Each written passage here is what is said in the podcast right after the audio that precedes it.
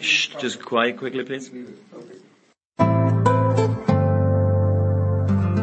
Das ist die Big Show, der zuverlässige Einfädler im Stangenwald der sonst so großartigen deutschsprachigen Sportpodcasts. Kritiklos gegenüber Leipzig, ignorant gegenüber dem Damenfußball und das alles in suboptimaler Tonqualität. Was helfen da schon namhafte Gäste? Hey guys, it's Michaela Schifrin. Hallo, hier ist Roger Fedor. Hallo, mein Name ist Harald Schmidt. Hallo, hier ist Thomas Müller. Hallo, das ist der Thomas Muster. Hi, this is Pat Rafting. Hallo, Sie hören Christoph Daum. Eben, nix. Die Big Show. Fast live aus den David Alaba Studios in München. Jetzt. Ihr hört Sportradio 360. Hilft ja nix.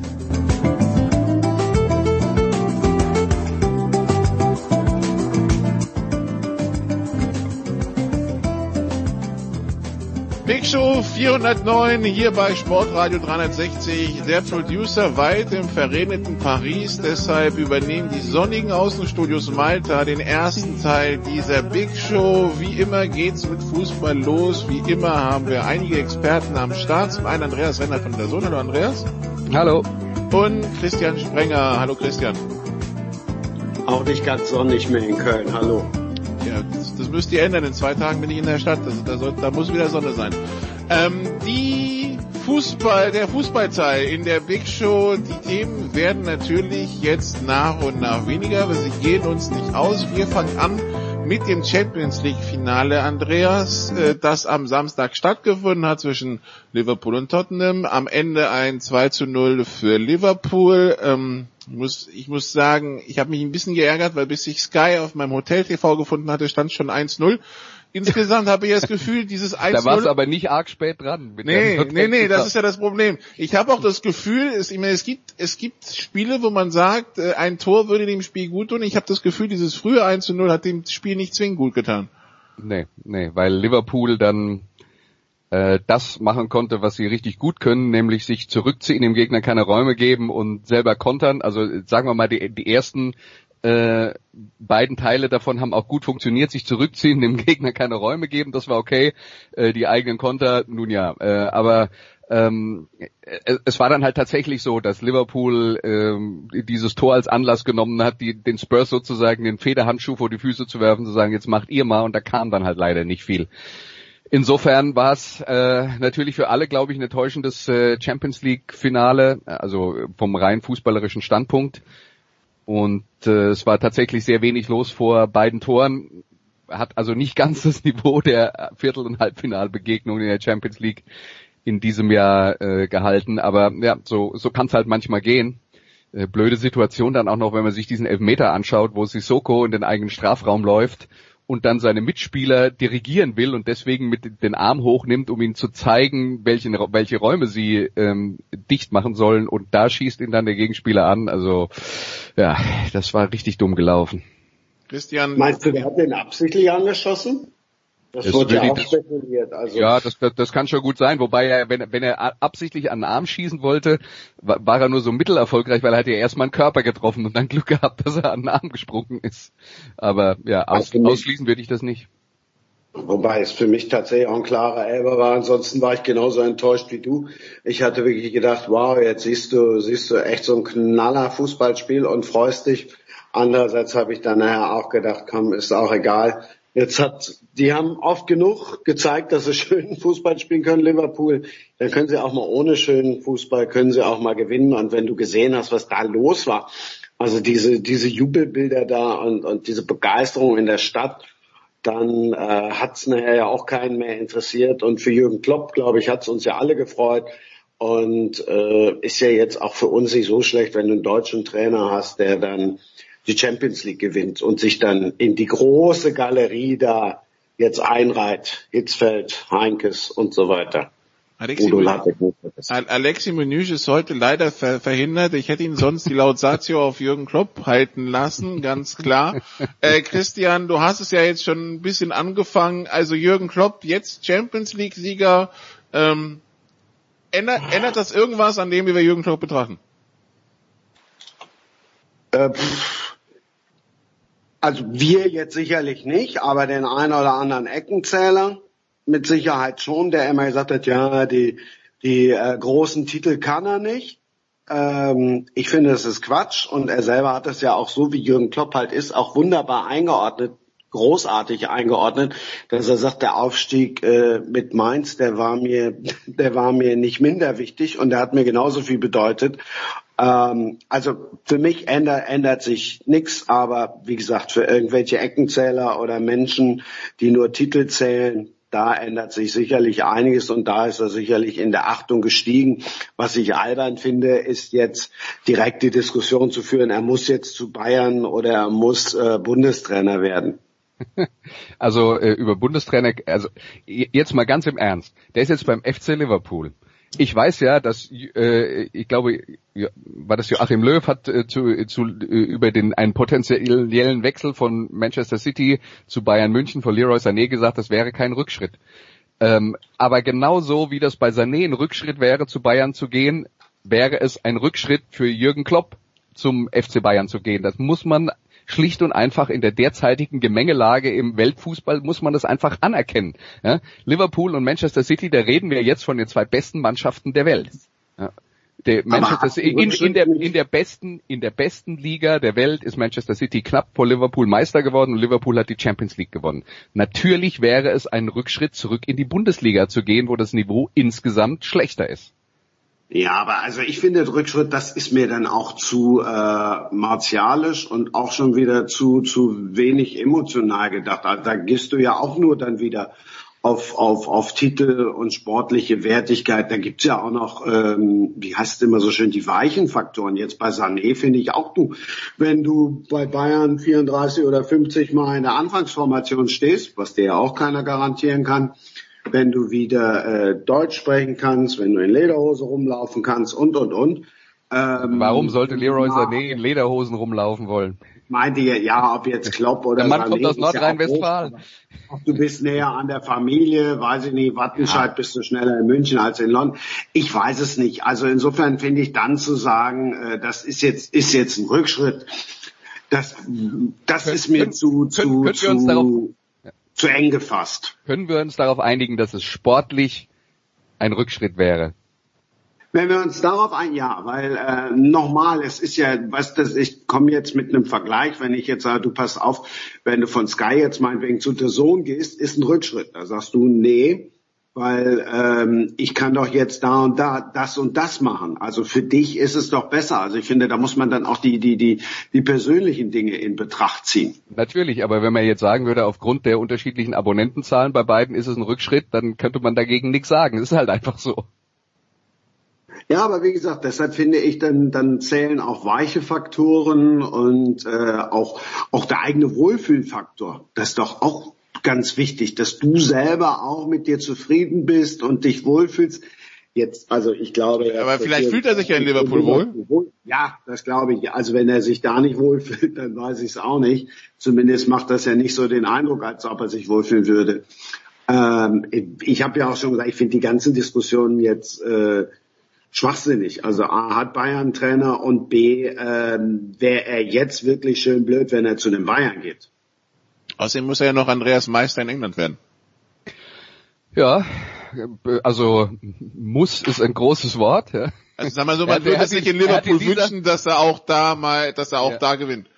Äh, ne, klar, aber er hat, das darf man bei der ganzen Geschichte nicht vergessen, er hat in dieser Saison mit dem FC Liverpool die dritthöchste Punkteanzahl in der Geschichte des englischen Fußballs geholt und hatte halt das Pech, dass Manchester City noch einen Punkt mehr geholt hat ähm, was halt einfach nur zeigt, wie unglaublich hoch das Niveau an der Spitze der Premier League war. Und äh, ja, das sind dann auch immer so Geschichten, wenn wir dann am Ende drüber reden, äh, dass äh, welche Titel Jürgen Klopp geholt hat, dann ist immer die Frage, wie sind die Rahmenbedingungen? Da geht es nicht nur um die Qualität der eigenen Mannschaft, die man hat, dann geht es eben auch darum, wie wie stark die Gegner sind. Genauso wie ich zum Beispiel über Joachim Löw äh, und die deutsche Fußballnationalmannschaft sagen würde, weil die ein äh, paar Jahre lang der dafür bekannt waren, immer nur äh, höchstens Zweiter zu werden bei den großen internationalen Wettbewerben, die die Spanier dann gewonnen haben. Weil ich dann aussage, hm, die spanische Nationalmannschaft so vor zehn Jahren war halt auch das Nonplusultra und vielleicht das Beste, was es je im Fußball gab. Und wenn man da hinten dran Zweitbester wird, ist man immer noch verdammt gut, dann hat eigentlich keinen Grund, sich zu schämen. Und da sind wir dann wieder bei der Titelzähler-Geschichte, die Christian jetzt eben auch schon angesprochen hat. Wenn man das halt nur daran festmacht, ja, dann ist halt ein äh, äh, ein José Mourinho hat vor, vor äh, 10, 15 Jahren mit dem FC Chelsea das Niveau, das man erreichen muss, um Meister in England zu werden, extrem nach oben gesetzt. Die haben dann am Ende der Saison 90 Punkte gehabt. Mit, mit, und, und Mourinho wird immer noch geschätzt und geliebt für diese Erfolge. Die Realität ist aber, dass er damit in dieser Saison sieben Punkte hinter Jürgen Klopp in, und dem FC Liverpool gelandet wäre. Ja, und äh, war das jetzt das Glück von Mourinho, dass er damals äh, äh, es nicht mit Manchester City und Jürgen Klopp zu tun hatte? Möglicherweise war es das Glück von Mourinho. Ja, aber solche Sachen spielen halt auch immer eine, eine Rolle und äh, da, da muss man dann halt auch manchmal äh, manchmal die, die, die Dinge ein bisschen äh, abseits von äh, nackten Zahlen einordnen. Arsenal 70 Punkte, nur Fünfter. Das, das klingt schon krass, ne? Also ähm, man, man, man darf sich fast wie, wie in anderen Sportarten keine Niederlage leisten. Ja, und, und, und Arsenal mit 70 Punkten, ein Verein, bei dem äh, über, über eine Krise geredet wird. also. ja, ja, das ist, äh, das ist, das ist dann schon, schon heftig. Äh, der internationale Fußball macht in dem Sinne keine Pause. Auf verschiedenen Ebenen wird noch gespielt. Äh, über die Länderspiele der deutschen Nationalmannschaft reden wir gleich. Andreas, was im Augenblick gespielt wird, ist so ein bisschen zumindest unter Ausschluss der deutschen Aufmerksamkeit, habe ich das Gefühl. Die Nations League äh, gestern hat Portugal die Schweiz 3-1 geschlagen. Heute Abend haben wir das Spiel Niederlande-England, das ja auch erstmal nicht so ganz so falsch klingt. Ähm, Portugal 3 zu 1 gegen die Schweiz gewonnen, hat sich qualifiziert und es gab eine skurrile Videoschiedsrichter-Szene, weil es gab ein Foul im einen Strafraum und man ging zurück zu einem Foul im anderen Strafraum, was irgendwie alle so ein bisschen kalt erwischt hat. Ja, also bevor wir darüber reden, sollte man vielleicht mal noch mal ganz kurz erwähnen, dass Cristiano Ronaldo alle drei Tore für Portugal geschossen hat in diesem Spiel. Und äh, jetzt darf Christian Sprenger kurz eine Lobhymne nee, auf Cristiano Ronaldo halten. Nee, nee, die wird, die wird eh nur kurz ausfallen. ich glaube auch nicht, dass das für ihn ein Trost ist, äh, nee. dass er jetzt die Woche davor Samstag vom Fernseher gesessen hat ja, das, das mag sein, aber ähm, also auf jeden Fall, äh, Ronaldo hat drei Tore geschossen, äh, die, die beiden letzten in der 88. und in der 90. Minute. Ähm, aber äh, die, die Szene war tatsächlich, die Elfmeter-Szene war tatsächlich kurios. Äh, Dr. Felix Brüch war der Schiedsrichter bei dieser Partie und es gab eigentlich eine unstrittige Elfmeter-Szene. Ich glaube, es war so eine 58. Minute, stand 1-0 für Portugal. Gab eine eigentlich unstrittige Elfmeter-Szene für Portugal im Schweizer Strafraum. Und dann kam der Einspruch vom Videoassistenten und äh, der hat dann zu Brüch gesagt, schau dir das nochmal an. Und dann hat er sich eine Szene vorher angeschaut im portugiesischen Strafraum, wo ein äh, portugiesischer Verteidiger einfach unglücklich dem, dem sprintenden Gegner hinten in die Füße reinläuft und der dann, äh, äh der dann fällt. Aber auch das war ein, äh, ein, ein klarer Elfmeter und so gab's halt ein Elfmeter auf der einen Seite, dann den Videobeweis und kurioserweise dann den Elfmeter auf der anderen Seite. Ähm, ja, das äh, ist, ist so eine Situation. Wir haben aus unseren Erfahrungen äh, aus anderen Sportarten, Nikola war da auch äh, äh, schon dabei in, in den Diskussionen in den letzten Jahren öfter mal darüber geredet, was für Kuriositäten halt mit so einem Videobeweis möglich sind. Und das war jetzt halt so eine Kuriosität. Und in, äh, ich habe diverse Presseartikel gelesen, wo, wo man sich dann darüber furchtbar aufregt ähm, es ist halt, ja, äh, es, es gibt halt gewisse kuriose Situationen, da muss man dann aber auch bei aller Aufregung mal sagen, wie oft ist das jetzt passiert in den letzten Jahren? Ich glaube, das ist der erste Fall, in dem das so äh, gelaufen ist, an den ich mich erinnere, gab es auch schon mal eine Situation, wo ähm, die Mannschaften schon auf dem Weg vom Feld runter waren und per Videobeweis dann nochmal eine Entscheidung geändert wurde. Auch das hat schon mal gegeben. Und dann ist immer eine Riesenaufregung. Die Wahrheit ist aber auch, sowas passiert alle Schaltjahre mal. Und dann gibt's halt ein paar Kuriositäten, so wie es im Fußball schon immer Kuriositäten gab, wo es auch schon Tore gab, wo der Ball seitlich ins Netz reingerutscht ist. Passiert halt mal. So würde ich das aber jetzt auch einordnen. Passt ja, zur, passt ja zur Saison von Dr. Felix Brüch. Ja, also, das also, mag sein. Äh, sag mal so, hätte er den, also die, die zu, zu abklärt, zur Saison von Dr. Felix Brüch, Hätte er denn sehen können, sehen müssen, dass das im, im äh, portugiesischen Strafraum faul war, so äh, Andreas? Also das, das, das war schon eine äh, eine Szene, wo, wo eine Flanke hoch reinkommt und mehrere Spieler dahin gehen und der eine den den anderen dann zu Fall bringt. Also das kann das ist eine Situation, das kann man schon mal das kann man schon mal übersehen. Ja, also das war jetzt nicht aus, meine, äh, aus, aus meiner Sicht etwas, wo man äh, außen drauf schaut. Und dann war es halt wirklich so, das war dieser typische Fall von einer ist im Sprint und der andere läuft ihm hinten in die Hacke und berührt ihn und der tritt sich dann selber in die Wade und fällt dann hin. Ähm, das sind ja dann auch so die, die, die Situationen, wo man da von außen drauf schaut und es manchmal auch nicht hundertprozentig sehen kann. Ne? Okay. Dann, Christian, die, die Fußballsaison ist zwar offiziell vorbei, aber es gibt eine Reihe von Turnieren, die jetzt äh, quasi in diesem Übergang stattfinden. Wir haben die U21-EM, wir haben die Frauen-WM, wir haben die U20 WM, ähm, also wir haben die Nations League, so wirklich aufhören tut alles nicht. Bald geht auch schon wieder die, Qualif die ersten Qualifikationsrunden für Champions League und Europa League los. Das Problem bei der ganzen Sache, Christian, ist, äh, es gibt ein paar Regeländerungen im Fußball und anscheinend ist man sich nicht so ganz einig, welche, wann, wo, in welchem Turnier greifen soll. Das ist ein bisschen unübersichtlich im Augenblick. Das finde ich Wahnsinn. Ich habe gestern gedacht, ich lese nicht richtig Jetzt hast du dir wirklich äh, alle Regeln verinnerlicht und denkst, okay, dann auch nochmal, ah ja, Freistoß, äh, das zählt erst ab einer Zwei-Mann-Mauer oder ab zwei Mann gilt es erst als Mauer, nee, als mehr als zwei so. Also wenn da jetzt nur zwei stehen, darf sich noch ein Dritter dazustellen, wenn ich das jetzt alles richtig verstanden habe. Ab drei darf dann kein Gegner mehr dabei und dann äh, Abschlag muss nicht mehr aus dem 16er und dann lernst du das alles echt wie so ein Doof wie früher in der Schule. Und unter anderem ja auch Stefan Kunz. Und dann lernst du das und dann plötzlich beschließt die UEFA, ach, äh, nee, wir starten damit jetzt später. Wir wollen nicht für Verwirrung sorgen. Ja, das heißt jetzt die UEFA-Wettbewerbe, sprich die U21 EM, wird noch nach den alten in Gänsefüßchen-Regeln gespielt. Also das heißt auch wenn der Schiri einen Ball an den Kopf kriegt und der Ball geht dann ins Tor, dann ist es ein Tor, weil der Schiri da ja noch Luft ist. Wenn aber jetzt irgendwie bei der Frauen WM eine Schiedsrichterin den Ball an den Kopf kriegt und der geht dann ins Tor, dann zählt er nicht, weil der Schiedsrichter ist ja jetzt nicht mehr Luft. Also ab den neuen Regeln. Und das finde ich Wahnsinn. Also da finde ich wirklich, ähm, schüttelt sie eh nur den Kopf. Also ob das jetzt die Infantino-Wahl ist und dann kommen sie wieder mit irgendwelchen äh, anderen Regelungen daher. Äh, also das finde ich Wahnsinn. Das ist, da schüttelst du fast genauso nur den Kopf wie über die Politik. Das ist Politik, Christian. Also äh, die Wahl, so. die Wahl. Nicht die, diese Regelgeschichte ist jetzt vielleicht was anderes, aber die Wahl von Herrn Infantino ist definitiv Politik.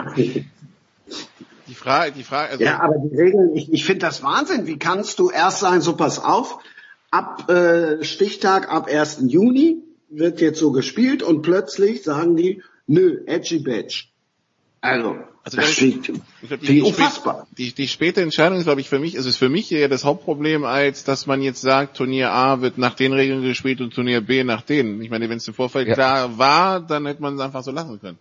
Ja, und äh, wenn ich es äh, recht mitbekommen habe, ist ja das Problem auch, dass äh, Stefan Kunz, äh, der, der U21-Nationaltrainer, gesagt hat, wir haben jetzt teilweise schon Dinge extra trainiert auf die neuen Regeln hin, weil wir gehört haben, dass das kommt. Und äh, jetzt haben wir eigentlich Zeit verplempert damit, dass wir die Mannschaft auf Dinge vorbereitet haben, die im Moment noch gar nicht noch gar nicht gelten. Also das, das ist aus meiner Sicht jetzt fast noch das größere Problem, dass wir uns dann als äh, Berichterstatter mal drauf einstellen müssen. Na gut, äh, aber äh, aber dass die, dass, dass die, die Trainerstäbe davon überrascht werden und tatsächlich äh, Dinge trainiert haben, die sie gar nicht hätten trainieren müssen, das, das ist halt richtig ärgerlich. Weil die Zeit kriegst du nicht zurück. Nee, die Zeit ist ja, auch, als, auch als Zuschauer, stell dir vor, du guckst, du schaltest dann um von einem U21-Spiel auf ein Frauenspiel und denkst, sag mal, was machen, was, was machen die denn da? Äh, das muss doch indirekten Freistoß geben. Die Alte schießt ja nicht mal, äh, die schafft ja nicht mal äh, den Abschlag jetzt aus dem 16er raus zu machen. Kann ja auch passieren. Dann guckt ihr, äh, die Frauen sind die doof. Ja, aber äh, da musst du es halt nicht mehr. Also, also ich, ich, ich, ich würde sogar noch einen Schritt weiter gehen und sagen, dass ich mich im Lauf der Rückrunde äh, teilweise über die Regelauslegungen an der Fußball-Bundesliga geärgert habe, weil Handspiel war ja jetzt sowieso das große äh, das große Thema und es wurden ja vor vor ein paar Monaten wurden ja dann die wurde ja dann die neue Ra Regelauslegung zum zur kommenden äh, Saison wurde dann bekannt und ich habe den Eindruck, dass die Schiedsrichter schon angefangen haben, teilweise in der Fußball-Bundesliga äh, die äh, die Regel, die neue Regelauslegung mit einzubeziehen bei so Sachen wie, wenn äh, äh, der, der, der Ball die Hand in der Entstehung zum Tor berührt, dass man dann auf jeden Fall abpfeift, wenn dann irgendwie ein Tor draus entsteht, was ja erst ab der neuen Saison gelten sollte. Äh, das wurde jetzt teilweise in der Bundesliga schon gepfiffen, wo ich mich dann auch frage, was, äh, was, war denn da jetzt los? Also, äh, aber gut, das ist, äh, ja, das Thema Handspiel ist, äh, ist ein ewiges und äh, ich will an der äh, Stelle nur noch mal eine Sache aufgreifen, die jetzt nichts mit der äh, gestellten Frage zu tun hat, aber ich sehe, dass zum Beispiel die äh, Kollegen vom, äh, vom äh, Kicker eine Umfrage machen zum Thema Reizthema äh, Videobeweis. Sagen Sie uns Ihre Meinung, wo, äh, wo äh, über diverse Videobeweisthemen diskutiert wird, wo ich sage, das Problem ist nicht, dass der Videobeweis nicht funktioniert. Das Problem ist die Handspielregel.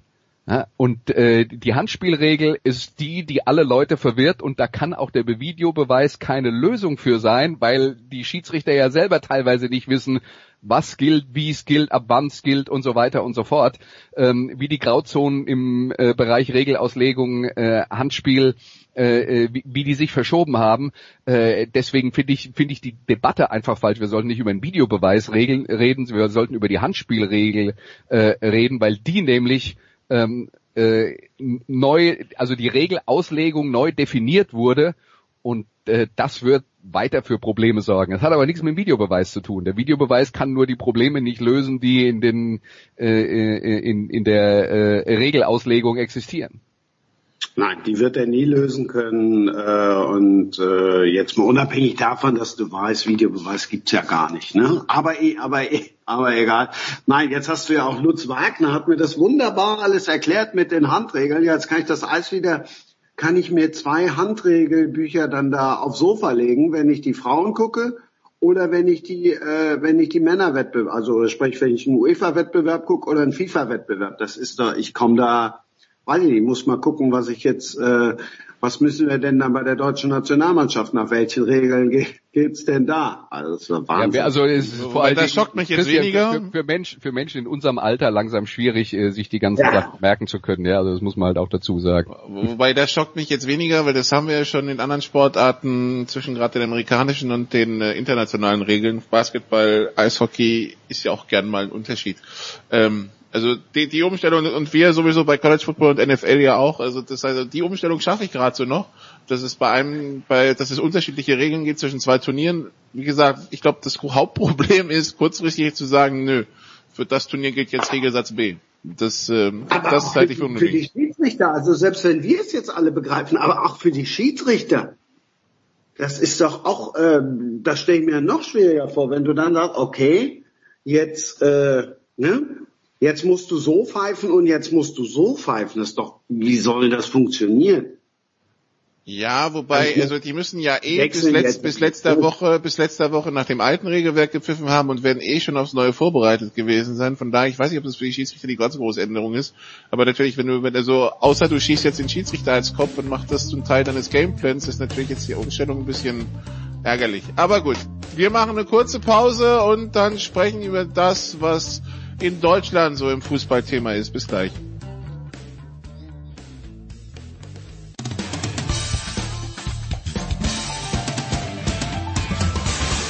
Ja, hallo, mein Name ist Raphael Holzdeppel. Ich bin deutscher Stabhochspringer und live zu hören bin ich hier auf Sportradio 306. Big Show 409, wir sind immer noch beim Fußball, Fußball in der Big Show präsentiert von 365 und heute zum Konto öffnen und bis zu einem Wir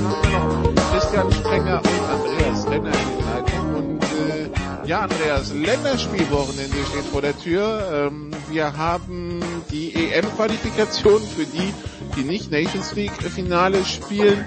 Die EM-Qualifikation, die für Deutschland auf dem Programm hat Weißrussland und Estland. Ähm, als Franzose kann ich sagen, Weißrussland sollte man nie unterschätzen. In den letzten zehn Jahren, glaube ich, die Franzosen ein Spiel verloren, zwei unentschieden gegen die, die Weißrussen, zusätzlich zu drei, vier Siegen, aber die Niederlage tat damals weh. Ähm, ja, also erstmal kleine Gegner, was erwartet was, was erwartest du von einem deutschen Team, das auch nicht von Joachim Löw betreut wird, weil der ja medizinisch im Augenblick verhindert ist? Ja, was erwarte ich vom deutschen Team? Ich finde es interessant insofern, als wir nach der ähm, nach der schwachen WM direkt in äh, diese Nations League reingekommen sind, wo wir dann sofort vergleichsweise starke Gegner hatten. Und äh, die deutsche Mannschaft hat ja dann im Verla Verlauf der Nations League ihre Spielweise umgestellt auf mehr Konterfußball, ähm, was gegen starke Gegner ähm, eine andere Sache ist als gegen schwächere Gegner, weil Weißrussland und Estland werden verteidigen und dann wird die deutsche Mannschaft nicht ins Konterspiel kommen.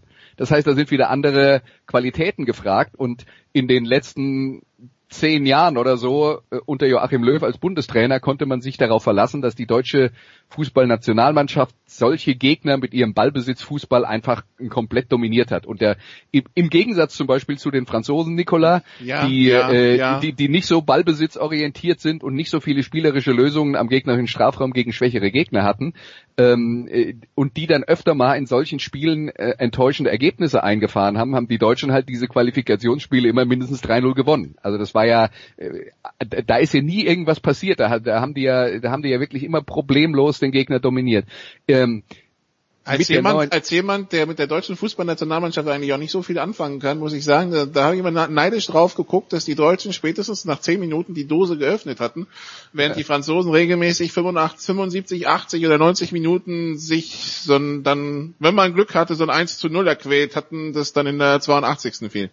Ja, und jetzt ist halt äh, eine, eine neue Zeitrechnung und wir äh, spielen weniger mit Ballbesitz und wir wollen mehr in die Kontersituation kommen, was der jetzt dann zwangsläufig nicht mehr geht. Jetzt müssen wir mal gucken, wie die äh, Mannschaft in ihrer neuen Ausrichtung mit so einer Herausforderung äh, umgeht. Und ich könnte mir schon vorstellen, dass, äh, dass diese kleineren Gegner jetzt mit der, mit der konterorientierten Ausrichtung der deutschen Fußballnationalmannschaft äh, tatsächlich eine größere Herausforderung äh, werden, als es in den letzten zehn Jahren der Fall war.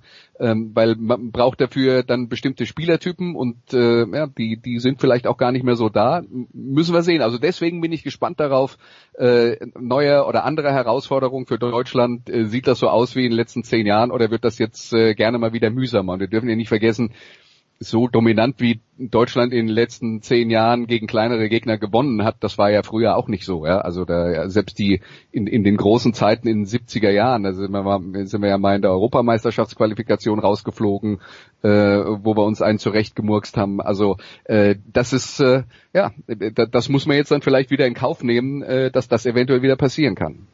Ich erinnere mich an, an zwei Spiele gegen Ferreur nach der WM 2002. Uh, das in Hannover war schon schlimm, das auf Ferreur noch schlimmer. Äh, Christian, ähm, ja, was erwartest du von, von diesen beiden Spielen? Teilst du die gleiche Einschätzung wie Andreas? Also ich war jetzt etwas äh, irritiert, als ich dann auch schon gelesen habe, dass Joachim Löw sagt, ja, also das, was Berti Fuchs ja irgendwann schon mal angefangen hat, es gibt jetzt keine kleinen Gegner mehr und und und. Dann gucke ich mal irgendwie Weißrussland und guck mal Estland, wen ich da so kenne. Zugegeben, äh, das passiert mir bei anderen Nationen auch, dass ich da nicht so schrecklich viele kenne, aber dann guckst du in die Ranglisten und alles durch und denkst, ach mal, äh, sorry, aber bei aller Liebe, also da muss ich mir doch jetzt wirklich keinen Kopf drum machen. Alles, was unter 3-0, 4-0 ist, fände ich jetzt eine Enttäuschung, egal ob äh, der Cheftrainer zu Hause liegt und irgendwie seine Brustmuskeln schonen muss und ob der Sorg da sitzt oder nicht sitzt. Also könnte ich mich, also würde ich hoffen, dass ich mich da auf die Bank setzen könnte, elf Leute aufstellen würde und wenn die alle unter 20 sind, dass die immer noch die Weißrussen und die Esten äh, schlagen würden. Also sorry, aber den Anspruch habe ich dann doch noch an die deutsche Fußballnationalmannschaft. Ja, und der Anspruch ist möglicherweise zu hoch, weil wie gesagt, die Franzosen haben sich in, äh, in den letzten Jahren in solchen Spielen eben schwer getan und die Franzosen sind, äh, will nur noch mal kurz darauf hinweisen, aktueller Weltmeister. Das eine hat mit dem anderen nicht viel zu tun. Wie gesagt, das ist wirklich eine komplett andere Herausforderung, äh, äh gegen solche Gegner zu spielen, als gegen äh, Gegner auf, auf Augenhöhe. Und ja, das, das müssen, muss die Mannschaft erstmal wieder zeigen. Also ich, wenn, wenn das dein ein, deine Einstellung ist, Christian, dass du sagst, du willst mindestens 3 oder 4-0 gewinnen, dann bereite dich schon mal darauf vor, dass es möglicherweise ein enttäuschendes Länderspielwochenende für dich wird. Ich war ja gestern schon, ich habe mir tatsächlich gestern äh, dieses Trainingsspiel angeguckt und habe gedacht, äh, okay, da, da gab es ja nur zwei Tore, die du auch noch nicht gesehen hast, weil sie dann auch noch kurioserweise in der Werbung waren, also zumindest bei einem Tor. Äh, äh, da habe ich schon gedacht, also wenn du jetzt irgendwie den Leuten da was bieten willst am Aachener Tivoli, dann fangen die da an zu zaubern und und schießen dann da mal eben zehn Tore. Stattdessen kriegen sie nicht mal äh, zwei Mannschaften zusammen, verkaufen mir dann noch, dass das geil ist, weil ja jetzt Unterzahl gegen Überzahl spielt, wo ich denke, hallo? Äh, ja, vielleicht habe ich da wirklich dann noch die falschen Ansprüche. Es ist ja tatsächlich so, zumindest so als Franzose. Ich freue mich ja regelmäßig, wenn die Gruppenphase vorbei ist, weil dann, dann sind meistens die ekligen Gegner weg. Also Quali und Gruppenphase kann man sich eigentlich anschauen, danach wird's interessant. Aber ähm, ja, da muss man halt durch. Ähm, ja, also die, die Deutschen gegen Weißrussland und Estland, wobei Weißrussland würde ich vielleicht noch eine, eine kleine Ecke höher einschätzen, weil mit Bate Borisov ist ja ein Team dabei, das regelmäßig Champions League und Europa League Gruppenphase gespielt hat. Ähm, ja, wenn wir auf den deutschen Fußball schauen, Christian, viele Diskussionen losgegangen rund um eine angekündigte Partnerschaft zwischen Paderborn und Leipzig. So wirklich wissen, was in dieser Partnerschaft drin ist, tun wir nicht. Aber ich habe das, Gefühl, ich hab das Gefühl, aber wir regen uns schon mal auf. Genau, vorsorglich wird schon mal eskaliert, so für alle Fälle. Wie siehst du das, Christian? Ja, das habe ich, genau das habe ich auch gedacht. Und irgendwann kam ja gestern Abend kam dann irgendwann äh, vom Paderborn so ja, wo man so ein bisschen klarer gestellt hat, worauf das jetzt hinauslaufen soll, wie das dann eventuell funktionieren könnte. Ansonsten äh, war es tendenziell natürlich eher ein Kommunikationsdesaster. Also du gibst den Sportdirektor ab, kassierst 700.000 Euro und sagst dann oder verkündest dann gleichzeitig, äh, übrigens, wir gehen jetzt eine Partnerschaft äh, mit, mit äh, RB Leipzig ein. Da musst du dann selbst als Paderborn musst du wissen, oha, da werde ich jetzt erstmal Gegenwind kriegen. A, weil der Sportdirektor, der Mann, der die jetzt die letzten drei Jahre irgendwie wieder hochgebracht hat von ganz unten, weil der schon mal weg ist, weil ich dann irgendwie zwar Geld kriege, aber mehr auch nicht. Und dann legst du dich auch noch jetzt im übertragenen Sinne mit RB Leipzig, die dir den besten Mann wegholen, in ein Bett. Also das musst du cleverer verkaufen. Also ich, ich glaube tatsächlich, das Kooperation, äh, das äh, Kommunikationsproblem beruht darauf, dass man, äh, dass man das so offen gelassen hat, weil die, die erste Reaktion von ganz vielen Leuten ist, äh, dass, äh, dass äh, der SC Paderborn jetzt quasi ins RB äh, Universum einge, äh, einsortiert wird, was natürlich ein kompletter Quatsch ist. Ja? Genau, Farmteam. Wenn ich, ich glaube, es wäre tatsächlich wesentlich weniger, ne, also ich vermute mal, es wird darauf hinauslaufen und das äh, wäre das, was für beide Seiten Sinn ergibt, dass man sagt, ähm, bei Leipzig sitzen eine ganze Reihe von Fußballern regelmäßig auf der Bank, die sehr viel Talent haben, die äh, nicht viel Spielzeit bekommen, denen es gut tun würde, auf hohem Niveau und in diesem Fall mit Paderborn in dieser Saison in der Fußball-Bundesliga auf hohem Niveau Spielpraxis zu bekommen und das würde Leipzig helfen, weil die Spieler sich entwickeln und das würde Paderborn helfen, weil sie dann äh, talentierte Jungs in ihren äh, Reihen haben die, äh, die, die möglicherweise besser sind als das, was Paderborn schon hat. Und würde man einfach nur einigermaßen regelmäßig pro Saison ein, zwei Spieler von Leipzig nach Paderborn ausleihen, ohne dass da irgendjemand äh, groß was von einer Kooperation erzählen würde, hätte es wahrscheinlich gar keine Reaktion darauf gegeben.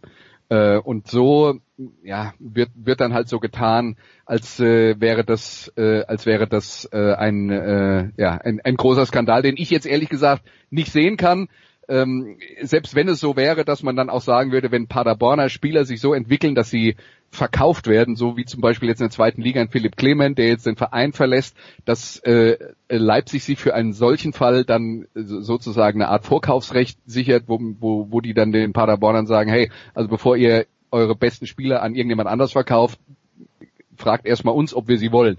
Wäre aus meiner Sicht auch vollkommen äh, im Rahmen und kein Grund für, eine, für einen Skandal. Aber man sieht dann halt immer noch, dass das Thema Leipzig das, ja, wir, wir haben es ja hier bei Sportradio 360, glaube ich, auch in den letzten Wochen mal mitbekommen, dass das Thema Leipzig immer noch äh, Emotionen weckt, die manchmal vielleicht auch nicht äh, äh, nicht wirklich äh, nachvollziehbar sind, wo wo man dann ganz schnell von von hört, dass dass das Thema Leipzig immer noch bei allen ein Null-Toleranz-Thema ist und Leipzig kommt überhaupt nicht in Frage und so weiter und so fort.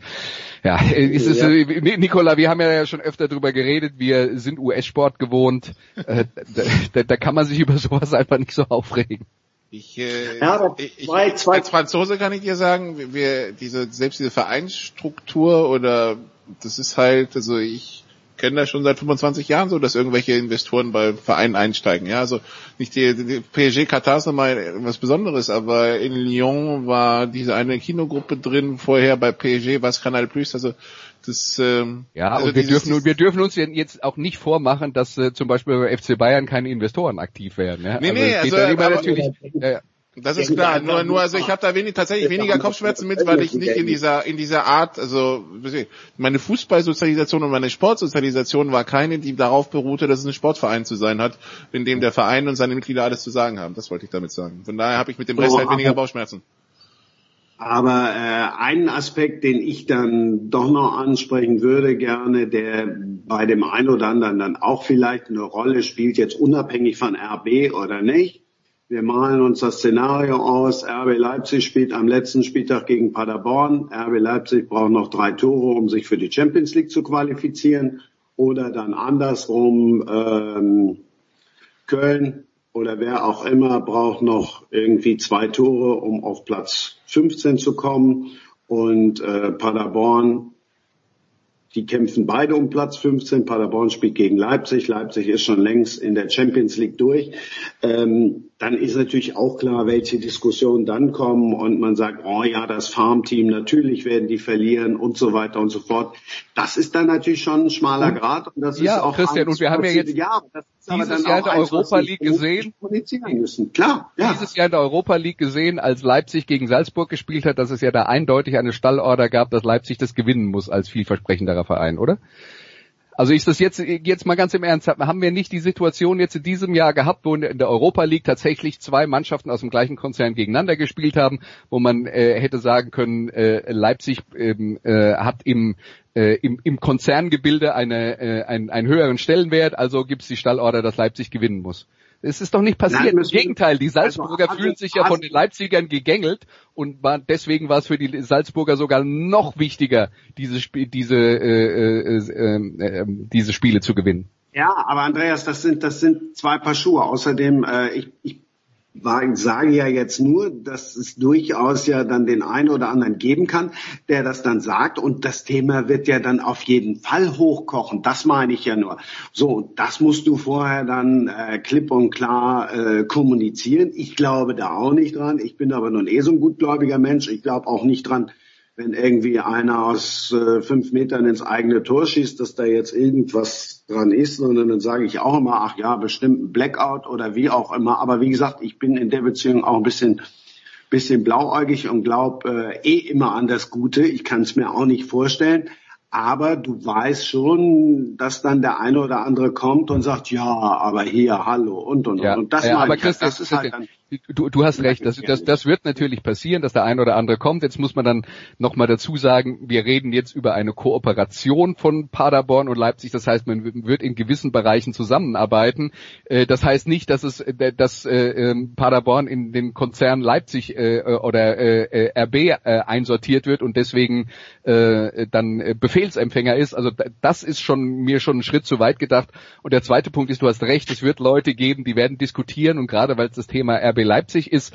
Aber das ist, ja, die, die Leute werden sowieso diskutieren. Man kann auch nicht, um äh, jeden Trottel vom Diskutieren abzuhalten, äh, äh, am, am Ende überhaupt nichts mehr auf die Beine stellen auf dieser Welt, weil irgendeiner meckert immer. Also das, das wird sowieso passieren. Irgendeiner meckert oh, immer. Und wenn es Leipzig sind, sind halt nicht nur einer, sondern drei. Ich bleib ja dabei, dass das halt äh, von der Kommunikation her sicherlich nicht gut war. Und äh, da sind wir doch dann auch beim Thema, dass das Paderborn, also bei aller Professionalität, auch wenn du siehst, was die da jetzt geschafft haben mit Nachwuchsleistungszentrum und so weiter und so fort, aber Paderborn wird sicherlich anders geführt als jetzt äh, RB Leipzig und auch da kann Paderborn von profitieren. Ich habe gestern mit einem Freund über Ticketing gesprochen und sagte, naja, okay, bei 15.000 Karten brauche ich jetzt vielleicht kein Ticketing, aber ich, ich glaube trotzdem, äh, dass du bei, dass du viel von dem Know-how jetzt mitnehmen kannst und sei es von der, von der, von der Struktur und so weiter und so fort. Was ich nicht vergessen möchte, ist bei RB Leipzig, was ich fast noch das größere Thema jetzt war, fand ich, dass jetzt Ralf Rangnick nicht mehr da ist, so von ja oder was heißt nicht mehr da ist, aber nicht mehr so präsent in der Bundesliga sein wird, wie er jetzt äh, die vergangenen Jahre war. Das hat mich jetzt noch mehr berührt und jetzt erstmal mehr interessiert auch als jetzt diese, diese Kooperation, wo ja dann halt auch mit Verspätung erstmal klar wurde, wie das jetzt aussehen soll. Ja, Ralf Rangnick, das war ja jetzt nach allem, was man so gelesen hat, nicht so, dass äh, Ralf Rangnick tatsächlich seine Tätigkeit bei Leipzig komplett einstellen wollte. Er wollte halt noch zusätzliche Jobs haben, äh, sozusagen die die die ähm, Oberaufsicht über äh, über die ähm, anderen äh, Bereiche der Welt, ich glaube es ging Brasilien und USA, ähm, wo er dann, äh, wo er dann der Oberchef sein wollte, zusätzlich zum Job bei in, in Leipzig. Und da haben dann die Leipzig, Leipzig gesagt, du machst entweder das eine oder das andere. Und jetzt haben sie äh, sich auf eine Sprachregelung geeinigt, wenn ich das richtig verstanden habe, dass er also jetzt quasi die äh, die äh, die Leitung hat für die Welt äh, ich weiß nicht, mir, mir fehlen jetzt gerade im Moment die, die Worte dafür. Also dass äh, Rangnick jetzt äh, der, der strategische Chef der Weltfußballplanung bei RB ist, so kann man es vielleicht sagen, und in Leipzig dann noch beratend tätig ist.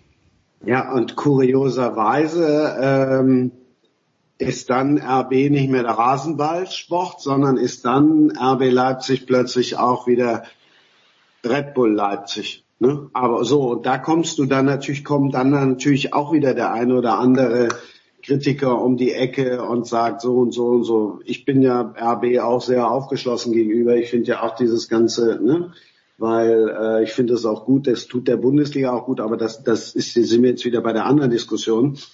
Aber ähm, da kommt jetzt natürlich dann auch wieder der eine oder andere um die Ecke und sagt, ja, guck mal, da ist ja doch Red Bull, auch wenn sie das immer bestritten haben. Ne? Ich finde es halt schade, also Rangnick, ich fand den jetzt wirklich äh, belebend, auch wenn der eine oder andere ihn ja auch immer noch äh, oberlehrerhaft fand und äh, ich jetzt tatsächlich auch Nico Kovac dann mehr den Pokalsieg gegönnt habe als Ralf Rangnick. Aber äh, trotzdem, glaube ich, hat die Bundesliga dem doch viel zu verdanken. Ralf Rangnick wird auf jeden Fall einer der prägenden Trainer der letzten 15, 20 Jahre sein und einer der sehr, eine sehr wichtige Rolle gespielt hat vor äh, um die Jahrtausendwende, als es darum ging, äh, den deutschen Fußball von, von der Steinzeit in die Moderne zu transportieren, um es mal ganz plakativ zu sagen. Das wird ihm auch niemand nehmen können, äh, auch wenn das möglicherweise, wenn er es nicht so verkauft hat, dass ihn die Leute dafür geliebt haben, das war vielleicht aber auch in der Situation ja. schwierig. Ich meine, der Mann hat uns unsere geliebte Manndeckung genommen. Wie kann das sein?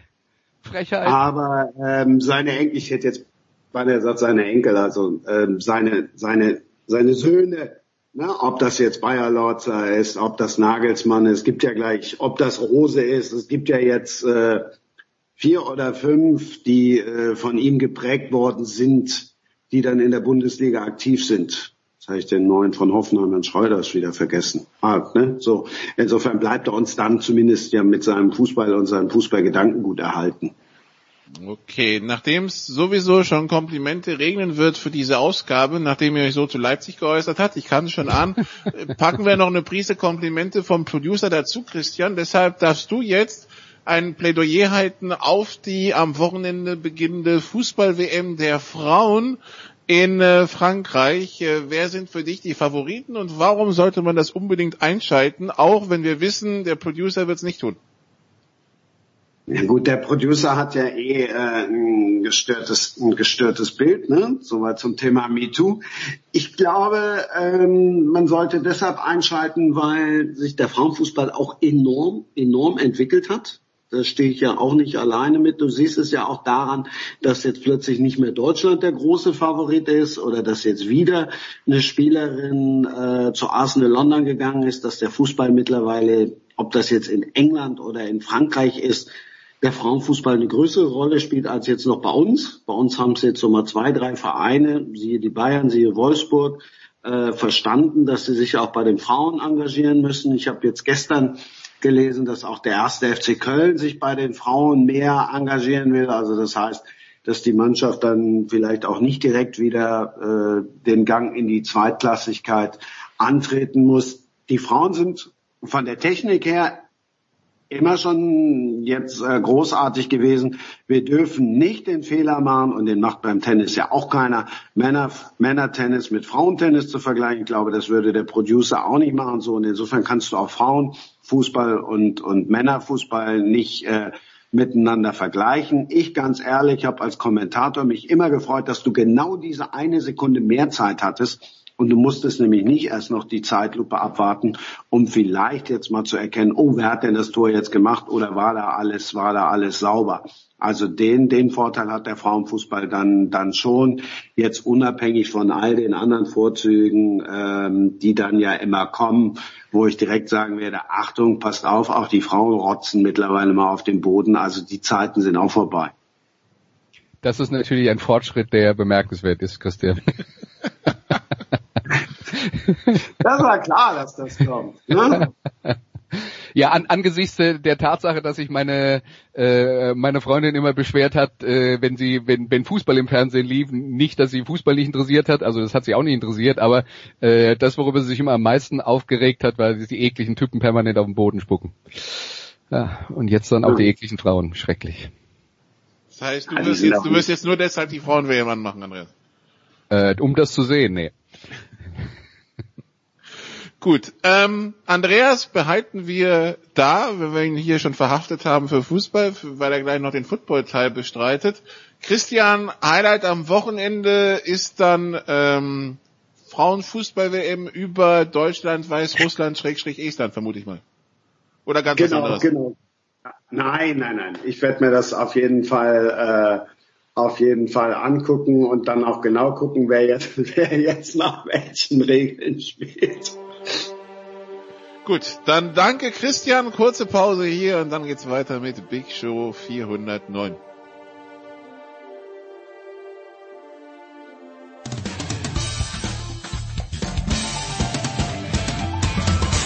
Ja, hallo, da ist Andi Herzog und ihr hört Sportradio 360.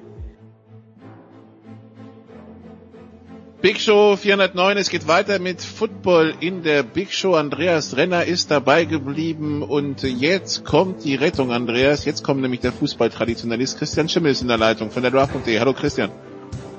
Wenn du mich mit so einer Überleitung ankündigst, dann bin ich sehr gespannt, wie du das einbindest. Und ja, der Traditionalisten, der Romantiker ist in der Leitung. Wie darf ich behilflich sein? Guten Tag. Ja, du, du, das wirst du, das wirst du heute Nachmittag dann sehen, wenn äh, die Misskübe über uns ausgeleert werden, wahrscheinlich wegen dieser Leipzig-Paderborn-Geschichte. Aber ja. Also, dass man sich einen Kooperationsverein in die erste Liga bestellt, finde ich gut. Ich finde, sie sollten sie, sie sollten Paderborn noch in FC Liefering 2 umbenennen, dann wäre es irgendwie noch praktischer. Oder in FC Liefering A, dann wäre es vielleicht völlig korrekt, aber ja. Ich meine, Kooperation, muss man an der anderen Stelle sagen, gibt's halt schon seit 30 Jahren. Ob man das dann so, so offensiv publizieren muss und dann rein zufällig noch der Sportmanager dann von Paderborn nach Leipzig wechselt. Ich würde ja sagen, das war, also wenn, wenn ich ja mal spekulieren darf, und dann reden wir auch gleich über Football, ja, wenn ich da mal spekulieren darf, war es ja wahrscheinlich eher so, dass Leipzig den Sportdirektor ablösen äh, äh, ähm, äh, haben wollte und quasi als Teil der Ablöseverhandlungen dann äh, das Gegengeschäft war, dass sie dann ab und zu mal äh, vielleicht ein Erstzugriffsrecht auf äh, vielversprechende ja. Nachwuchsspieler bei Leipzig haben, die sonst nicht äh, so viel Spielzeit bekommen. Das würde ich vermuten, ist eher wahrscheinlich. Also äh, deswegen, dass da jetzt der ganz große böse Plan von Leipzig hinter. Also der steht natürlich, ich weiß, ihr RB-Kritiker, die Weltherrschaft ist das Ziel und die wollen nur das Böse. Ja, in dem Fall glaube ich es nicht. Also es war, es war natürlich ein bisschen polemisch von mir, aber dass ich mit dem ganzen Konstrukt ein massives Problem habe, Ja. Muss aber nicht unser Thema sein. Nee, denn, nee äh, der, Draft, der, der, der, Draft von Paderborn bei Leipzig soll uns nicht unser Thema sein. Wir, wir hatten ja, ja wichtiges Spiel in der Liga am Wochenende. So ist es. Und wir haben ja noch keine, dieses Jahr haben wir ja kein Firmenteam in der, oder kein Team mit, mit Firmennamen. Ähm, auch da sollte man sich mehr an Österreich orientieren insgesamt, finde ich. Ähm, wir haben kein Team mit Firmennamen. Sag ich in der Liga. Bei uns. New York Alliance. ja, Braunschweig. Die Stadtnamen. ja, ja, ja, genau. Okay. genau. Ähm, nun, dann äh, die, die Lions kommen, äh, kommen jetzt weiter. Wir fangen an beim Spiel, bei dem ihr wart, zwischen den äh, Schwäbischer Unicorns, die in Frankfurt äh, zu Gast, äh, die in Frankfurt zu Gast waren. Das Rematch vom German Bowl aus dem letzten Oktober. Und Christian, ähm, ja, es war nicht so ganz so spannend wie der German Bowl. Am Ende ein 31-0. Und irgendwie überwiegt das Gefühl, auch bei Gesprächen, die ich in der Liga führe, ich habe das Gefühl, man könnte Schwäbisch Hall schon jetzt den Pokal für den Südmeister geben und der einzige Protest käme wahrscheinlich aus Schwäbisch Hall. Ja, das hätten Andreas nicht, aber auch vermutlich schon vor dem Spiel gemacht, schätze ich mal. Also ähm, Frankfurt hatte ein paar Chancen, irgendwie im, im zweiten Viertel, wo tatsächlich so ein paar, äh, wenn sie da die Receiver konstant ihren Job gemacht hätten, ähm, dann wäre es vielleicht nochmal eng geworden. Hall hat ihn, also Hall hat Fehler gemacht, die sie normalerweise nicht machen, also irgendwie Fumble tief in der eigenen, ähm, tief in der eigenen Hälfte ähm, und auch die eine oder andere Strafe zu einem dummen Zeitpunkt. Aber die waren schon überlegen. Ja, bei Frankfurt ist, ist Fernando Laurie aus, ausgefallen, was halt ein riesen, ein Riesenproblem in der Defense war. Auf der anderen Seite weiß ich auch nicht, ob sie dann, ob sie dann die, den jeweils anderen R-Receiver hätten containen können. Halle steht für mich momentan schon ein Stück weit über dem Rest und zwar ein ganzes Stück weit. Dafür glaube ich, dass es dahinter einfach extrem eng werden kann. Und das ist so ein bisschen die Situation, wie wir es in den letzten Jahren hatten. So, Frankfurt hat letztes Jahr voll mitspielen können. Im Nachgang vielleicht auch den Süden und auch die und auch den German Bowl hätten gewinnen müssen, aber das ist Vergangenheit. Ähm, dieses Jahr sehe ich keinen, der Hall im Süden ernsthaft gefährden kann. Die Frage wäre, kann irgendwer aus dem Norden Hall gefährden, aber das erfahren wir dann im September. Aber, aber Andreas, äh, ja, der, der, Süden scheint zumindest was die erste Position angeht entschieden. Ja, und äh, selbst wenn Frankfurt das jetzt deutlich verloren hat und selbst wenn die anderen auf Frankfurt draufschauen, und sagen, äh, gegen die können wir dieses Jahr was reißen. Wir haben ja gesehen, was bis jetzt passiert ist. Also die äh, anderen Mannschaften, die äh, können besser mithalten als in den letzten Jahren. Frankfurt hat äh, aufgrund der finanziellen Probleme ein äh, etwas engeres Budget. Da würde ich mal sagen, an der Qualität der Mannschaft sind ja, es ist also Pi mal Daumen vielleicht 20 Prozent ähm, äh, weggegangen und ähm, wenn man dann auf die anderen schaut, die aber letztes Jahr ungefähr 50 Prozent schlechter waren als äh, der zweite Frankfurt in der in der GFL Süd, die sind ein bisschen näher rangekommen.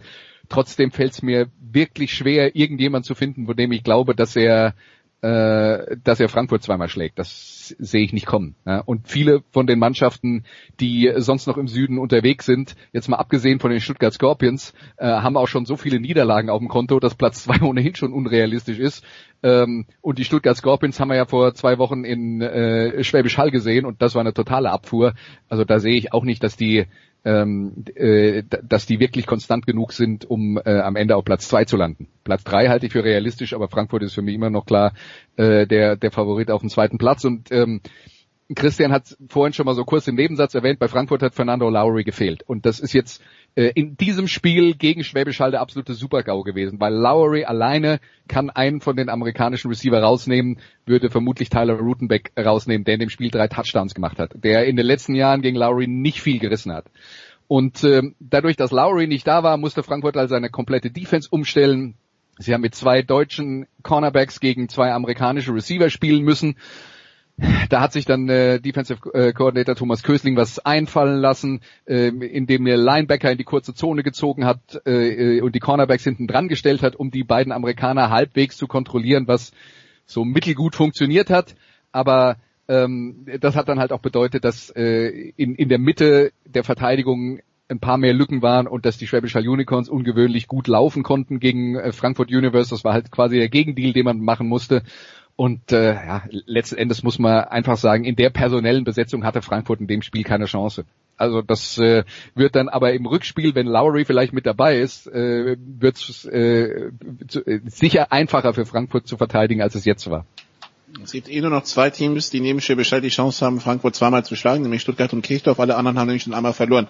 Von daher gehen die Rechenbeispiele sowieso relativ schnell aus, aber Stuttgart das könnte halt spannend werden, weil die Stuttgarter haben gewonnen gegen Kirchdorf 31-29, sind wieder auf der Siegerstraße.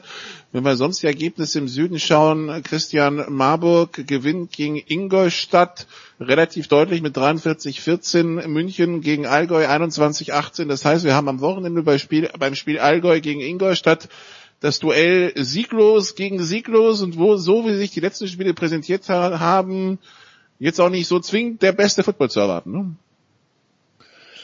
Es geht in erster Linie beim Sport ums Gewinnen.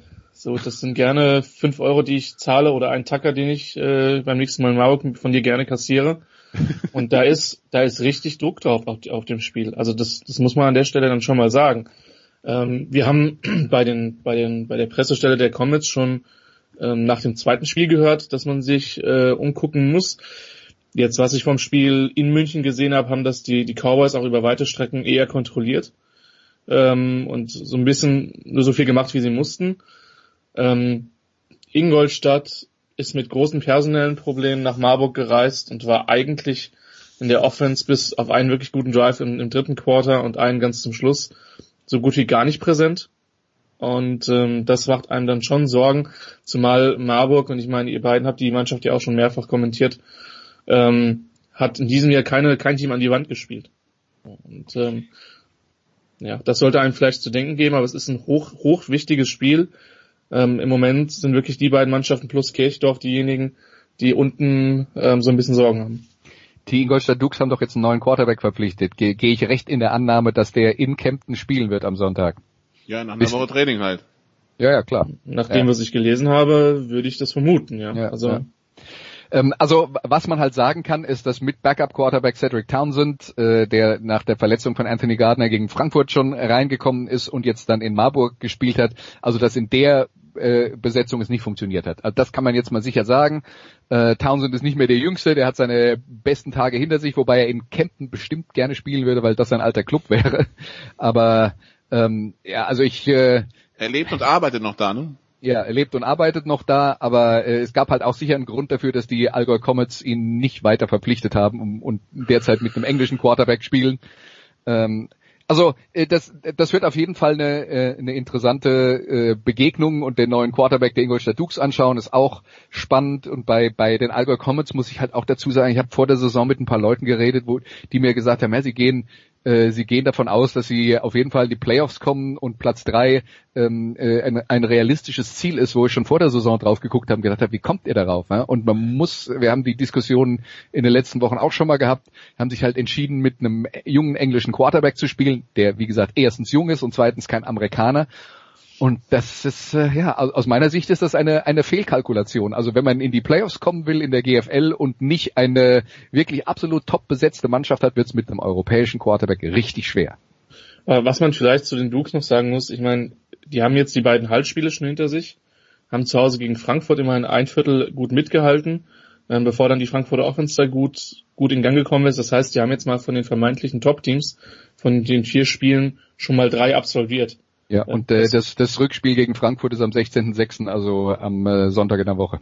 Das heißt im Prinzip, also Sie haben bisher nur einmal gegen High gespielt, aber sie haben dann ab nächster Woche haben sie schon mal drei von vier weg, ja. Ja, sorry, genau. Ähm, und daher, da, da bestehen dann schon Möglichkeiten, ähm, sich in der Tabelle auch noch nach oben zu arbeiten, zumal ähm, wir haben das gesehen, wie knapp Stuttgart in Kirchdorf gewonnen hat. Jetzt das Rückspiel Cowboys Comets war eng, ähm, Kirchdorf Marburg war total eng. Also ähm, da gibt's schon noch Möglichkeiten, äh, entsprechend Punkte zu holen. Aber ich sag mal so, wenn die Dukes äh, allein tabellarisch, würde es halt extrem mies aussehen, wenn du halt mit 0 und 10 jetzt erstmal stehen würdest. Und ähm, deswegen ist es echt eine entscheidende Partie. Und wie gesagt, ich bin gespannt, wie, wie hoch der Druck da auf beiden Seiten ist. Ich hatte jetzt bei den Dukes am Wochenende schon den Eindruck, dass es da schon, ja, dass da schon durchaus geschaut wird, ähm, wie man da weiter verfährt und die Ergebnisse einen da natürlich nicht komplett kalt lassen können. Okay, also so viel zum Süden. Dann schauen wir mal in den Norden und stellen fest, da gab es ein Spitzenspiel im Rudolf-Habich-Stadion vor 7.970 Zuschauern, also fast 8.000 da, um das Duell zwischen Dresden und Braunschweig zu sehen. Andreas, die Dresdner ähm, ja erstmal 0-17 hinten wieder rangekämpft, dann Quarterback verletzt, eine, ein Spiel mit insgesamt sechs Turnovern, davon drei zu Touchdowns zurückgetragen. Da war alles dabei.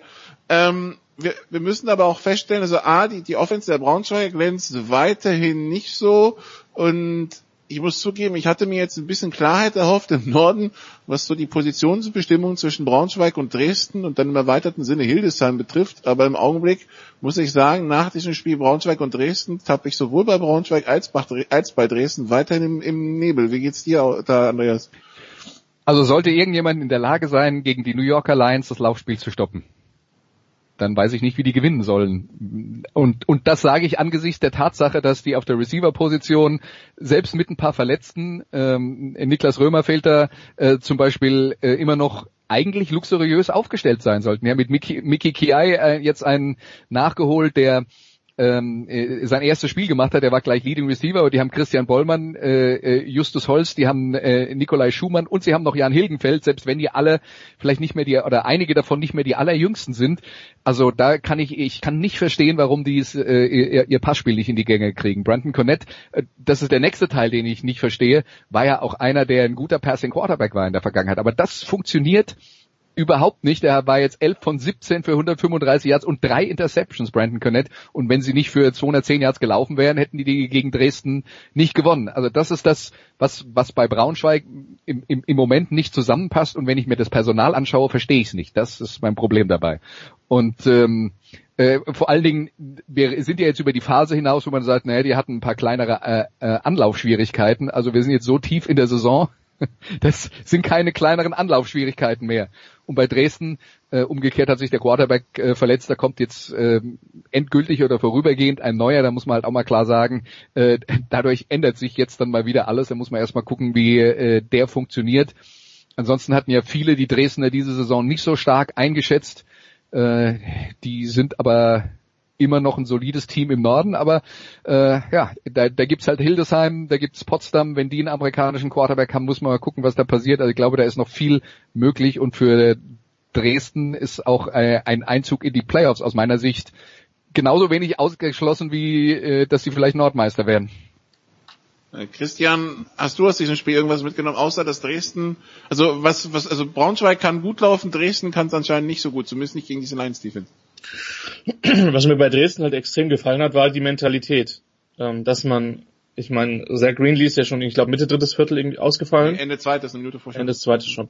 Ähm, dass man dann halt weitergespielt hat und sich nicht auf die gesagt hat, ja, dann lassen wir das mal über uns ergehen, sondern ähm, dass man die Lions dazu gezwungen hat, ähm, ja, einen sehr langen Drive im vierten Viertel zu spielen und damit das Spiel zu entscheiden und er nur mit drei verloren hat und sich dann zugegebenermaßen eben auch mit Defensiv-Touchdowns ähm, dann eine Chance gegeben hat. Aber das ist halt dann das, was du halt machen musst. Ja, dann muss die, muss die Defense halt ähm, die, die Plays machen. Und ähm, das hat mich beeindruckt. Ich meine, klar, es war eine tolle Kulisse, es waren tolle, tolle Rahmenbedingungen, also muss man wirklich sagen, ein ganz, ein ganz fantastisches Fest für Football. Aber das, das würde mir als Dresden Monarchs wirklich, äh, wirklich gut tun, zu sehen, hey, ähm, der wichtigste Spieler ist jetzt erstmal raus und die Mannschaft kämpft trotzdem gegen den, den, den, den Serienmeister im Norden. Und das hat mir gefallen. Ich bin mir auch noch nicht sicher, was, was Dresden final ist. Man hat gesehen, dass die Offense in Köln zum Teil extreme Probleme hat. Ähm, die Crocs sind ohnehin ein Team, mit dem ich im Saisonverlauf noch rechne, auch wenn die im Moment nur auf Platz 6 stehen. Also das wird, das wird, das wird spannend sein. Und ich bin da bei Andreas. Ähm, Im Norden ist noch ganz viel Varianz nach oben und nach unten. Ähm, wobei, wenn du mich nach Power Rankings fragen würdest, da würden die Hildesheimer vermutlich schon auf einstehen im Moment. Ähm, allein weil momentan noch niemand gezeigt hat, dass sie deren Offense stoppen kann. Also Hildesheim ist momentan oben, mit Köln rechne ich noch und Potsdam hat Andreas völlig richtig gesagt. Wenn die einen A-Quarterback haben, dann äh, wird's spannend. Ja, also dass die die Hildesheimer schlagen Düsseldorf. Äh, ich ich tue mir auch weiter mit den, den Düsseldorfer mit den mit den Hildesheimern schwer, Andreas, weil also die ich, ich habe nicht das nicht das Gefühl, dass sie ihre Gegner immer komplett ernst nehmen. Kann natürlich von außen täuschen, aber irgendwie haben wir immer so das Gefühl, dass da gerade vom, ersten auf den zweiten Quarter immer so eine Phase dabei ist, wo man sich denkt, naja, das könnte jetzt auch ein bisschen ernster nehmen. Am Ende gewinnen sie souverän, aber zwischendurch denkt man sich so, Leute, was macht ihr da?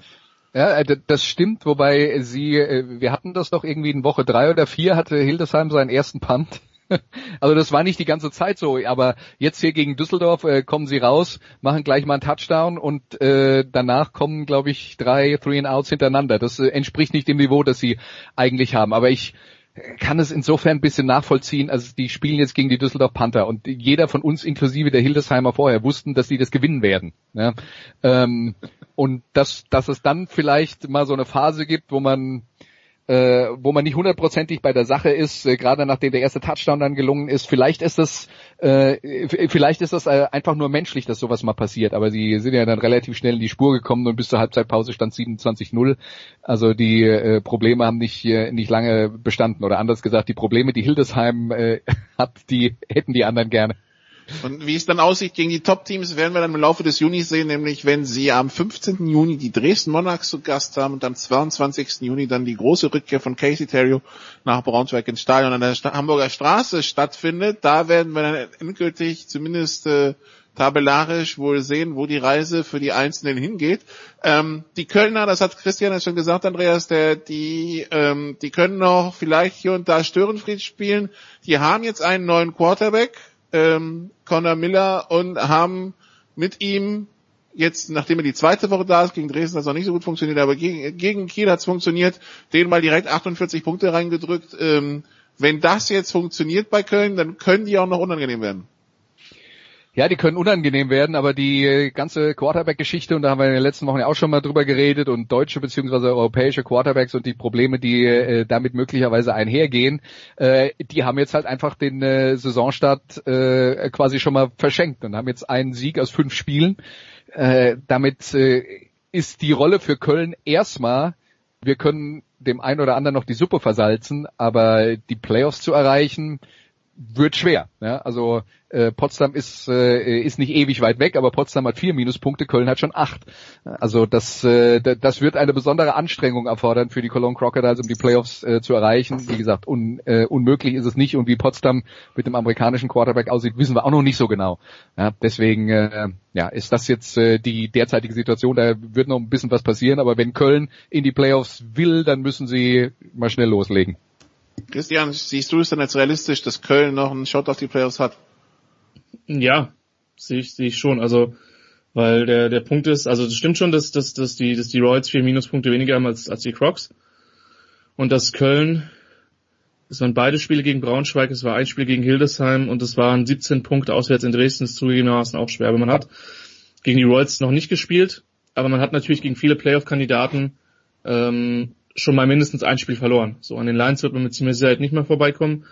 Ähm, Hildesheim im Rückspiel so hoch zu schlagen dürfte auch schwierig werden, es sei denn, man legt halt 70 Punkte auf. Ähm, von daher muss das Ziel halt eigentlich sein, nach Dresden zu fahren und da, und da entsprechend Punkte zu holen und halt Potsdam zu schlagen. Das sieht momentan für mich wie der vierte Platz aus. Bei den, ich bin immer noch, immer noch geneigt, die, die Rebels nicht komplett abzuschreiben, weil die auch erst drei Spiele gespielt haben. Das, was man da gesehen hat, hat schon viele Fragezeichen für mich aufgeworfen, ähm, weil das irgendwie nicht die Rebels aus den letzten Jahren sind. Aber ja, also die sehen im Moment nicht so stark aus, dass ich sage, die müssten zwingend unter den ersten vier landen. Am Wochenende zwei Spiele im Norden. Die Kölner haben Düsseldorf zu Gast. Wenn sie nur irgendwie in die Playoffs wollen, dann gehört das natürlich dazu, Düsseldorf zu schlagen. Nicht nur, weil es das Rhein-Derby ist, sondern auch, weil sie die Punkte brauchen.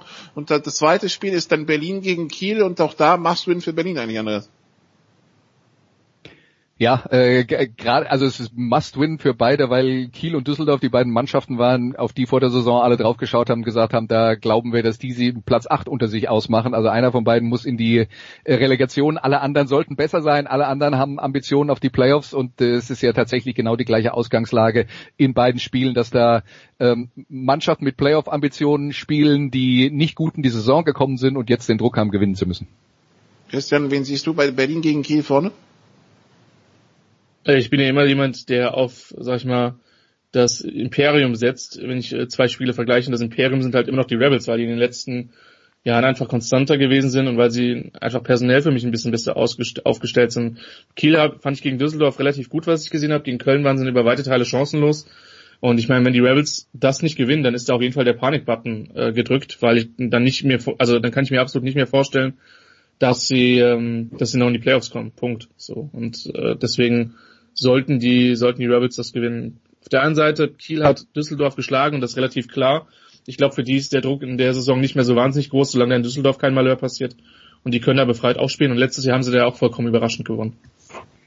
Das stimmt. Das war dieses Spiel, wo sie, wo sie hoch zurücklagen, 20-0 und dann das noch gedreht haben.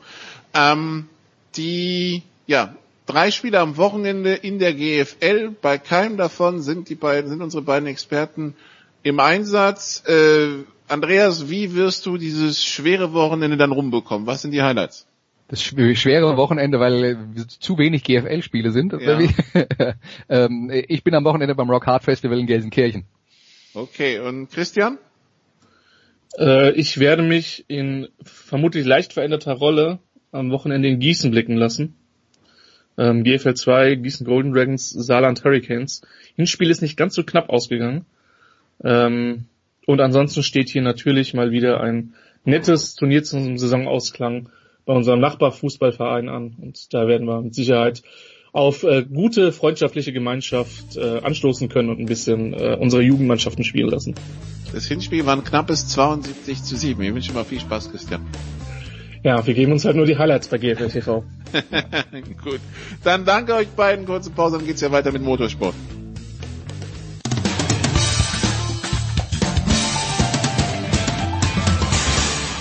Hallo, hier ist Nick Heidfeld und ich höre Sportradio 360.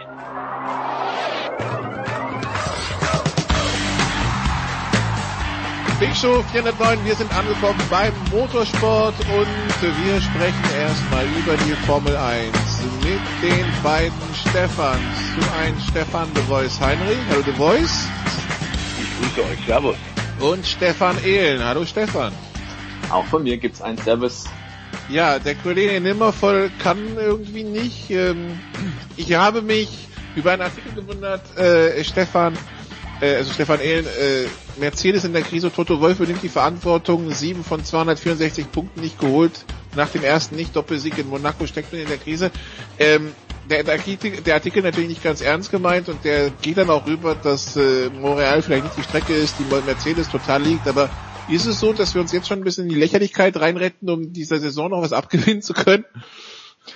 Ja, also tatsächlich geht der Artikel hauptsächlich auf eine Aussage von Toto Wolf zurück. Ähm, da wurde er in Monaco gefragt, ja, zum ersten Mal hat er jetzt quasi äh, nicht die optimale Ausbeute eingefahren und dann hat er scherzhaft gemeint, ja, und da übernehme ich die volle Verantwortung dafür. Ähm, für diese Krise, quasi für dieses, äh, für diese erste Niederlage, wenn man so bezeichnen will. Ähm, das ist tatsächlich nicht ernst gemeint, das war ein bisschen mit Augenzwinkern, aber es ist schon so, äh, Mercedes versucht da mit Hängen und Würgen irgendwie äh, eine Konkurrenz herbeizureden, die es auf der Strecke eigentlich nicht gibt. Ähm, wir hatten ja jetzt viele unterschiedliche Rennstrecken und wir hatten auch immer wieder bei den Wintertests ja die Aussagen von den Fahrern, ja, wir müssen schon so vier, fünf Rennen abwarten und dann wissen wir, wie das Kräfteverhältnis aussieht. Naja, jetzt sind sechs Rennen gefahren und wir wissen, Mercedes hat alle gewonnen. Mercedes hat nur einmal keinen Doppelsieg erzielt und die hätten rein rein fahrerisch, wenn das Techtelmechtel in der Boxengasse nicht gewesen wäre zwischen Max Verstappen und Valtteri Bottas, sehr wahrscheinlich auch wieder ein Doppelsieg erzielt. Mhm. Äh, insofern, glaube ich, ist es nicht vermessen zu sagen, dass diese Saison sportlich äh, beim Kampf um den Titel jetzt nicht ultra spannend wird, zumindest was die Teamwertung angeht. Äh, in der Fahrerwertung mit Bottas und Hamilton, da ist sicherlich noch was zu holen. Ähm, aber rein vom Kräfteverhältnis her muss man einfach sagen, da versucht Mercedes irgendwas zu konstruieren, dass Ferrari die ganz große Bedrohung ist oder vielleicht auch Red Bull aber der Punkteabstand ist jetzt schon so gewaltig, dass da schon sehr, sehr viel passieren muss. Da wirklich eine große Krise bei Mercedes eintreten muss, damit die das noch aufholen können. Wir dürfen ja auch nicht vergessen, wir haben 21 Rennen in diesem Jahr, sechs sind schon gefahren. Das ist ja noch nicht ganz ein Saisondrittel, aber schon nahe dran. Und jetzt kommen wir nach Montreal, wo im Prinzip Ferrari von der Motorenseite her einen Vorteil haben sollte. Aber es gab auch schon weitere Rennstrecken wie Baku, wo es eine ewig lange Gerade gibt beispielsweise und am Ende gewinnt doch Mercedes. Also ähm, man kann die Konkurrenten jetzt stark reden, wie man will. Mercedes reist als Favorit an. Punkt. The Voice, ähm, Montreal eine Strecke, ja, eher für die für, für, für Marke Bleifuß, lange geraden, äh, das Safety Car könnte man auf der Strecke direkt mit einer Startnummer versehen, so oft wie es rauskommt. Ähm, ich meine, im Grunde genommen ist der Ferrari jetzt auch unter Zugzwang. Wenn sie es in Montreal nicht schaffen, irgendwie an, an, an Mercedes vorbeizukommen, wo dann, ne? Ja, aber unter Zugzwang bist du, glaube ich, in der Formel 1 als eines der Top-Teams ohnehin immer. Ähm, und sie sind unter äh, permanentem Feuer aktuell, ähm, weil sie ganz offensichtlich äh, ähnlich wie Red Bull, ähm, was den Setup angeht, die Abstimmung in diesem Jahr vom Fahrzeugkonzept in die falsche Richtung gegangen sind. Das ist inzwischen klar. Äh, Stefan Ehlen hat es ja gerade eben umfassend auch erklärt, dass wir auf so unterschiedlichsten Rennstrecken schon waren ähm, dass da äh, minimalste Hoffnungen nur noch sind. Aber ich glaube, das ist wirklich auch Äh, und das fällt eigentlich auch auf seit dem ersten Grand Prix, ähm, was man aus der Vergangenheit der Roten, der Scuderia auch schon kennt, unglaubliches Schönreden und selbst äh, Mut machen, rufen im Walde, kann man so sagen. Äh, Ferrari ist eine desaströse Saison. Ähm, es gab gleichzeitig ja noch im Winter große Veränderungen. Ähm, gab einen neuen Teamchef, weil man gesagt hat, mit dem bisherigen werden wir es nicht schaffen. Jetzt im fünften Jahr der Kombination Vettel und Ferrari muss es 2019 klappen. Und es ist ein Riesenschritt nach hinten. Ähm, man versteht das Auto immer noch nicht. Es kommen permanent diese Floskeln, die du in jedem Sport hast, aber natürlich im Motorsport umso mehr bei technisch komplexen Geräten. Das heißt immer wieder, ja, wir kriegen das Auto nicht richtig ins, ins Reifenfenster, wir müssen mit dem Fahrzeug noch lernen, aber genau wie du gerade, Nikolas, gesagt hast, wir haben so viele Grand Prix schon, wann wollen sie denn endlich gelernt haben, um das Optimale aus dem Auto rauszuholen? Ähm, sicherlich ist von der Charakteristik her die Strecke auf der Ile Notre Dame in Montreal äh, eher geeignet, ähnlich wie Bahrain, weil wenig Kurven und viele lange Geraden. Ähm, Mercedes macht aktuell mit ihrem fantastischen Konzept des 2019er Autos den Speed in den Kurven, ab Kurvenscheitelpunkt raus beschleunigen. Da nehmen sie allen Konkurrenten, vor allem Red Bull und Ferrari, enorm Zeit ab. Und selbst wenn du so guten Topspeed hast wie äh, Ferrari, nützt dir es bei den meisten Rennstrecken überhaupt nichts. Ähm, wenn sie eine Chance haben, dann da, aber ich glaube auch, dass unter normalen Umständen die Silbernen dort in Kanada nicht zu schlagen sein dürften. Ähm, es ist eine große Diskussion jetzt im Fahrerlager und bei vielen Fans im Gange, die sagt, äh, kann man sich auch zu Tode siegen. Ähm, das glaube ich in der Tat, dass es ein großes Problem ist. Die Quoten, Fernsehquoten zeigen es weltweit auch. Es ist ein großer Einbruch. Ähm, es geht zurück. Auch die Fernsehkollegen von RTL haben das feststellen müssen. Ähm, ich glaube, dass äh, man zwei Dinge sagen muss. A, dass äh, wir vor allem vom Mercedes Nickler die Kappel ziehen müssen und da denken wir an Niki Lauda, denn was die geleistet haben, auch wieder in diesem Jahr. Wenn du so viele Jahre dominiert hast, schleicht sich irgendwann im Hinterkopf bei allen Beteiligten, die bei der Erfolgsma in der Erfolgsmaschine mitarbeiten, so ein bisschen Nachlässigkeit an. Wir kennen es auch vom Tennis, wir kennen es von der Fußball-Bundesliga, egal wo. Ähm, da denkst du einfach, ja, wir haben jetzt so oft dominiert, wir machen es auch mit, mit 90 oder mit 80 Prozent, schaffen wir es auch wieder. Das scheint tatsächlich bei denen nicht der Fall zu sein. Sie haben wieder große Fortschritte gemacht. Und das, äh, die, das große Kompliment muss man einfach stehen lassen. Die haben einen fantastischen Job erledigt. Ähm, die anderen haben es bei weitem nicht so gut gemacht. Ganz offenbar wird man auch diese Probleme mit dem Setup und der Konzeption des Autos so schnell nicht abstellen können. Das hat auch Dr. Helmut Marko, der Red Bull-Konsulent, schon deutlich gemacht. Da muss man das komplette Auto umbauen und dazu ist die Aerodynamik viel zu kompliziert und um das innerhalb von zwei, drei Grand Prix hinzubekommen. Die Formel 1 hat ein großes Problem. Wir haben es oft genug bei dir und äh, Nikolas und bei beim Jens bei Sportradio 360 schon gesagt. Wir müssen äh, ein sehr viel besseres Reglement bekommen mit sehr viel mehr Chancengleichheit. Wir müssen runter von diesem Übermaß an Aerodynamik, von diesem Hightech-Anspruch. Wir müssen vom Geld runterkommen. Wir brauchen mehr Ausgeglichenheit. Und in diesem Jahr bei den bisherigen Rennen haben wir gesagt, dieser Appell ist, ist wichtiger und die, diese Veränderungen sind dringender denn je. Wenn wir aufs, auf die Kanada, auf Kanada zurückkommen, Stefan, ähm, ja, also es gibt weiterhin drei DRS-Zonen. Das Wetter scheint jetzt auch kein Chaos vorherzusagen. Also es soll trocken bleiben, es soll nicht heiß werden. Ähm, also eigentlich ideale Rennbedingungen. Ähm, und also die Faktoren werden dann sollten dann auf bei den Autos liegen und bei den Fahrern, nicht woanders. Ne? Sehe ich auch so. Du hast aber in Kanada natürlich immer die Unwägbarkeit. Es ist ein Rennen, ähm, das ist so ein bisschen Stadtrennenartig. Also du fährst da ja auf einer Rennstrecke, die ist nicht permanent, sondern das ist so eine Insel im St. Lorenzstrom. Und da stehen die Leitplanken und Mauern auch recht nahe. Du hast hohe Geschwindigkeiten, da platzt auch gerne mal ein Reifen und dergleichen mehr, enge Schikanen. Also da sind schon so äh, Gegebenheiten, dass man da auch mal einen Fehler machen kann. Und äh, dann kommt natürlich der Safety Car auf die Strecke. Äh, Kanada hält auch den Formel 1 Rekord für die meisten Safety Car Phasen in einem Rennen nämlich fünf. Ähm, und äh, das, das war auch total ein verrücktes Rennen damals übrigens. Jensen Button hat es gewonnen mit einem Überholmanöver in der letzten Runde, weil Sebastian Vettel einen Fehler gemacht hat. Der war nämlich in Führung liegend da und Button hat noch überholt. Äh, Button war zwischendurch in einen Unfall verwickelt, war zwischendurch abgeschlagen letzter, hat eine Durchfahrtsstrafe gekriegt, unter anderem, ich glaube, war viermal noch an der Box zum Reifenwechseln, weil es ein Chaosrennen war mit Wetterwechsel und so weiter und hat am Ende trotzdem noch gewonnen. Also das ist jetzt natürlich ein bisschen sehr extrem, klar, aber es zeigt eigentlich auf, äh, Kanada ist so ein Rennen, wenn die Safety-Car-Phase günstig fällt und es ist wahrscheinlich, dass es eine gibt, äh, dann kann da schon eine kleine Überraschung auch passieren. Ähm, insofern, ich würde jetzt nicht davon ausgehen, dass es wirklich so ein Spaziergang wird für Mercedes, aber alles andere als ein Mercedes-Sieg wäre für mich zumindest schon eine kleine Sensation. Du weißt, siehst du es anders?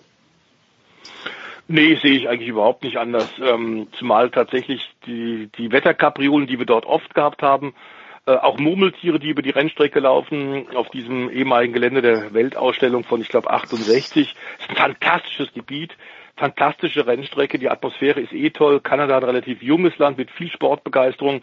Einer der schönsten Rennen für alle Beteiligten, inklusive alle Journalisten. Also ich war da auch sehr oft und sehr gerne. Ähm, ausverkauft ist ohnehin ähm, überhaupt gar keine Frage. Es wird ein Happening. Ähm, auch die Fernsehbilder sind eigentlich immer sehr schön äh, und spektakulär, aber wir brauchen, glaube ich, da auch nicht schönreden. Äh, die Syrerinnen werden es unter normalen Umständen auch machen. Ähm, es geht jetzt, glaube ich, in der Formel 1 ein bisschen mehr darum, wie kann man das äh, kurz- und mittelfristig alles noch äh, verändern. Die Liberty Media Truppe traut sich zu wenig. Sie sind ganz eindeutig äh, auch unter dem Druck der großen Hersteller. Ähm, wir hatten gedacht, als die, wenn die Amerikaner von Bernie Ecclestone übernehmen, äh, die Amerikaner, die ein Unterhaltungsunternehmen haben, also aus Entertainment-Bereich kommen, dann werden die einfach verstehen, wie man tatsächlich in Amerika insgesamt Sport zelebriert und, und professionell managt. Sie haben bisher relativ wenig erreicht, muss man sagen. Nun gibt es zwar auch teilweise langfristige Verträge von Bernie, die er so ein bisschen als Tretminen noch, als Hinterlassenschaft gehalten hat, aber trotzdem muss ich aktuell sagen, es passiert zu wenig. Liberty Media als die Chefs macht nicht richtig. Und ein Problem, das weiß der Stefan Ehlen ganz genauso, wir kennen es nämlich aus der gemeinsamen Zeiten der DTM auch, wenn die Hersteller auch beim sportlichen technischen Reglement ähm, zu viel mitzureden haben, dann wird's meistens nichts. Das funktioniert eigentlich nicht. Die australische Supercar Championship macht es vor, Nesca macht es vor. Du brauchst eine autoritäre Führung, die zwar sich alle Beteiligten, die Interessen der Beteiligten anhört, aber am Ende selbst entscheidet. Im Sinne der Unterhaltung, im Sinne der Fans. Und das passiert in der Formel 1 gerade nicht. Und wenn man den amerikanischen Sport nimmt, The Voice, ich meine, der punktet ja dadurch, dass er immer versucht, die schwachen Teams wieder stärker zu machen. Also das passiert mhm. dann durch den Draft, klar. Äh, wir werden jetzt nicht Fahrer draften, aber gibt es irgendwie, gibt's irgendwie ein Szenario, wo man sagen kann, okay, ähm, das Team ist jetzt schlechter gewesen, unabhängig vom Geld, es kriegt jetzt, keine Ahnung, ähm, andere Vorteile, um wieder ranzukommen. Oder, oder muss man das andersrum angehen und sagen, okay, Mercedes gewinnt so viel, die bekommen jetzt nach und nach den Nachteil, dürfen einmal weniger Reifen wechseln, was weiß ich. Ja, es gibt also Vergleichbares, wenn wir so gucken. Ähm, Frage ist natürlich immer die Durchsetzbarkeit. Aber in der MotoGP, gerade eine Rennserie, die ja enorm boomt, auf die wir regelmäßig bei euch hier bei Sport 3360 ja auch eingehen, und die besteht eben auch nicht nur aus Superstar Valentino Rossi, eine enorme Ausgeglichenheit. Viele Hersteller sind mit dabei bei im Vergleich zur Formel 1 natürlich dann auch, obwohl auch Weltmeisterschaft, dann doch etwas niedrigeren Kosten. Aber da kommen wir genau wieder zu den Kosten. Und da ist es so, wenn ein Hersteller, der mitmacht, ein Jahr lang nicht gewonnen hat und nicht auf dem Podium war, darf der deutlich mehr Motoren im nächsten Jahr verwenden. Das ist in der Formel 1 ja auch nur schwer zu vermitteln. Und das ist die Aufgabe natürlich von Journalisten, aber der Stefan Ehlen wird das auch wissen, der sich ja auch sehr intensiv mit seiner Website mit der Formel 1 beschäftigt. Wie willst du den Leuten erklären, dass es permanente Startplatzstrafen gibt, weil es wieder zu viel ähm, Antriebseinheiten verwendet wurden? Ähm, jetzt haben wir unter anderem auch das ja gesehen, was, was äh, in, in Monaco passiert ist. Ein Max Verstappen fährt äh, als zweite über Linie, wird am Ende als Vierter gewertet. So diese ganzen Dinge sind wahnsinnig schwer auf Dauer zu vermitteln. Und äh, warum man in der Formel 1 nur drei Antriebseinheiten pro Jahr verwenden kann, wenn man trotzdem 600, äh, 700 Millionen Dollar im Jahr ausgibt, ist nicht richtig zu erklären. Die sind zu sehr in ihrem eigenen Kosmos über viele Jahre gewesen und da muss man raus und da muss man nur links und rechts gucken andere Rennserien anschauen und sich nicht zu schade sein, davon zu lernen. Ähm, wir haben gesehen ein anderen, anderes Problem gerade, wie es sein kann, wenn man zu sehr und zu lange in der eigenen Suppe, in eigenen Saft schmort. Ist die WEC, die Langstrecken-Weltmeisterschaft, die auch momentan in Grund und Boden gefahren wird und die sich quasi selbst enteiern, äh, die längst ihren Nimbus ähm, als, als Sportwagen-Top-Serie eigentlich eingebüßt hat und die ganz offenbar gegen die Wand gefahren wird. Die Formel 1 muss da enorm aufpassen. Okay. Stefan, wie, wie siehst du die Möglichkeiten, die die Formel 1 hat, um, um da wieder wieder Spannung reinzubringen? Weil das Problem ist ja, der einfachste Hebel wäre ja Geld, aber an den kommt man ja wahrscheinlich nicht ran. Naja, das ist ja zumindest geplant für 2021 und dann schrittweise, dass die Budgets runtergefahren werden. Aber das ringt den Herstellern momentan ein müdes Lächeln ab, weil noch ist nichts beschlossen. Noch ist es nur so eine Vision und äh, die werden schon Mittel und Wege finden, um dann entsprechend dann außerhalb dieser Rechnung vielleicht noch das eine oder andere zu machen. Aber ich sehe es tatsächlich wie der Stefan. Es gibt Gelegenheiten, wo man da sagen könnte, Mensch, ähm, dann kriegt halt ein Team mehr Motoren oder mehr Stunden im Windkanal oder oder oder. Also man könnte auf der einen Seite die erfolgreichen Teams einschränken und man könnte auf der anderen Seite sagen, du, dann äh, kriegt halt dann ein Hinterbänkler-Team wie Williams die Möglichkeit, dass sie halt vielleicht mehr im Windkanal sein dürfen, dass sie mehr CFD machen dürfen, äh, dass sie vielleicht auch am Freitag mehr testen dürfen. Auch das wäre zum Beispiel eine Möglichkeit, dass man die Testfahrten wieder ans Rennwochenende verlegt und einfach sagt, das erste freie Training ist künftig einfach nur für die Teams ab Platz 5 in der Konstrukteurswertung. Also es gibt es gibt mögliche Szenarien, die man da eingreifen könnte, aber für mich am wichtigsten wäre vor allem, es muss äh, sinnvoll mit dem Geld umgegangen werden. Was ich jede Woche sehe, ist, dass irgendjemand am Frontflügel wieder ein neues Winglet hat und da noch irgendwas neu gebogen und hier noch ein kleines Teilchen am Auto, schmeißt den Käse doch endlich über Bord oder nimmt zum Beispiel diese Seiten, äh, seitlichen Windabweiser, die sogenannten Bartsports. Die waren vor exakt zehn Jahren mal verboten. Da sahen die Autos sehr, sehr sauber aus, weil keine Zusatzflügelchen dran waren und nichts. Da hat man wirklich aufgeräumt gehabt. Und zur Saison 2017 hat man das wieder zugelassen. Und das war so eine Büchse der Pandora. Da musst du nur mal anschauen, wie die Autos da ausschauen. Das ist im Prinzip wie so ein Lastwagen umgebaut und da noch ein Flügel und hier noch irgendwie ein aerodynamisches Luftleitblech braucht kein Mensch. Das interessiert den Zuschauer nicht, ob die jedes Wochenende einen neuen Flügel da haben oder ob die nah ein neues Blättchen haben. Das sind ja meistens auch wirklich äh, Zentimeter, Millimeter große Teile, die da neu angeschraubt werden, genauso am Unterboden. Da würde ich einfach hergehen und sagen, Freunde, nehmt einfach Einheitsteile, ja. Seitliche Windabweiser, Unterboden, Frontflügel, Heckflügel, merkt der Zuschauer eh nicht, ja. Dann kommt es auf Setup an, dann kommt es auf die Gesamtaerodynamik vom Auto an, dann vielleicht auch noch ein bisschen auf den Motor. Und das war's. Der Motor, das finde ich, ist ein zentraler Teil der Formel 1, zentraler Teil des Motorsports, den würde ich nicht vereinheitlichen. Da soll schon noch ein bisschen Leistungsunterschied dabei rauskommen. Aber bei den ganzen Teilen, wenn man doch ehrlich ist, Radaufhängung, äh, Getriebe und was es nicht noch alles gibt, davon hat der Fan auf der Tribüne nichts, davon hat der Fan vorm Fernseher nichts. Der Fan, der will packen, der Rennen sehen. Und äh, damit könntest du aber die Hersteller einfach packen und sagen, Mensch, das sind wirklich Kosten, die kann man problemlos runterschrauben, genauso Lenkrad und dergleichen mehr. Also es gäbe so viele, so viele Hebel, die man ansetzen könnte, und es momentan nicht tut. Völlig unnötigerweise wird da überall Geld investiert, wenn es doch einer alleine machen könnte und den anderen zur Verfügung stellen. Teilweise, und das muss man auch sagen, Stefan hat es vorhin auch schon formuliert, äh, andere Rennserien können das. Andere Rennserien fahren da sehr erfolgreich damit beispielsweise. Ich verweise da auf die Indica Series in Amerika. Ähm, da werden Aero-Pakete entwickelt und dann den anderen zur Verfügung gestellt. Wunderbar. Warum auch nicht? Könnte auch in der Formel 1 funktionieren.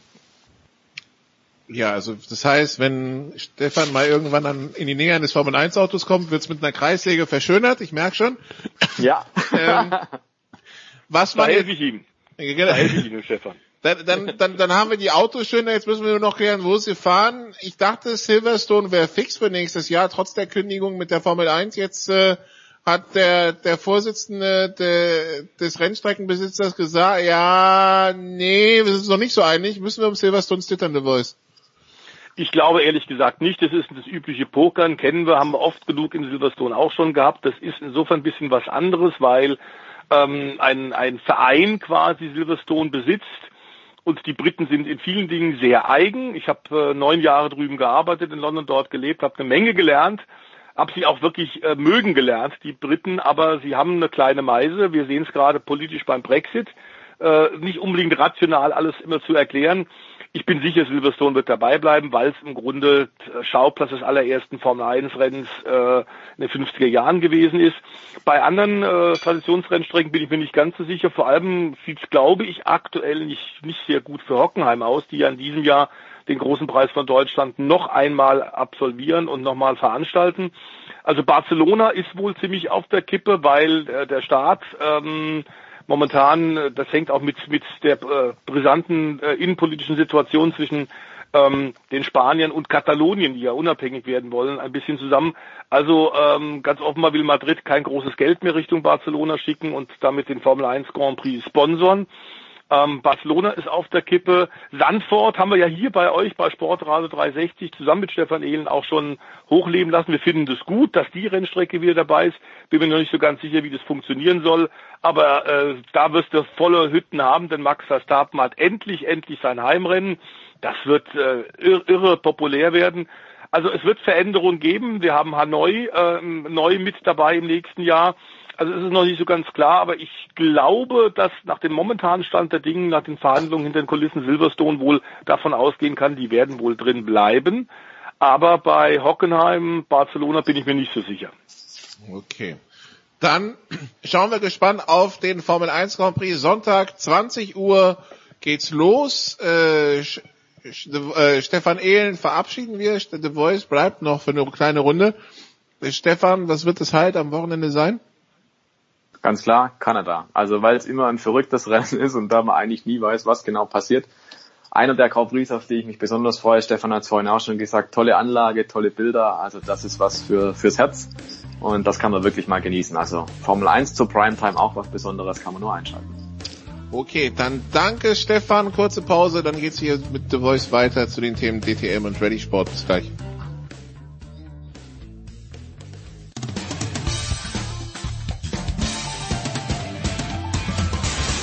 Hallo, hier ist Sven Hannawald und mir hört Sportradio 360. Big Show 409, wir sind weiter im Motorsport mit Stefan de Voice Heinrich und wir sind angekommen bei der DTM.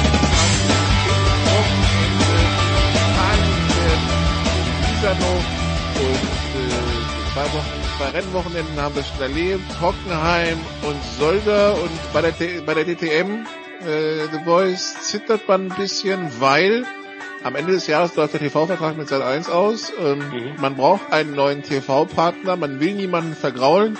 Man will aber, man muss aber natürlich schauen, dass man bei Fernsehsendern attraktiv bleibt. Wie schafft man diesen Spagat?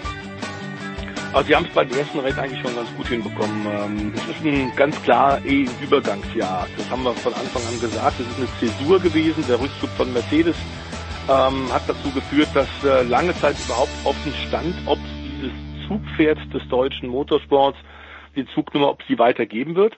Mit nur zwei Herstellern. Wir hatten ja in den 90er Jahren auch mal das Dilemma nach dem Rückzug damals von Opel als Werksteam, dass auch dort zwei Hersteller dann das Überleben gesichert haben, nämlich Audi und Mercedes. Die haben das sechs Jahre lang mit äh, zwei Herstellern, mit zwei Prämienherstellern und entsprechendem Aufwand tatsächlich hinbekommen. Aber das ist klar, in der heutigen Zeit geht das nicht mehr. Auch, weil die Fernsehstationen natürlich etwas andere Forderungen haben. Wenn sie was tatsächlich live übertragen und Primetime äh, zur Verfügung stehen, ist klar, ähm, da haben die auch Wünsche und klare Ansagen. Äh, der Wechsel tatsächlich nach äh, fast 20 Jahren ARD, der Wechsel zu Sat 1, hat für viel Diskussionen gesorgt. Auch weil ARD gezahlt hat, die DCM, ähm, Rechtegebühren äh, abgedrückt hat, äh, die in der äh, Kasse der ITR durchaus äh, gern gesehen wurden. Das waren siebenstellige Beträge. Bei Sat 1 muss die DTM jetzt bezahlen. Und es ist insgesamt natürlich ein kleinerer Sender, der geringere Reichweiten haben. Ähm, allerdings muss ich sagen, dass die, die Sat 1 Leute hervorragend machen mit sehr viel Engagement. Es wird auch unter der Woche unglaublich promotet, das was man der ARD über lange Jahre so ein bisschen vorgeworfen hat dass da zu wenig draus gemacht wird, zu wenig Querverweise kommen. Sat 1 äh, nützt die Möglichkeiten der DTM mit dem Einbindung doch großer Namen, großer Hersteller, großer Sponsoren und machen wirklich viel draus. Äh, es sind packende Übertragungen mit genügend Vorlauf, die dann wirklich zur, zum Rennstart hinführen, der guten Nachberichterstattung. Aber klar, die Quoten sind äh, weniger als im Jahr zuvor. Und da muss die DTM erstmal auch mitarbeiten. Gerd Berger hat das ja übernommen vor einigen Jahren, nachdem man da auf etwas schnöde Art und Weise den langjährigen ITR-Chef Hans-Werner Aufrecht äh, rausgedrängt hat. Berger, der früher, wie du ja selber weißt, lange Formel-1-Fahrer war, dann ein Rennteam ja auch hatte mit Toro Rosso, dort Sebastian Vettel zum ersten Grand Prix-Sieg geführt hat, bei BMW lange Motorsportchef war. Das heißt, er kennt das Geschäft aus vielen, vielen Perspektiven hat eine tolle Vernetzung. Der hat das Ganze übernommen, da war Mercedes noch dabei und nach drei Monaten, nachdem er den Job neu übernommen hatte, hat Mercedes den Rückzug erklärt. Das war desaströs, auch für Gerhard und er hat es toll gemacht. Müssen wir sagen, wir haben ihn hier ein paar Mal schon gelobt, sollte man nochmal tun. Er hat mit Aston Martin tatsächlich geschafft, einen dritten Hersteller für dieses Jahr zu bekommen. Die waren von Anfang an seit Hockenheim sogar schon mit vier Autos mit dabei und haben auch in den Rennen bisher Fortschritte gemacht. Das ist also alles sportlich, stimmt das alles, das passt. Wir haben bisher BMW-Siege, wir haben Audi-Siege gehabt, du hast gesagt, bei den Rennen bisher in Deutschland und in Belgien. Jetzt kommt äh, Misano, äh, schöne Rennstrecke. Mugello würde mir noch besser gefallen, da wo die MotoGP am letzten Wochenende zu Gast war. DTM war da auch schon mal, allerdings da in den italienischen Sommerferien. Und dann brauchst du im Herzen von Italien der Toskana nicht fahren. Dann ist es so heiß, dass jeder Italiener, definitiv jeder, an der Küste ist und am Meer. Also das war ein falscher Zeitpunkt. Ähm, jetzt Misano, glaube ich, dürfte es ein bisschen besser sein. Äh, man hat vor allem natürlich einen riesen Crowdpuller, eine riesen äh, Attraktion, äh, den man Andrea Dovizioso hat verpflichten können. Äh, der momentan zweite äh, in der MotoGP Ducati-Werksfahrer in Italien, ein absoluter Superstar, wird ein DTM-Auto fahren. Ähm, wird natürlich nicht vorne mithalten können, das ist klar, aber wird ganz sicherlich für ordentlich Zuschauerresonanz auch sorgen. Ähm, es ist eine schöne Rennstrecke, auf der man durchaus überholen kann. Es ist die dritte Station in diesem Jahr, bevor es dann zum Saisonhöhepunkt äh, Anfang Juli geht, an den Norrisring, das fränkische Monte Carlo am Dutzenteich im Herzen der Frankenmetropole in Nürnberg. Ähm, aber jetzt Misano, der Abstecher nach Italien, wird, glaube ich, vom Wetter auch eine ordentliche äh, Herausforderung für die Teams werden, weil Wettervorhersage ist, es wird relativ warm werden. Wir haben aktuelle Meldungen noch bekommen, lieber Nikolas, dass leider Jamie Green, einer der äh, Audi-Werksfahrer, nicht wird fahren können. Die Meldung kam gerade kurz vor der Aufnahme unserer Sendung. Der hat offenbar Probleme mit den Nachwirkungen einer Blinddarmoperation. Und äh, letzte Nacht hat es ihm wohl richtig erwischt. Ähm, die Operation war schon erfolgt, aber jetzt gibt es irgendwie größere Probleme, ähm, gesundheitliche Probleme. Wir hoffen, dass er bald wieder genesen kann, denn er hat äh, zuletzt in Belgien mit einem dritten Platz auf sich aufmerksam gemacht. Äh, einer der schnellsten Fahrer der DTM, der 2018 ein desaströses Jahr hatte und jetzt ganz offenbar dieses äh, schlechte die schlechte Phase überwunden hatte und gerade wieder auf dem Weg nach vorne war und den Spitzenfahrern wieder mithalten konnte. Jamie, also der ist nicht dabei und wird durch Pietro Fittipaldi ersetzt, den Neffen des ehemaligen zweifachen Formel 1 Weltmeisters Emerson Fittipaldi. Ich dachte, der sollte in, äh, in Montreal fahren, oder? Der sollte zumindest da als Testentwicklungsfahrer bei Haas, du hast recht, bei dem Haas Grand Prix Team dabei sein sollte in Montreal also bei den Ingenieuren mitgucken und schon ein bisschen ähm, dem Team äh, auf die auf die Finger schauen, denn er ist Test- und Entwicklungsfahrer dort, aber ein Einsatz war dort nicht geplant. Ähm, aber klar ist, dass er natürlich, wenn Audi ruft äh, und so dringend jemanden braucht, ähm, dass er dann äh, Folge leistet. Er ist ja die ersten beiden Rennen schon in der DTM gefahren, in einem Kundenteam, WRT aus Belgien, hat das prima gemacht, hat Punkte geholt, hat neuen Rundenrekord in Hockenheim gleich hingestellt. Also dafür, dass er zum allerersten Mal in diesem Jahr ein DTM-Auto fährt, der 21-jährige junge Brasilianer, der scheint nicht nur den Namen, der scheint auch die, das Talent vom Großvater geerbt zu haben, denn der ist schnell. Ja, also es wird warm am Wochenende in Italien. Hier auf Malta können wir es schon spüren. Es kommt äh, heiße Luft aus Afrika hoch. Äh, und ich musste vorhin, als du meintest, in der Toskana im Sommer dran denken, was man hier immer auf Malta erzählt, auf die Frage, fahren Sie hier nicht links oder fahren Sie rechts, antwortete Malteser standardmäßig, wir fahren im Schatten. Und äh, dementsprechend... Wenn du ihn findest. Wenn du ihn findest, genau. Dementsprechend ist, ist auch der Fahrstil. Der, der Dovizioso, wenn der Eintrag von der MotoGP in DTM-Auto steigt, mhm. ich stelle mir, ich stell, ich stell mir das jetzt schon eine monstermäßige Umstellung vor. Ich meine, von zwei auf vier Rädern ist halt nicht nur zwei Stützräder ran, sondern das ist ja schon eine ganz andere Art, so, eine, so ein Vehikel zu, zu bewegen. Ähm, also ist das, ist das für ihn dann auch sicher, das zu machen? Ja, sicher glaube ich schon. Er hat da auch eine Möglichkeit natürlich vorher einen ausführlichen Test zu machen. Man sollte es auch nicht verkennen. Ähm, auch die Motorradrennfahrer sind natürlich auch Autofreaks, ist gar keine Frage. Natürlich fahren die auch dann privat gerne Supersportwagen und fahren da auch durchaus schnell. Auch ein Valentino Rossi ist schon viele Rennen gefahren, hat auch Ferrari Formel 1 Tests schon gemacht. Nun war der besonders gut und besonders talentiert. Aber wir hatten zum Beispiel Mike the Bike äh, Halewood oder wir hatten auch einen John Surtees, der es sogar geschafft hat, als Motorradfahrer Weltmeister zu werden und dann Formel 1 Weltmeister zu werden. Gut, das waren die 60er Jahre. Unvergessenswar, trotzdem eine makellose Leistung. Das wird heute nicht mehr möglich sein. Aber du, der Andrea Dovizioso, der wird mit dem Auto umzugehen verstehen. Äh, das wird sicherlich kein Sicherheitsrisiko sein. Dass der nicht vorne mitfahren kann, ist klar. Er wird Spaß haben, er wird PR bringen. Ähm, und das, das wird hervorragend funktionieren. Valentino Rossi hätte man natürlich auch gerne gehabt, aber der hat keine Freigabe von Yamaha bekommen, was ich insofern auch verstehen kann. Yamaha hat gerade Probleme mit dem Motorrad, wieder mal, muss man sagen, in der MotoGP. Wieder mal sind die technisch zurück, wie in den letzten Jahren auch immer. Und dass die da jetzt äh, sich darauf konzentrieren, äh, ein bisschen aus dem Formtief rauszukommen und deswegen ihre, ihre Fahrer nicht abstellen wollen für andere Geschichten, verstehe ich. Äh, aber Dovizioso, glaube ich, wird, wird auch da äh, ein großer Name sein, wird helfen. Wenn wir bei Italien und DTM sind, sollte man vielleicht noch sagen, dass Gerhard Berger einer derjenigen ist, der da dran arbeitet, hinter den Kulissen, neben dem Neueinsteiger Aston Martin vielleicht dann doch noch einen vierten oder fünften Hersteller mittelfristig in die DTM zu locken. Und einer, der natürlich jetzt in Italien oft genannt wird, ist natürlich Alfa Romeo, denn die waren schon mal in der DTM und haben ganz große Erfolge mit Nicola Larini, mit Alessandro äh, Nannini geholt. Ähm, die haben äh, Siege geholt, Titel geholt in der DTM. Das wäre natürlich ein Wunschziel, dass Alfa Romeo vielleicht mit dem Modell Giulia, ähm, dem Sportwagen, tatsächlich auch in die DTM kommen würde. Und da bin ich sicher, wird es äh, in Misano Gespräche geben. Wenn wir schon bei den, wenn wir schon bei den, äh, bei den Motorradfahrern sind, es äh, laufen aktuell auch wieder und das bis morgen die, die, die Isle of Man Tourist Trophy. Mhm. Ähm, es gab wieder einen Todesfall. Ist das noch zeitgemäß, The Voice? Schwierige Frage. Gute Frage, schwierige Frage. Ähm, äh, ich war ein paar Mal es, da. Es, es ist ja jedes Jahr, ne? Also ich meine, es ist spektakulär, ja, wenn man sich anschaut.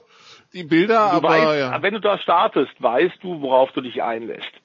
Also das muss man mal sagen. Es ist eine nicht permanente Rennstrecke, es sind öffentliche Straßen, über 60 Kilometer. Du fährst weit hoch in die Berge rauf, wo immer dann teilweise auch beim heutigen, auch, auch jetzt im, im, im Juni durchaus noch Schneefälle sein können, Hagel.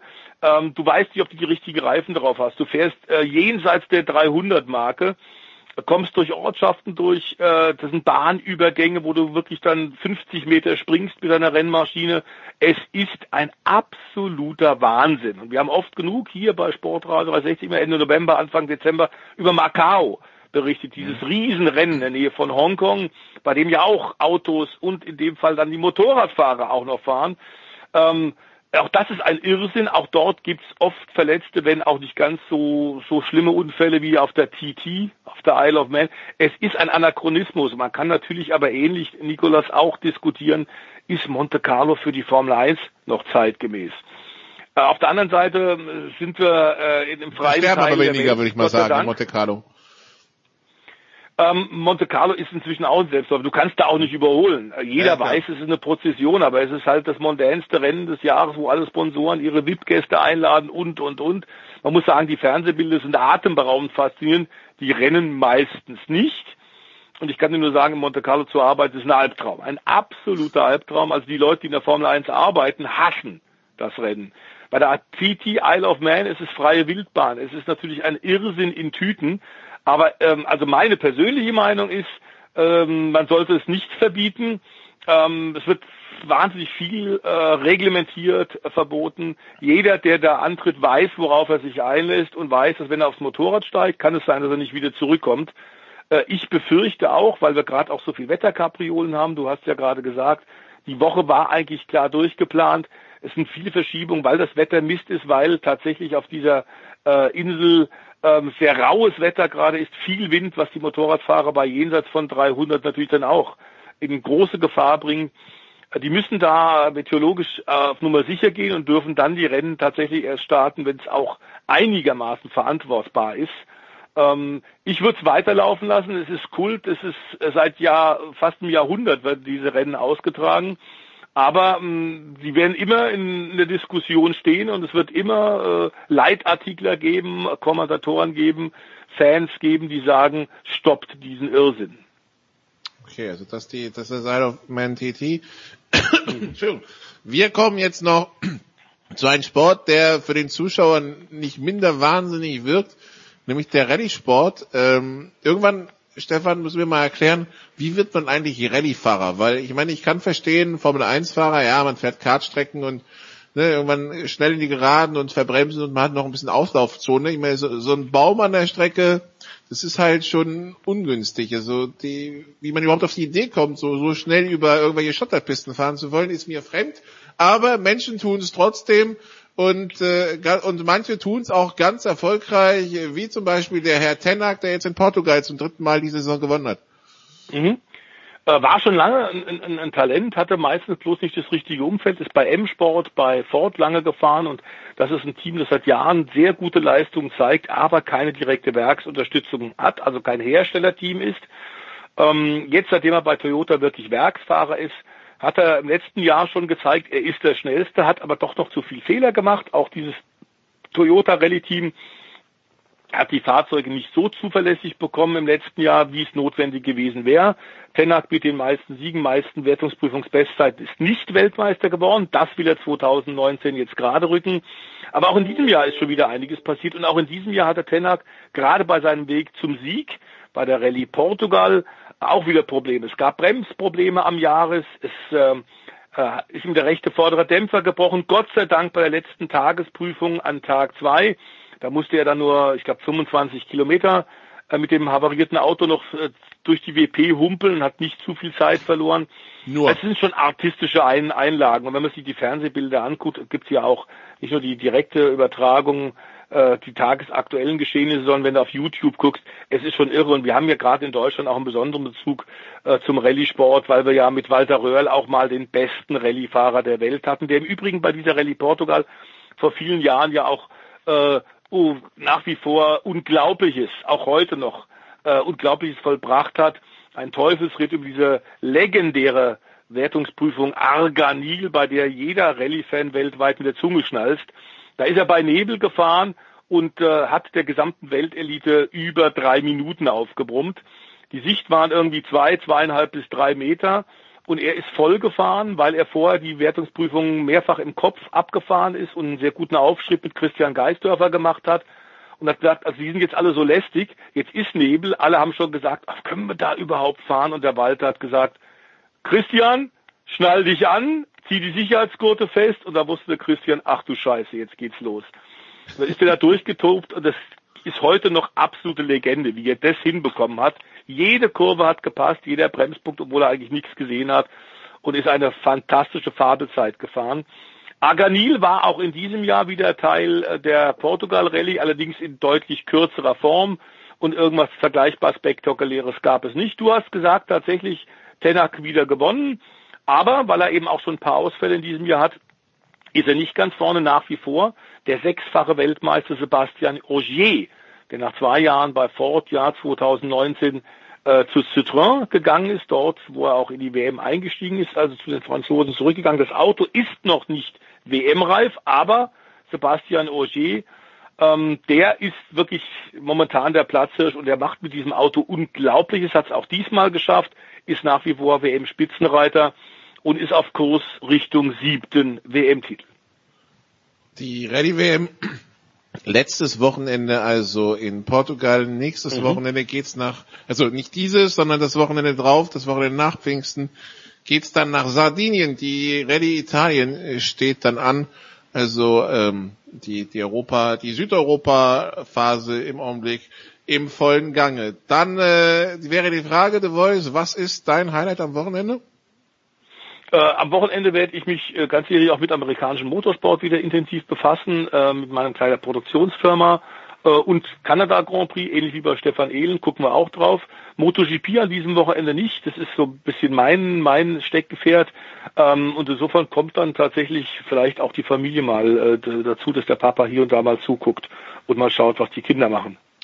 Gut, dann wünschen wir dabei viel Spaß. Das war's für Motorsport in der Big Show. Das war's von mir in dieser Big Show. Wir geben jetzt ab in, nach Paris, wo Jens Rüber beim verregneten Mittwoch wahrscheinlich alle Zeit der Welt hatte, sämtliche Gespräche zu führen. Was dabei rausgekommen ist, hören Sie jetzt. Danke Stefan. Danke liebe Zuhörer. Tschüss.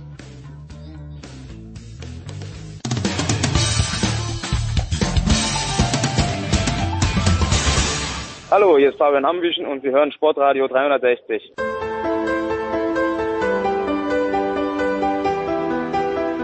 Herrschaften, es geht weiter in der Big Show 409. Danke, Nicola. Jetzt versuche ich hier zu übernehmen. Ich hoffe, das Internet bricht nicht zusammen, denn die Leitung muss klar sein. Wenn dieser Mann in der Leitung ist, der im nächsten Jahr der Sportdirektor des VfB Stuttgart werden wird, es ist Markus Götz. Servus Götzi.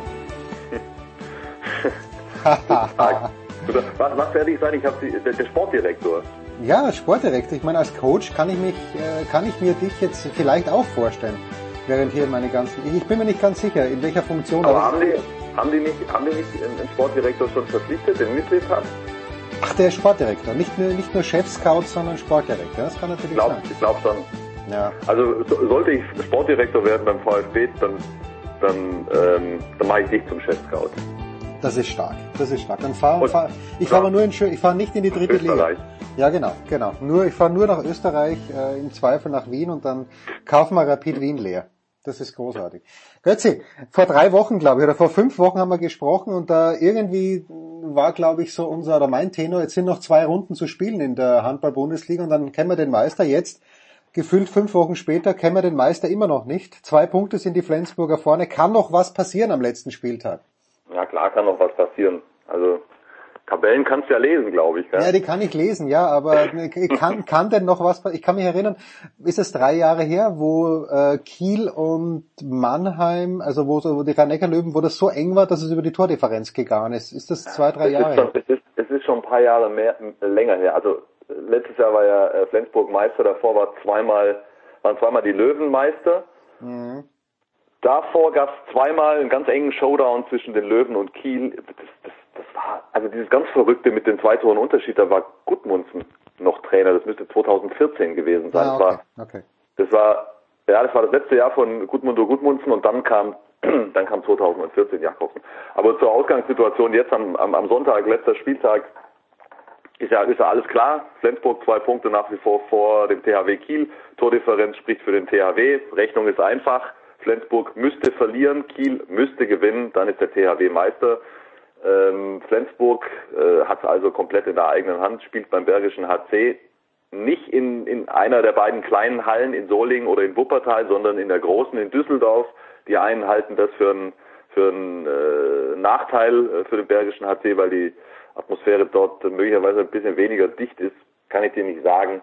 Grundsätzlich ähm, machen die Flensburger auf mich einen super stabilen Eindruck im Moment. Also es, es spricht im Moment wenig dafür, dass Flensburg dort äh, verliert, aber aber gespielt werden muss es noch. Also weißt du, dieses dieses Momentum des letzten Spieltags und äh, dann hast du den ultimativen Druck. Du hast maximal was zu verspielen aus Flensburger Sicht, die die ganze Saison vorne wegmarschiert sind. Weißt du, ich meine, die gefühlt sind die, das weiß ich jetzt nicht, aber gefühlt sind sie vom ersten Spieltag an Tabellenführer äh, gewesen, ja. weil es hat ja ewig gedauert, bis sie die ersten Punkte haben liegen lassen. Das ist ja erst in der Rückrunde passiert.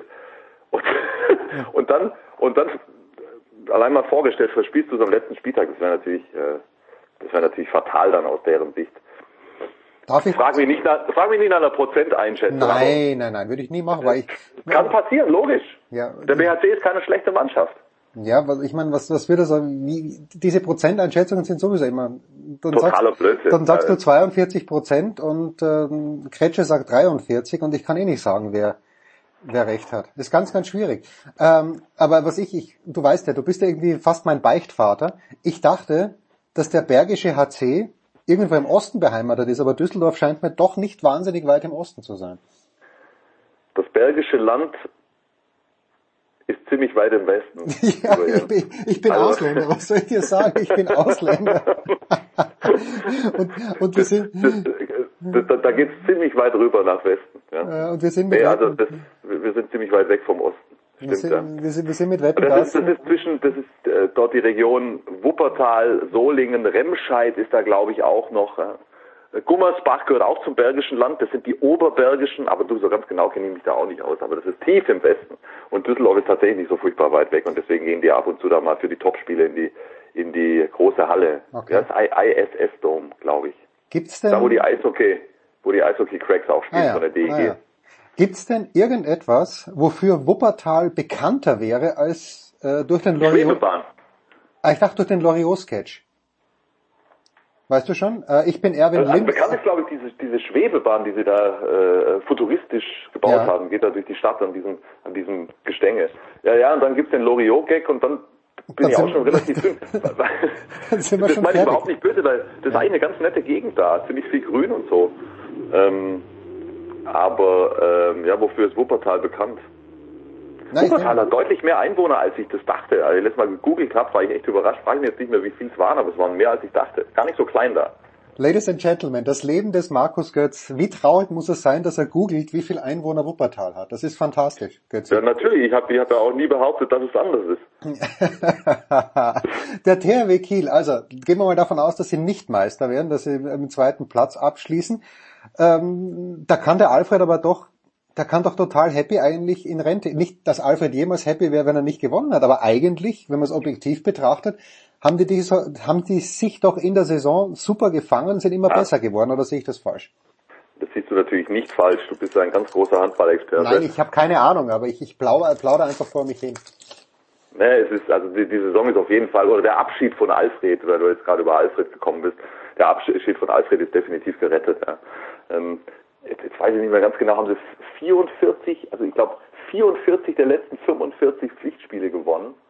Die haben DHB-Pokal gewonnen, sie haben den EHF-Pokal gewonnen und wenn sie jetzt am Sonntag ihr Spiel zumindest gewinnen gegen Hannover ja, und äh, dann reicht's nicht, dann, dann werden die alle äh, ganz entspannt nach Hause gehen, da bin ich mir relativ sicher. Klar hoffen die noch auf diesen Ausrutscher. Schlimm wäre es, glaube ich, einfach nur, wenn, wenn Flensburg tatsächlich verlieren sollte und dann verdammt der THW selbst, dann, dann ist die Laune dünn, wird nicht passieren, kann ich mir also es ist also für mich nicht vorstellbar, dass Kiel zu Hause nicht gegen Hannover gewinnt am, am Sonntag. Also weißt, sie haben einfach alles getan die letzten Monate, sind in einen echt schönen Flow reingekommen. Sie haben sechs Minuspunkte, damit wirst du normalerweise Meister. Sie wären übrigens der beste Zweite aller Zeiten mit sechs Minuspunkten. Wenn sie den Zweiter werden, da kannst du dir nicht viel äh, vorwerfen. Alfred hat das geschafft, was sein letzter Auftrag in Kiel war, der vor ein paar Jahren eingeleitet wurde, äh, den, den großen Umbruch zu vollziehen. Da, da, das hat er jetzt auf den Punkt genau zum Abschied hingekriegt. Er hinterlässt eine richtig gute, eine funktionierende Mannschaft. Er hat nochmal zwei Titel geholt. Ganz ehrlich, ich freue mich total. Ich freue mich total für Alfred, dass er so einen schönen Abschied kriegt. Und was am Sonntag passiert, das liegt eben nur noch äh, in kleinen Teilen in, in der Hand des THW und damit auch in der Hand von Alfred. Der hat auf mich übrigens echt, also wenn ich Alfred früher und Alfred heute, das ist ein Unterschied. Ist er entspannter geworden? Er, war ein bisschen Oh. verspannt, oder? Boah, also, weiß ich, treffe ihn ja naturgemäß rund um die Spiele Ja. und äh, bist in die Halle reingekommen und du hast ihn gesehen, ich mag, ich mochte ihn immer gern und dann hat Hallo gesagt und bevor er Hallo zurückgesagt hat, ging es schon los. Hast du dies und dies Spiel gesehen? Ja, hast du gesehen, was die Schiedsrichter für eine Scheiße gepfiffen haben? Hast du dieses gesehen? Und ich, so Alfred, nochmal, guten Tag. Ja. Er, er, er war halt echt permanent on fire und ähm, also da hat da hat sich schon schon schon einiges getan. Und es ist echt, ist jetzt ehrlich nochmal, es ist echt total angemessen und schön für ihn, dass er dermaßen durch die Vordertür da beim THW jetzt rausgehen kann. Das hat er absolut verdient. Sauber. Wer wird durch die Hintertür aus der Liga rausgehen? Ich kann zwar keine, Ta ich, ich kann zwar keine Tabelle lesen, aber es dünkt mich, als ob wie jedes Jahr. Ich bin ja immer noch in der guten alten Zeit, Erhard Wunderlich, VfL Gummersbach, äh, da ging noch was. Ich hoffe, der hat jemals beim VfL Gummersbach gespielt, aber jedenfalls Gummersbach, irgendwie mag ich die, obwohl ich keinen einzigen Menschen kenne, der dort angestellt ist. Aber 13 Punkte, Bietigheim auch 13 Punkte, Ludwigshafen 12 Punkte. Götze, was geht da noch hinten raus? Alter, das wird krass am Sonntag. Das wird richtig krass. Also es gibt ja das direkte Duell zwischen Bietigheim und Gummersbach. Die spielen gegeneinander in Bietigheim. Und äh, durch den Sensationssieg der Eulen jetzt bei den Rhein-Neckar-Löwen äh, mischen die auch plötzlich wieder mit. Folgende Konstellation. Der Gewinner des Spiels Bietigheim-Gummersbach bleibt definitiv in der Liga. Die haben beide 13 Punkte, das hat gesagt, Ludwigshafen 12. Also die, die, von den beiden, die haben die haben es beide in der eigenen Hand. Aber jetzt stell dir mal vor, das ist ja nicht ganz abwegig, diese, äh, diese These, das wird ein enges Spiel.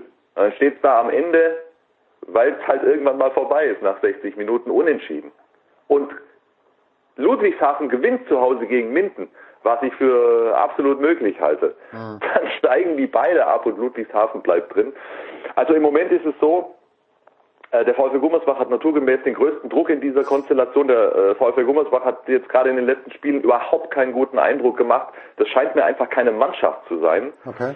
Und ähm, jetzt kann natürlich in, in so einem letzten Spiel, äh, da, da, da können die verrücktesten Sachen passieren und die haben natürlich nach wie vor ein paar echt erfahrene Leute im Team, die es vielleicht dann entscheiden können zugunsten des VfL an diesem letzten Spieltag. Aber du, mit wem du redest, jetzt auch äh, hier am Wochenende äh, war ich in Köln beim Champions League Final vor. Und, Darüber äh, sprechen wir gleich, mein Lieber. Ja, das ist, das ist echt, der VfL ist immer wieder Thema, wo du hinkommst. Auch äh, kurz mit Heiner Brandt nochmal gesprochen. Also die Menschen machen sich allergrößte Sorgen. Das wird ein Drama der allerersten Kategorie. Ähm, dieser letzte Spieltag hat echt in sich, oben, unten, Wahnsinn. Allerletztes Wort noch zur Handball-Bundesliga, weil wir letzte Woche mit dem Kollegen Kaiser und mit dem Tom Heberlein vom SED, der ja ein Franke ist, ähm, drüber gesprochen haben, über die Sportregion Nürnberg. Erlangen mit Luft nach oben, genau dort, wo sie sind, oder einfach äh, besser gespielt, als sie eigentlich sind in diesem Jahr? Du hast mich schon mal, glaube ich, zum HCR. Ja, aber ich frage dich gleich nochmal, weil ich vergesse solche Sachen. Ich bin ja wieder Gaub, ich vergesse das ja. Ich bin, bin überrascht, dass du da so eine Affinität hin hast. HCR lang steht im gesicherten Mittelfeld, da gehören sie im Moment hin. Die haben aber ähm, durchaus Ambitionen nach oben, äh, nehmen auch echt Geld in die Hand, was ich so höre. Okay. Sie haben aus meiner Sicht zwei große Probleme bei diesem ganzen Unterfangen. Erstens, es ist nie optimal, wenn du keine Halle an deinem Standort hast. Also es gibt keine Halle, mhm. Äh, die Bundesliga tauglich ist in Erlangen und nach allem, was ich gehört habe, sind alle Pläne dahingehend, äh, dort eine entstehen zu lassen, gescheitert. Das heißt, die müssen in Nürnberg in der großen Halle spielen. Ich persönlich finde das suboptimal. Okay. Das ist das Erste. Und das Zweite ist, es gibt mittlerweile so viele Mannschaften in der Bundesliga, die da irgendwo im, im Mittelfeld sich tummeln. Ist ja alles dort sehr, sehr eng. Und alle haben sie Blickrichtung nach oben. Alle träumen sie von äh, Europapokal nach einer optimalen Saison. Weißt du, du hast vorne die, die, die fünf Top-Mannschaften, Meldung noch mit dazu, sechs Top-Mannschaften, die einfach vom Etat her über allem thronen. Und dann ist ja eigentlich schon Sabbat. Und dann gibt's da Göppingen, dann gibt's da Leipzig, dann gibt's da Erlangen, dann gibt's da Hannover. Und die wollen alle immer mal wieder da reinfunken. Das ist halt das Brutale. Und wenn du dann da am Ende Zehnter wirst und du hast, äh, hast es ja an vielen Orten, dann ziehen sie da alle irgendwie eine Lätsche und eine Schnute und sind irgendwie sauer und enttäuscht. Aber wenn man sich das mal realistisch anguckt, das ist, das ist brutal schwierig, da vorne reinzustoßen in der Handball-Bundesliga. Auch für den HCR lang. Hm. Ja, mich interessiert ja nur, weil es ja, glaube ich, von der Fahrt her, wenn ich denn mich jemals wieder aufraffen sollte, ein Bundesligaspiel anzuschauen, dann Göppingen oder Erlangen, aber da fahre ich lieber nicht. Wir machen einen Deal, Jens. Bitte. Auf meiner, äh, aufgrund äh, geografischer Nähe bin ich relativ häufig in Erlangen, beziehungsweise in Nürnberg, ähm, äh, bei einem Bundesligaspiel des HC Erlangen, wie auch in Göppingen. Äh, zu Beginn der neuen Saison kommst du mal mit. Fahr ich mit mit dir? Ja, mache ich gern. Mach ich ja, sehr, sehr, ja, natürlich, mache ich gern. So, aber äh, Köln ist mir zu weit gewesen, auch weil ich gerade in Paris bin im vergangenen Wochenende. Und Christian Dissinger, Götzi, Deutschland ist Champions League-Sieger, nämlich äh, mit Vardar Skopje. Meine Frage an dich, die erste Frage, und gerne kannst du dann gleich äh, ausschweifen, warum Vardar Skopje gewonnen hat.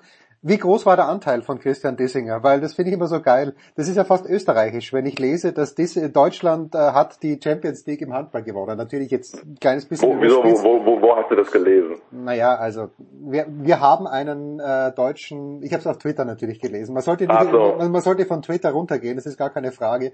Aber vielleicht war es auch ironisch gemeint und ich habe die Ironie wieder nicht ge geklappt. Aber Dissinger hat natürlich keine große Rolle gespielt, oder? Erstens, es hätte mich sehr gewundert, wenn in irgendeiner nennenswerten äh, Presse äh, dieses Landes überhaupt irgendwas aufgetaucht wäre über das Champions League Final vor am vergangenen Wochenende. Äh, zweitens, Dissingers Anteil an diesem Champions League Sieg war in der Tat überschaubar. Gut. Kein, das ist überhaupt kein Vorwurf, also es, ja. es entspricht einfach den Tatsachen. Also es, äh, andere Leute haben, haben Skopje diesen, diesen echt Sensationstitel gebracht. Hat sich denn dieses Event gut, der FC Barcelona war dabei, aber die haben ja auch keine deutschen Fans. Aber ich, ich bin halt immer fasziniert. Da, dafür reicht die Handball-Grundgemeinde, oder? Dass du 20.000 Leute da in die Halle kriegst, äh, obwohl keine deutsche Mannschaft dabei ist, das, das ist immer voll, oder? Es ist erstaunlich. Das hat sich das hat sich tatsächlich verselbstständigt dort in Köln. Das war jetzt die zehnte Auflage des Final Fours in Köln und das ist ja echt eine Monsterhalle. Warst du da mal drin? Ja, ich war, äh, ich war damals, als, äh, als drei Deutsche gespielt haben. 2014, glaube ich, oder 15, ich weiß es nicht. Wenn du da unten stehst und, und die Halle ist ganz voll und guckst da hoch, äh, da wird's dunkel oben. Also das, das ist schon wirklich eine gewaltige Halle, fast 20.000 Leute passen rein. Es hat sich wirklich verselbstständigt und ähm, gerade gerade Mannschaften wie Westbrem, wie wie äh, Skopje, auch Kielce, die bringen schon einen gewissen Anteil an eigenen Fans mit. Es ist ja dort dann ähnlich wie beim DHB-Pokalfinal vor in Hamburg, dass es diese vier Ecken gibt mit den Fanblocks. Und es ist auch so, dass du, du siehst alle Trikots in dieser Halle. Also es ist, mhm. viele Handballfans machen sich da einfach auch ein schönes Wochenende in Köln. Ja. Wahrscheinlich geht es da auch nicht nur um den Handball, sondern auch um äh, den Zeitvertreib am Abend. Und so hast du, so hast du da äh, einfach ein, ein, ein europäisches Handballfest und sind ja auch nach wie vor ganz viele deutsche Fans in der Halle. Ja, also da sitzt ein Grüppchen äh, Gummersbach-Fans, das genau weiß, niemals mehr wieder kommt der VfL in so eine Situation. Äh, ein bisschen weiter oben siehst du die Löwen und ein paar aus Magdeburg. Also es ist echt schön und auch äh, sehr international und ähm, also vor allem die aus Westbrum haben es echt brutal krachen lassen. Da waren unglaublich viele Fans da. Äh, das ist, das ist ein schönes Fest mittlerweile und das trägt sich in der Tat, dass das, da gab es schon einige Fragezeichen, als vor drei Jahren äh, erstmals die Situation da war, dass kein deutsches Team mit dabei äh, war. Das hat sich, hat sich super etabliert. Deswegen, ich glaube, die sind allerbestens beraten, die Jungs von der EHF, nicht aus Köln wegzugehen mit diesem Event. Tja, warum sollten sie auch, wenn es wirklich so gut funktioniert? Beim Tennis sind sie ja aus London, was was gar nicht mal so gut funktioniert hat. Ich war letztes Jahr dort beim ATP-Finale in London. Ich war schon erstaunt, wie viele freie Plätze dann auch waren. Abgesehen davon, dass natürlich dieses ganze Setup absurd ist und nichts anderes ist, als den Leuten Geld aus der Tasche zu ziehen, dass du zwei Sessions ja, hast. Ja. ja, brutal. Ich habe das, ich hab das auch mitverfolgt. Aber wie wird das in Turin? Mich, also ich, hab, ich weiß gar nichts über den Tennisstandort Turin, um ehrlich zu sein. Ich auch nicht. Finde ich ein also interessantes, interessantes Experiment. Aber warum gehen die da hin? weil, weil sie Geld dafür Ja, natürlich kriegen sie Geld, dumm, kriegen sie Geld dafür. Also der italienische Verband scheint mörderisch Kohle zu haben. Die machen auch dieses Next Gen Masters in Mailand. Gut, das ist mehr ein kleiner Versuchsballon. Aber ja. ich bin, bin auch erstaunt gewesen, dass es in Turin ist. Auf der anderen Seite, wenn man sieht, das Turnier in Rom, die Hütte ist voll. Ähm, also wahrscheinlich funktioniert es auch. Ja. Aber bevor du mich jetzt rausschmeißt, du bist ja in Paris hier bei den French Open. Yes, yes. Ähm, wir müssen ganz kurz über die Herrenkonkurrenz äh, sprechen bei diesem ja. wunderbaren Turnier. Das ist doch echt das Allergeilste, oder was da gerade abgeht. Ähm, Roger im Halbfinale, hättest, hättest du es ihm zugetraut? Nein. Ich meine, ich habe ja vor kurzem mit dir schon mal ein bisschen hin und her gefunkt, ja. äh, als Roger auf Sand, wo war das, in Madrid gespielt hat. Und du ja. warst gar nicht begeistert und ich fand's total geil, weil ich es liebe, dass er es schafft, auch auf Sand seinen eigenen äh, Stil äh, durchzubringen, in seinem gesetzten Alter immer noch gegen, gegen Leute wie Wawrinka und so weiter ähm, gewinnen kann. Ob das gegen Nadal noch möglich ist, ist wage ich zu bezweifeln, aber es ist doch, doch, ist doch Hammer. Nein, es ist großartig. Ich habe ihm gestern beim Training zugeschaut in der Früh, Götze. Es ist, es ist zum Weinen schön. Allein wenn man sieht, wie er voliert, das, das kann er, der, der kriegt einen Schwung drauf auf den Ball und der Ball steht aber trotzdem nicht mehr auf. Und das sind einfach, die Jungs sind so geil. Der Wawrinka auch in der Pressekonferenz äh, ist er gefragt worden vor dem Federer-Match. Er hat gesagt, ja, aber du bist doch so viel jünger als Roger. Und dann sagt er, ja, aber er ist ein so viel besserer Tennisspieler als ich. Das ist, das ist, das ist einfach geil. Und, es ist wund und, ja. und Wawrinka ist jetzt beileibe kein schlechter. Ich Nein, finde das wieder richtig ja. tolles Tennis. Ja. Und das Spiel ähm, gegen, oh, jetzt sitze ich völlig auf dem Schlauch, gegen wen hat er fünf Sätze gespielt? Tsitsipas, überragend. Wahnsinn, Wahnsinn, Wahnsinn. Spiel und auch Beste gegen Federer, ich fand echt, ich fand, ich habe echt viele von gesehen, war unfassbar. Und, und Federer, wenn, wenn Federer dann nach dem, weißt du, im Ballwechsel, die hauen sich 15 Dinger um die Ohren und dann spielt er diesen Slice, Rückhand, die Linie runter. Ja. Das gibt's doch gar nicht. Das ist zauberhaft also, schön. Ja, es ist zauberhaft schön. Und das ist Wahnsinn, dass er in seinem Alter, und er bewegt sich zehnmal besser als damals in Madrid. Ich habe dieses Morphis-Spiel damals gesehen, dass er herumgerutscht, wie wenn er auf äh, Eislaufschuhen wäre. Aber nein, er ist, er ist, ein Federer ist einfach göttlich, also in den Pressekonferenzen auch. Das ist, es ist, er ist der größte aller Zeiten und der Nadal wird's gewinnen wahrscheinlich, weil er bis jetzt ja nicht mal geschwitzt hat, glaube ich. Aber ja, das stimmt. Aber, aber, wieso hat eigentlich Nadal immer die beste Auslosung? Ja, Kannst du das ja. mal erklären? Na gut, man muss sagen, Federer hat auch keine schlechte Auslosung gehabt. Bei Teams sind alle guten, gegen die er nicht spielen mag, wie Verdasco und Del Potro rausgeflogen früh. Äh, ja, aber er hat doch, er hat doch Morphis geschlagen ja, nur Monfils, äh, ich habe ihn das zwar wörtlich gefragt und er hat das natürlich von sich gewesen, aber Monfils hat keine Waffen, dass er den Team schlagen kann. Monfils ist ein, ist ein Kasperl und der Dominik hat aber das... Du hast, mir, Hast nicht du immer erzählt, dass Mofis einer ist, äh, Nein, der, der dem Dominik liegt? Nein, ja, die, genau, der dem Dominik liegt, aber nicht umgekehrt. Nicht liegt, habe ich nein, gedacht. Nein, nein, nein, Dominik hat ah, vier, okay, hat, hat, hat 4-0 Bilanz gegen Mofis äh, ah, okay, und, und jetzt mittlerweile 5-0. Naja. Auf jeden Fall ja. wird Rafa doch wieder alle in den Boden stampfen, so wie es aussieht. Ja, das wird leider so sein. Ich, ich, rede, ich rede da mit den anderen Leuten auch über Tennis. Götzi, wirst du ja. beim Bergisch, wirst du in Düsseldorf sein? Wo wirst du sein am Wochenende? Nein, ich bin in Kiel am Sonntag. Sag nochmal Tschüss zu Alfred. Ah, schön. Das hat, Vorläufig. Ja, jetzt sagt er ja auch Tschüss, bevor er das ganze Spiel nacherzählt. Wenn du jetzt sagst der, Tschüss, der, Alfred. Der, äh, vorläufig, ähm, ich bezweifle aufs Äußerste, dass es ihn lange im Ruhestand halten wird. Weißt du, was mein absurder Traum ist? Mein ganz absurd ist, dass ich irgendwann mal ganz viel Geld gewinne oder, oder vielleicht mir sogar erarbeite. Was, da, sag mal so, irgendjemand kauft Sportradar 360 für 100 Millionen mir ab. Dann würde ich nämlich Alfred Gislason verpflichten, ich würde ihn mit Geld zwingen, dass er aus dem ehemaligen Handballstandort Bernbach-Köflach in Österreich, wo ich herkomme, da würde ich Alfred ver verpflichten und zwingen mit Geld und da würde man an die Schulen gehen und da würde man dort ein richtig geiles Handballzentrum aufbauen. Als du das erste Wort dieser Ausführung gesprochen hattest, wusste ich genau, wo das hinführt. Wirklich? Ich wusste genau, dass du jetzt diese Geschichte erzählst. Habe ich, ich sie schon, habe ich sie schon zweimal erzählt? Ja, du kommst doch immer mit Bernbach Köfler oder wie das heißt, in irgendeinem Zusammenhang. Wahnsinn. Naja, so, so pass auf. Ich muss dich rausschmeißen, weil Heiko, ja, ja. weil Heiko Older ready ist. Alles klar, bis dann. Götzi, danke dir. Ciao, Pause. Ciao.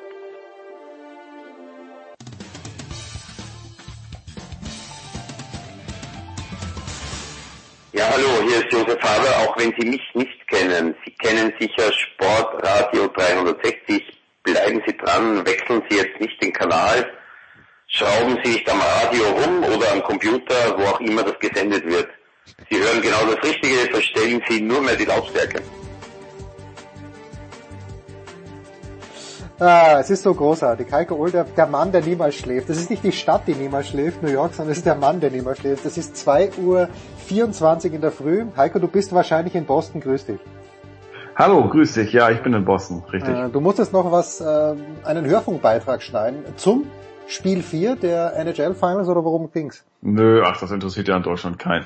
Nein, nein, ähm, das wäre ja sowieso alt gewesen. Das, das ist ja jetzt schon äh, mehr als 24 Stunden her, die äh, Niederlage der Bruins in Spiel 4. Nein, nein, es ging um, ähm, um dieses äh, Problem da Nike kontra, oder der Kampf Nike kontra ähm, schwangere Athletinnen, ange, angelehnt an Alison Felix, äh, die ja eine der erfolgreichsten Athletinnen äh, und eines der der Gesichter des also der der Werbung von Nike und alles drum und dran und äh, 17 mal Gold gewonnen bei Olympia und bei Weltmeisterschaften und die musste miterleben, als sie dann sagte, ach übrigens, ja, ich spiele mit dem Gedanken, eine Familie zu gründen, da sagten die, ja gut, dann gibt's ja von uns kein Geld mehr. Ne? Und ähm, ja, da gab's kürzlich einen Artikel in der, in, in der New York Times und daraufhin glaube ich auch in der Süddeutschen.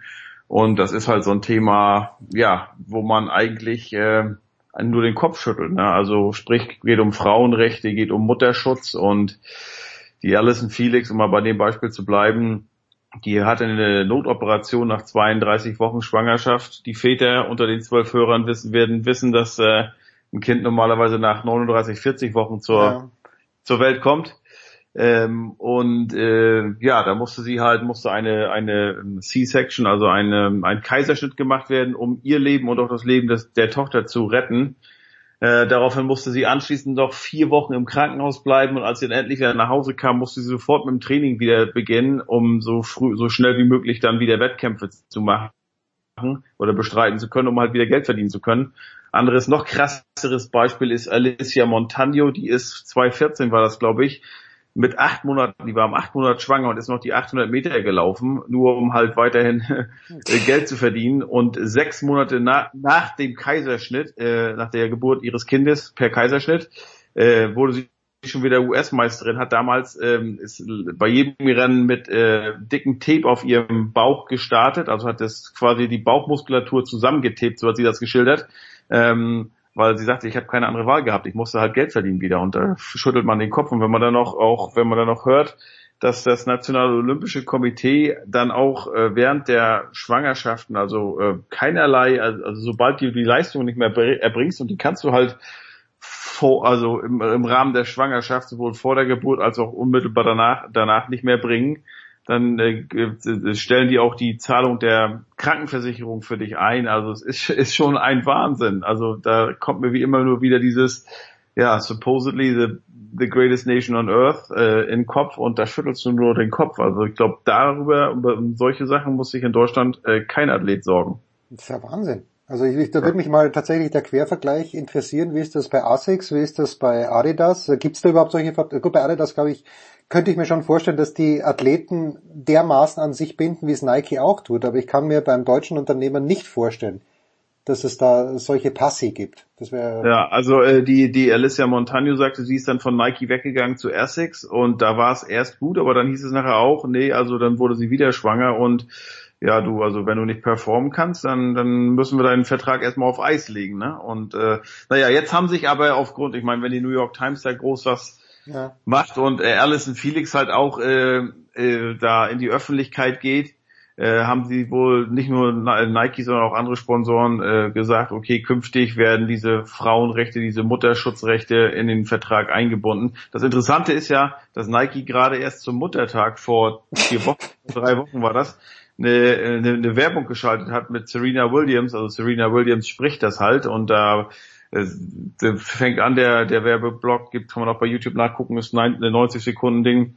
Also da zählt sie halt alle so diese Stereotype auf, ne? diese, diese typischen ähm, Vorbehalte, also ja, von wegen Frauen äh, in Männersportarten, das ist doch Wahnsinn und dass die träumen halt von der von äh, Gleichberechtigung und so, äh, ein, ein irrer Gedanke und alles drum und dran und letztlich steht es hinten so, äh, ja, Dream, äh, Dream Crazier, also ne, ja. ähm, ja. träume halt durch deine großen verrückten Träume, auch wenn andere dich dafür belächeln und letztlich ähm, ist es dann oft so, also das hat Alison Felix auch gesagt, das ist nur nur für die Öffentlichkeit. Die, die, also das, das, das, das Komplizierte ist halt, sobald du dann am Tisch sitzt, in den, mit den Verhandlungen sitzt du nur Männern gegenüber. Ja. Und die haben null Empathie für dich und deine Situation. Und ähm, du merkst halt auch, ähm, das Schlimme war, dass das vertraglich zugesichert wird oder zusichern musst du denen, ähm, dass du öffentlich nicht darüber sprichst. Und jetzt haben aber Kara Goucher, noch eine, das ist eine ehemalige Langstreckenläuferin, und äh, Alicia Montagno, die sind vor wenigen Wochen als erste dann an die New York Times gegangen und haben gesagt, scheiß drauf, wir müssen damit an die Öffentlichkeit gehen, haben quasi Vertragsbruch begangen, ähm, um aber die, das öffentlich zu machen. Und jetzt scheint es dann endlich mal sozusagen da einigermaßen verträgliche Situation zu geben und ähm, ja, dieser Schritt war wohl der richtige. Also an, wie gesagt, angeblich soll jetzt alles besser werden. Müssen wir sehen, was die die, die Zeit wird zeigen, ob es dann wirklich so war. Aber das war jetzt eine lange Antwort auf deine Frage. Da habe ich gerade noch, noch einen Beitrag für, für, äh, für NDR Info gebastelt. Übrigens, äh, ich traue ja niemanden über den Weg. Und wirklich niemanden im Spitzensport, gerade nicht in Kraft, Ausdauer oder generell auch in Sprintsportarten. Aber wenn ich mir Alison Felix anschaue, einfach von ihrem Körperbau her, die ist so zierlich. Bei Mhm. der, bei, bei der habe ich, äh, habe ich noch ein kleines bisschen guten Restglauben. Das, äh, aber dann sind wir wieder bei Nike, da sind wir beim Oregon Project. Ähm, Frau Klosterhalden, heißt die Klosterhalden, bin mir gar nicht sicher. Klo, Klo, ja, ähm, ähm, ja, ja, Klosterhalten, Ja, genau. ja. Aber das sind ja, also dieses Oregon Project ist ja Mittelstrecke ähm, ist das hauptsächlich, oder? Das Genau, mittels, Mittel, da ist ja der Salazar, war ja da, glaube ich, auch lange Zeit dabei. Mittel- und Langstrecke, also da war ja auch damals Mo Farah Ja. äh, und der Galen Rupp, äh, das sind ja 5000 und 10.000 Meter Läufer und ich meine, die Konstanze Klosterhafen ist, ähm, ist Mittelstrecke 15 1500 oder so. 1500, ja genau, genau. So, Heiko, aber natürlich, äh, Boston hat die Parade schon vorbereitet. Ich glaube, das dritte Spiel, korrigier mich bitte, ist 7 zu 1 ausgegangen, was, was ich... 7 zu 2, 7 zu 2. Und dann Mhm. haben sie aber das vierte in Overtime verloren. Nee, nicht in Overtime, äh, ähm, 4 zu 2 ganz normal, Ah, okay, war dann zum okay. Schluss, zum Schluss, zum Schluss ein Empty Netter noch. Ja, das dritte Spiel war das Beste eigentlich und es hat sich wieder gezeigt, dass äh, du gegen Boston natürlich körperlich oder körperbetont spielen musst, aber keine dummen Fouls begehen äh, darf, be begehen darfst, weil dann gehst du nämlich auf die Strafbank und das hat nur, das nutzt Boston konsequent aus. Sie sind in diesen Playoffs von allen vier Überzahlsituationen gehabt, haben viermal aufs Tor geschossen und haben vier Tore geschossen. Äh, das war natürlich unheimlich effektiv. Daraufhin hat sich Craig Berube, der Trainer der St. Louis Blues, dann vor Spiel viermal so ein bisschen öffentlich geäußert, hat gesagt, also wir sind bislang das Team gewesen mit den wenigsten Strafzeiten in den Playoffs. Und jetzt bekommen wir mal so viele. Und ähm, dieses, ja, soll man sagen, Maulen oder ähm, etwas offensivere darauf hinweisen, auf die Statistiken mhm. äh, und auf die für ihn nicht zufriedenstellende Situation, hat dann schon so ein bisschen geholfen, weil er dann hat Boston im Spiel vier nur noch zwei Strafzeiten bekommen. Äh, äh, äh St. Louis, äh, Boston nur zweimal Überzahlspiel, konnte damit nichts anfangen ähm, und hat dann verloren. Also insgesamt muss man sagen, ähm, wenn es halt äh, 5 gegen 5 ist, da ist das Torverhältnis bislang 8 zu 6 für St. Louis, da sind sie besser. Okay. Sobald es dann halt äh, auf die Special Teams ankommt, da ist Boston besser. Die St. Louis hat erst ein Überzahltor geschossen, meine ich. Äh, und Boston hat, ich weiß gar nicht wie viele, jede Menge. Ähm, das Entscheidende aber, oder die, die, die wichtigste Entwicklung jetzt vor Spiel 5 am Donnerstagabend ist, dass äh, der Kapitän der 2,6 Meter sechs Hühnes, Deno Chara, wir hatten ihn ja auch vor einer Woche angeb ich wollte dich darauf ansprechen. Das Einzige, was ich mitbekommen habe. Ich wollte dich darauf ansprechen. Entschuldige, bitte. Ähm, dass er, also er hat äh, im zweiten Drittel in Spiel 4 einen Puck ins Gesicht bekommen, ans Kinn. Ja. Ist daraufhin äh, gleich verschwunden in die Kabine, kam nicht zurück in dem Drittel, kam im Schlussdrittel mit einer ähm, Maske quasi mit einem Vollvisier zurück, saß aber nur auf der Bank. Und sowas gibt es eigentlich im Eishockey nicht. Also wenn ich mich da hinsetze, ja. also man kann man einen Puck ins Gesicht kriegen, dann kriegt man so ein bisschen, also sprich, wenn da Zähne rausfliegen, das wird ein bisschen behandelt, dann geht's gleich weiter. Äh, und äh, wenn du halt ein, äh, eine Gehirnerschütterung hast, dann bist du im Concussion-Protokoll oder wenn da was gebrochen ist, dann gehst du auch gleich ins Krankenhaus. Und äh, aber du setzt dich nicht auf die Bank und sitzt dann aber nur da und spielst nicht. Und Shara konnte wohl nicht mal sprechen. Es wird nach wie vor noch hier so versucht herauszufinden, was das eigentlich sollte. Also ob das nur sozusagen als, ähm, als er da als, okay, als Zeichen, als Mutmachung oder als Mutmacher für fürs eigene Team gelten sollte. Ne? Guckt mal hier, ich kann zwar nicht spielen, aber ich lasse euch trotzdem nicht im Stich. Naja, jetzt ist wohl gestern Abend, ähm, Dienstagabend herausgekommen, dass er sich den Kiefer gebrochen hat. Und das oh. heißt normalerweise, dass er raus ist. Für die restliche, für die restlichen maximal drei Spiele. Jetzt gab es aber schon auch jetzt hier wieder Diskussion. Es gibt verschiedene Kieferbrüche. Also wenn du einen frontal kriegst oder ein Zehner alles rausfliegen, ist eine Sache. Oder wenn du so wie er so an der Seite wo was hast, wo innen das quasi nur das Zahnfleisch zerfetzt ist und da vielleicht das ist. Ähm, ich kann bestätigen aus jahrelanger Erfahrung äh, von allen verrückten Warriors hier bei den Bruins ähm, ist Deno Chara mit Abstand der härteste. Ähm, ich weiß nicht, ob er Spiel 5, es ist ja, steht 2 zu 2 in der Serie. Natürlich möchtest du gerne Spiel 5 zu Hause gewinnen, um dann mit Matchball nach St. Louis zu fliegen zu, zu Spiel 6. Ich könnte mir vorstellen, dass Deno Chara aber vielleicht Spiel 5 aussetzen wird, um dann in Spiel 6 dabei sein wird. Ähm, man muss jetzt halt abwägen. Also Deno Chara ist mit seinen 42 Jahren natürlich nicht mehr der schnellste, nicht mehr der sicherste am Puck, aber er ist natürlich eine Ausstrahlung, ein, ein, eine ein Präsenz. In der, ja, eine genau, Präsenz. Genau, eine Präsenz, genau. Andererseits muss man auch fragen, äh, gerade wenn man weiß, wie St. Louis spielt, dass die voll auf den Körper gehen gehen, die werden den jedes Mal checken. Da darfst du natürlich auch in so einer Situation nicht erwarten, dass die jetzt äh, Mitleid mit dir haben. Nein. Also sobald du da auf dem Eis bist, weißt du, die, die, die werden dich voll angehen, die werden dich testen. Ähm, ist die Frage, was macht Boston jetzt? Wäre es dann vielleicht doch besser, einen äh, Verteidiger zu bringen, der äh, natürlich nicht diese Präsenz hat, nicht schon gar nicht diese Playoff-Erfahrung, aber der halt besser mit dem Puck ist und der vor allen Dingen gesund ist. Und jetzt war schon die Überlegung, ob die eventuell statt sechs mit sieben Verteidiger spielen werden und Zdeno Chara vielleicht dann nur jede dritte oder vierte Schiff da aufs Eis bringen werden. Also viele Situationen, viele Überlegungen hier, viele Möglichkeiten und Unwägbarkeiten. Ähm, ist noch einiges in der Schwebe. Die Antwort gibt's dann am, äh, am Donnerstag. Ich werde, bin mir ziemlich sicher, dass bis Donnerstag bei allen Pressekonferenzen, und da stehen noch einige an, der Status für Steven Chara doubtful oder questionable sein wird. Ähm, und da kann sich dann jeder seinen eigenen Reim drauf machen und wir werden dann erst sehen, ob er wirklich beim Aufwärmen äh, eine Stunde vorher oder 15 Minuten vorher auf dem Eis stehen wird. Aber das ist wirklich so das Entscheidende, weil, weil der jetzt auch noch äh, ausfällt. Äh, Matt Greslick wurde ja schon, ähm, der Verteidiger Nummer 6, wurde ja schon im, äh, im zweiten Spiel äh, an die Bande geknallt, äh, fällt im Moment mit Gehirnerschütterung aus. Und äh, somit ist auch interessant gewesen, äh, St. Louis hat Spiel 2 und Spiel 4 gewonnen. In beiden Spielen war Boston dezimiert auf jeweils fünf Verteidiger. Okay. Ähm, also ja, müssen wir mal sehen. Ähm, das wird, äh, das wird interessant äh, sein, wie das wird und äh, ja, wie gesagt, ob Boston dann tatsächlich sieben Verteidiger aufbieten wird, dann natürlich nur äh, elf offensive Spieler aufbieten kann, ist auch die Frage, okay, wen sollten sie dann streichen und so. Also ja, so sieht's aus.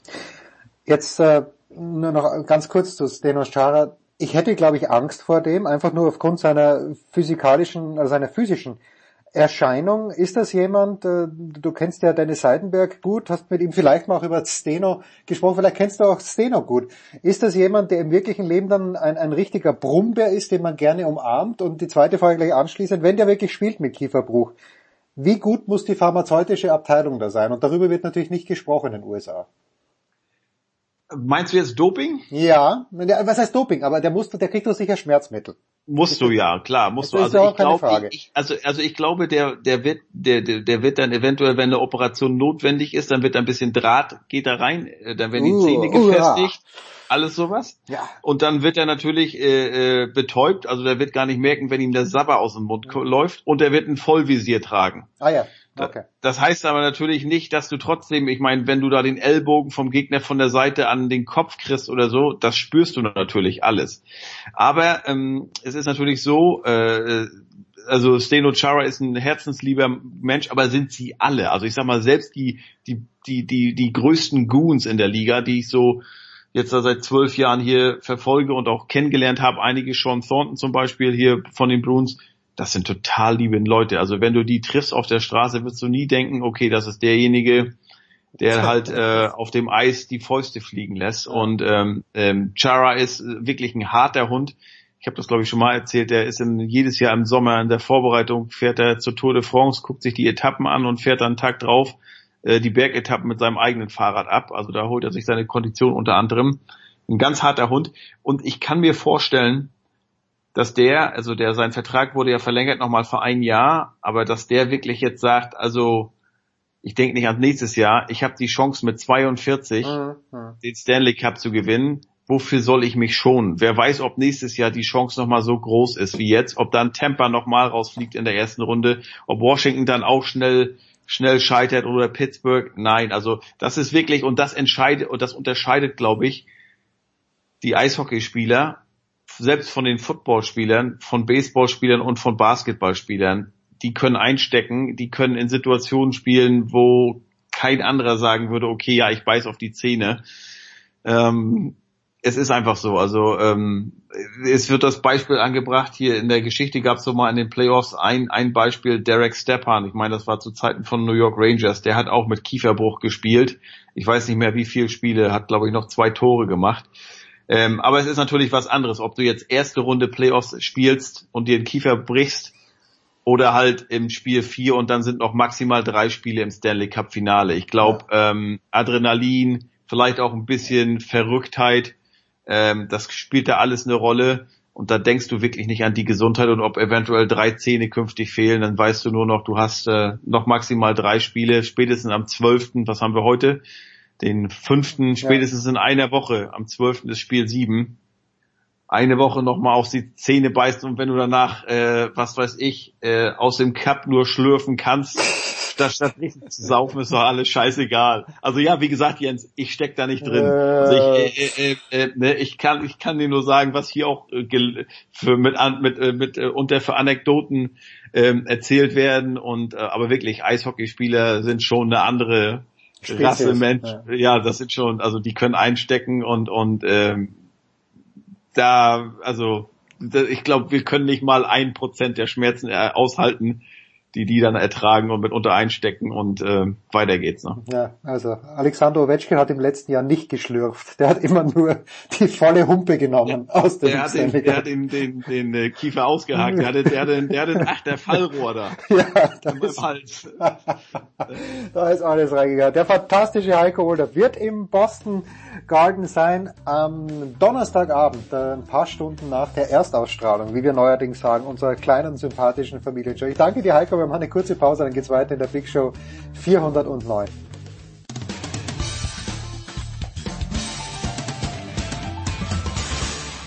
Hallo, hier ist Per Günther von Radfiffer Molen. Ihr hört Sportradio 360.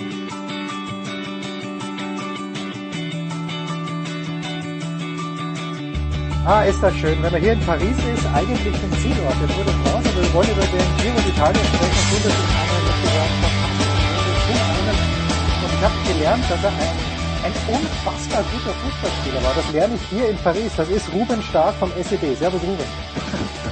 Also ich glaube, da übertreibt jemand. Ja, ich, ich möchte keine Namen nennen, aber es ist ein Kollege von dir. und vielleicht jemand von der Bildzeitung, von dem wir später hören, ebenfalls mit dabei von Eurosport und von Radsport-News.com. Das ist der Felix Mattes. Servus Felix. Servus, servus. Einen wunderschönen nach Paris. Und dann natürlich the one and only Johannes Gut. Servus Johannes. Johannes, bist du noch da? Ja, es hat gerade gehakt, aber ich bin da. Äh, du bist da, das ist sehr, sehr schön. Also pass mal auf, wir sitzen hier also zusammen und der Kollege Kaiser ist da. Gut, Kleffmann interessiert sich jetzt nicht so sehr wahnsinnig für Radsport, aber auch der Tom Heberlein vom SID. Und ich frage mal so in die Runde, Ruben, äh, Richard Carapaz oder Carapaz, wie auch immer man ihn ausspricht, kennt den jemand? Niemand hebt die Hand. Warum, Ruben, hat Richard Carapaz die, den Giro d'Italia gewonnen? Erstmal, äh, weil er gut ist. Ja. Zweitens, weil er unterschätzt wurde lange und ähm, das ausgenutzt hat. Und drittens, weil er die stärkste Mannschaft auch äh, an seiner Seite hat und ähm, taktisch sehr, sehr geschickt unterwegs war. Ein Ecuadorianer, glaube ich, Felix, wenn ich es richtig gesehen habe, da gibt's ja immer diese Experten, die 38 Kilo wiegen, aber irgendwie das dann eben nur in den Bergen äh, rüberbringen können. Warum hat das bei Carapaz jetzt so gut geklappt beim Giro? Na gut, also es gab ja, es gab zwar drei Zeitfahren, aber die waren alle auch nicht ganz flach. Ähm. Aber letztendlich, ja, also wie, wie Ruben gesagt hat, letztendlich haben sich Roglic und Nibali eigentlich zu lange nur auf sich selbst konzentriert und zu lange belauert und einfach verpennt, meiner Meinung nach, ähm, dass, dass Movistar eigentlich der große Gegner ist, weil die mit zwei Mann, die richtig gut drauf waren, äh, das, das Rennen kontrolliert haben, dominiert haben dann letztendlich das ist eigentlich ganz komisch gelaufen bis zu dem Zeitpunkt, wo, wo Carapaz Rosa übernommen hat. Ähm, und dann waren die einfach souverän. Also Movistar war einfach dominant und, und die anderen dann am Ende auch zu schwach. Und ja, Carapaz, ich meine, er ist jetzt kein, eigentlich, er wird nach außen so als Sensation dargestellt, aber eigentlich ist es keine Sensation. Der war letztes Jahr schon Vierter beim, bei einem sehr schweren und gut besetzten Giro. Ähm, hat dieses Jahr in der Vorbereitung vieles gleich gemacht wie letztes Jahr, hat beiden Jahren die Asturien-Rundfahrt direkt davor gewonnen, und ähm, ja, war, ich meine, ich habe ihn, Ruben kann es bezeugen, ich habe ihn in unserem kleinen ähm, Journalistenmanager-Spiel in meinem Kader. Ähm, also ja. so, für, mich, für mich war er sowieso keine Überraschung. Oh, da, da, da, da, da, da würde ich gerne mal reinschauen, wie sowas ausschaut, ein Journalistenmanager-Spiel. Johannes, äh, Primus Roglic, der Name ist gefallen. Der Junge, der kommt ja nicht direkt aus dem aus dem Radsport. Äh, ist als einer der Favoriten reingegangen, wenn ich es richtig verstanden habe. Äh, kannst du ganz kurz, weil du sie sicher besser weißt als ich, die Genesis erläutern von Primus Roglic? Ja, er war tatsächlich mal in seinem ersten Sportlerleben Skispringer. Das ähm, klingt jetzt erstmal ähm, so, als ob das nicht weiter weg sein könnte vom Radsport. War da auch sehr erfolgreich in Slowenien. Ähm, im, Im Team, glaube ich, haben sie sogar ein oder sogar zwei Junioren äh, gewonnen.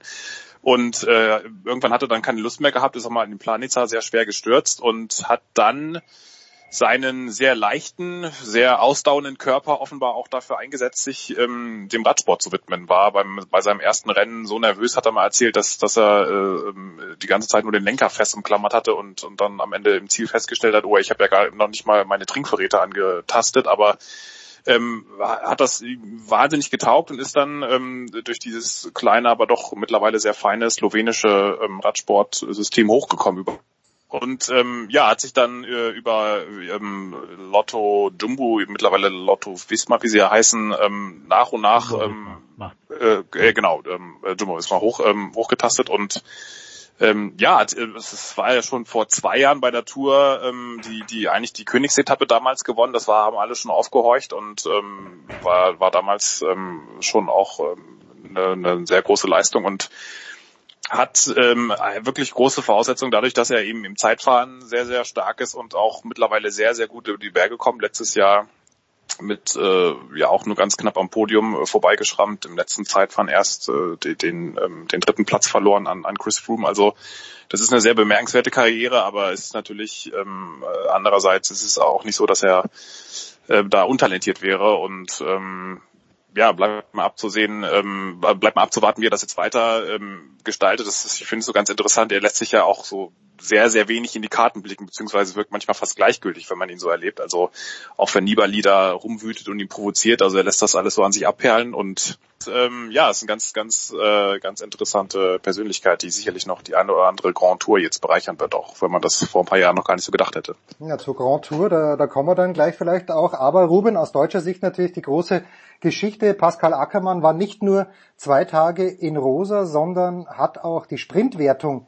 gewonnen. Äh, ich gehe davon aus, Kurze ich bin jetzt... Korrektur, zwei, zwei Etappensiege, nicht, nicht in Rosa. Rosa hat er nicht getroffen. Ah, zwei, ah, sorry, sorry. Äh, siehst du, das ist meine Vorbereitung. Also zwei Etappensiege.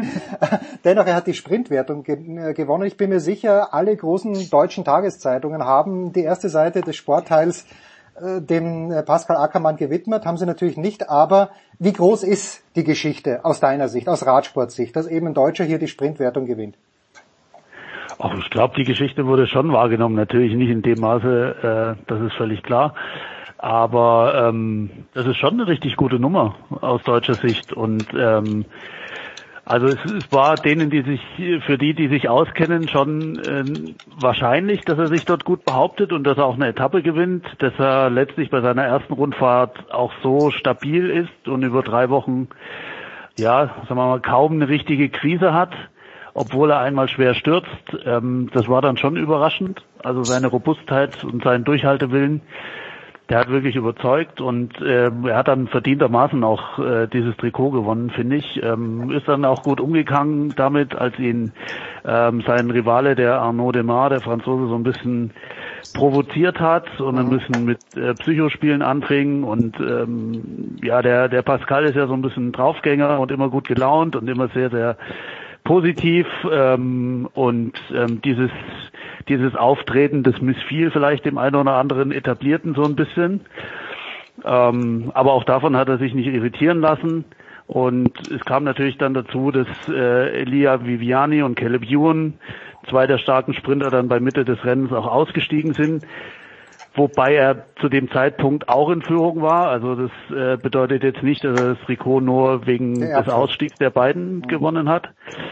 Also das ist jemand, ähm, der kann in den nächsten Jahren die Sprints international schon dominieren. Das, das glaube ich schon, zumal er eben auch ja eine gewisse Bergfestigkeit für einen Sprinter mitbringt und ähm, die die Strecken werden ja immer anspruchsvoller so reine Sprintetappen sind ja eher seltener geworden. Und deshalb, gerade deshalb hat er die Voraussetzungen, wirklich da über Jahre hinweg in der Weltspitze eine wichtige Rolle zu spielen. Der Kollege Kaiser, Felix, hat ja gesagt, früher mal war es so, an einem Motorhome ist die Tür aufgegangen, dann sind zwei junge Damen rausgekommen, Tür kurz zu, zehn Sekunden später geht die Tür wieder aus. Mario Cipollini kommt danach raus. Gibt es A, solche Typen nochmal? Und wenn, wenn ich jetzt höre, dass Pascal Ackermann ein Draufgänger ist, ist Pascal Ackermann vielleicht so ein Typ? Ich glaube nicht, dass Pascal Ackermann so ein Typ ist. Er, ähm, also erstmal zu Cipollini, zu Cipollini, das Witzige ist ja, dass äh, Cipollini sich jetzt am Rande des Giro eine, eine Bemerkung ähm, rausgelassen hat, wo ich, wo ich ehrlich gesagt ziemlich lachen musste. Der hat nämlich gesagt, ähm, dass früher bei ihnen, also in, in Anspielung auf Kittel hat er das gesagt, ähm, dass früher bei ihnen ja nur ähm, das Geilste war, eine, eine Etappe zu gewinnen und deswegen haben sie nur trainiert und, und wollten möglichst schnell fahren und so weiter und so fort. Ähm, und heutzutage gäbe es angeblich, äh, gäbe es ja scheinbar im Leben noch viel zu viele andere Dinge und deswegen ähm, wäre es schade, dass jetzt Kittel halt seine Karriere unterbricht. Ausgerechnet Cipollini sowas sagen zu hören, ist schon eigentlich, also fast schon ähm, ja Satire. Ähm, also völlig, völliger Wahnsinn. Und dann muss man schon sagen, also so Typen, ehrlich gesagt, ich brauche so Typen wie Cipollini im Radsport sowieso nicht. Ähm, aber ähm, ja, und ich glaube auch nicht, dass Ackermann so ein, so ein Typ ist. Ackermann ist ein, ein, ein sehr offener, ähm, ja, lustiger Typ auf jeden Fall. Und ähm, ich meine, das ist kein Geheimnis, dass er zum Beispiel so Ballermann-Hits ganz geil findet, ganz witzig findet und dass die äh, mit Sicherheit auch auch Spaß haben, bei, bei so bei so Schlagermusik ein bisschen äh, zu, zu feiern äh, ja. im, im, Winter. Ähm, bin ich noch da? Ja, ja, du bist noch da. Ja. Ja, also das, das, das schon, aber er ist jetzt keiner, äh, der, der im Mannschaftsbus, glaube ich, äh, vorher irgendwelche Groupies zu Besuch hat. Im Gegenteil, also seine Freundin war jetzt beim Giro ähm, ähm, ziemlich viel anwesend ähm, und die hat er auch sehr, sehr nach vorne gestellt. Also ähm, hat sich mit ihr fotografieren lassen und so weiter, genauso wie Kittel das ja in letzter Zeit mit seiner Freundin mit der Tess auch gemacht hat. Ähm, also da würde ich überhaupt nicht so in diese, in, in die Richtung, in die Richtung denken. Ich wollte nur Kaiser reinbringen, mal wieder. Johannes, welche Rückschlüsse, wenn überhaupt, darf man denn auf die Tour de France ziehen, die in, ich rechne mal kurz hoch, äh, in ungefähr vier Wochen losgehen müsste? Äh, vom Gesamtklassement oder? Vom Gesamtklassement. Sprint, Fangen wir mal mit Gesamtklassement an. Vincenzo Nibali, wie, wie, wie sehen wir den? Wer war nicht dabei, den wir bei der Tour sehen werden? Also Chris Froome zum Beispiel, den haben wir ja nicht gesehen beim Giro ja gut, Sky ist, oder muss man sich erstmal wieder dran gewöhnen, Ineos, wie sie jetzt heißen, die, Ach, also. die werden natürlich da mit voller Kapelle antreten und die hatten ja, ich hätte sehr, sehr interessant gefunden, wie ähm, äh, Egan Bernal, wenn er denn gestartet wäre, sich da in diesem Mehrkampf da vorne mit eingemischt hätte. Auch fand ich sehr, sehr schade, dass Tom Dumoulin vorzeitig aussteigen mhm. müsste, musste, weil das wäre wirklich äh, ein richtig toller, ähm, richtig toll geworden. Aber gut, kann natürlich sein, dass er jetzt sich, äh, weiß jetzt nicht, ob er sich da voll auf die Tour konzentriert. Er war ja jetzt ja nicht so angetan von, von dem Streckenplan mit noch sehr wenigen Zeitfahrkilometern und überhaupt ein Profil, das ihm nicht so entgegengekommen ist. Ähm, ja, ich denke, Ineos wird, wird da wieder alles aufbieten und die Mannschaft sein, die zu schlagen ist, auch wenn jetzt äh, Geraint Thomas gesagt hat, dass die, die, die, die Konkurrenz werde stärker, aber ähm, also fällt mir schwer, da irgendwie klar, Quintana ähm, ging jetzt ja schon los, ob er überhaupt die Nummer eins ist bei Movistar, hat er schon gesagt, äh, mir wurde zugesichert, ich bin da die Nummer eins, aber er ist jetzt ja auch in den letzten Jahren nicht unbedingt so gefahren, äh, dass, dass man sagen könnte, das ist äh, der Mann, den man auf jeden Fall da als ersten Herausforderer auf dem Zettel haben muss. Und auch Nibali hat ja wohl schon angedeutet, wenn ich es richtig verstanden habe, dass er ähm, nach dem Giro nur auf Etappensiege geht bei der Tour mhm. und jetzt nicht ums Klassement fährt. Also klar, es, du hast natürlich noch ein paar andere Leute, Bardet, ähm, ähm, Dan Martin sicherlich und ich weiß gar nicht, wie es jetzt mit äh, Molema und Co. und ähm, Pinot vielleicht noch. Ähm, genau, und äh, also es ist natürlich äh, die, die, die Seletour, also das wird äh, immer, ähm, äh, da werden noch einige in, in guter Verfassung ankommen, aber gerade weil ähm, von der Mannschaft, weil die Mannschaft so stark ist, äh, fällt es mir sehr schwer, da jemand zu sehen, der, der ähm, die, die Briten da am Ende, egal mit wem, ähm, übertrumpfen kann. Das Einzige, was sie vielleicht höchstens so ein bisschen schaden kann, ist, dass, dass Thomas und Froome beide dann, Froome jetzt ja nicht den Giro in den Knochen hat und wirklich auch diesen fünften Sieg unbedingt will, um dann auf diese Stufe mit den äh, anderen großen äh, fünfmaligen Toursieger zu kommen. Das, das könnte vielleicht ganz interessant werden, aber ähm, alles andere wird, glaube ich, eng. Jetzt. Andererseits weiß keiner so recht, was die drauf haben im Moment. Das muss man auch sagen. Also so einen richtigen Formnachweis hat es ja weder von Froome noch von Thomas bisher gegeben. Das äh, muss nichts bedeuten, aber kann es. Und ähm, vielleicht ist dann tatsächlich auch so der Bernal des Dark Horse, wenn sie ihn denn bringen sollten mhm. nach der Verletzung und dem verpassten Giro, weiß ich nicht mal gucken, was da passiert. Also ich, ich sehe auf jeden Fall nicht so die große Bandbreite. Irgendwie gefühlt was waren es beim Giro mehr Leute, die da wirklich ernsthaft äh, um den Sieg hätten fahren können. Ähm, ich halte schon für denkbar, dass es relativ einseitig werden kann.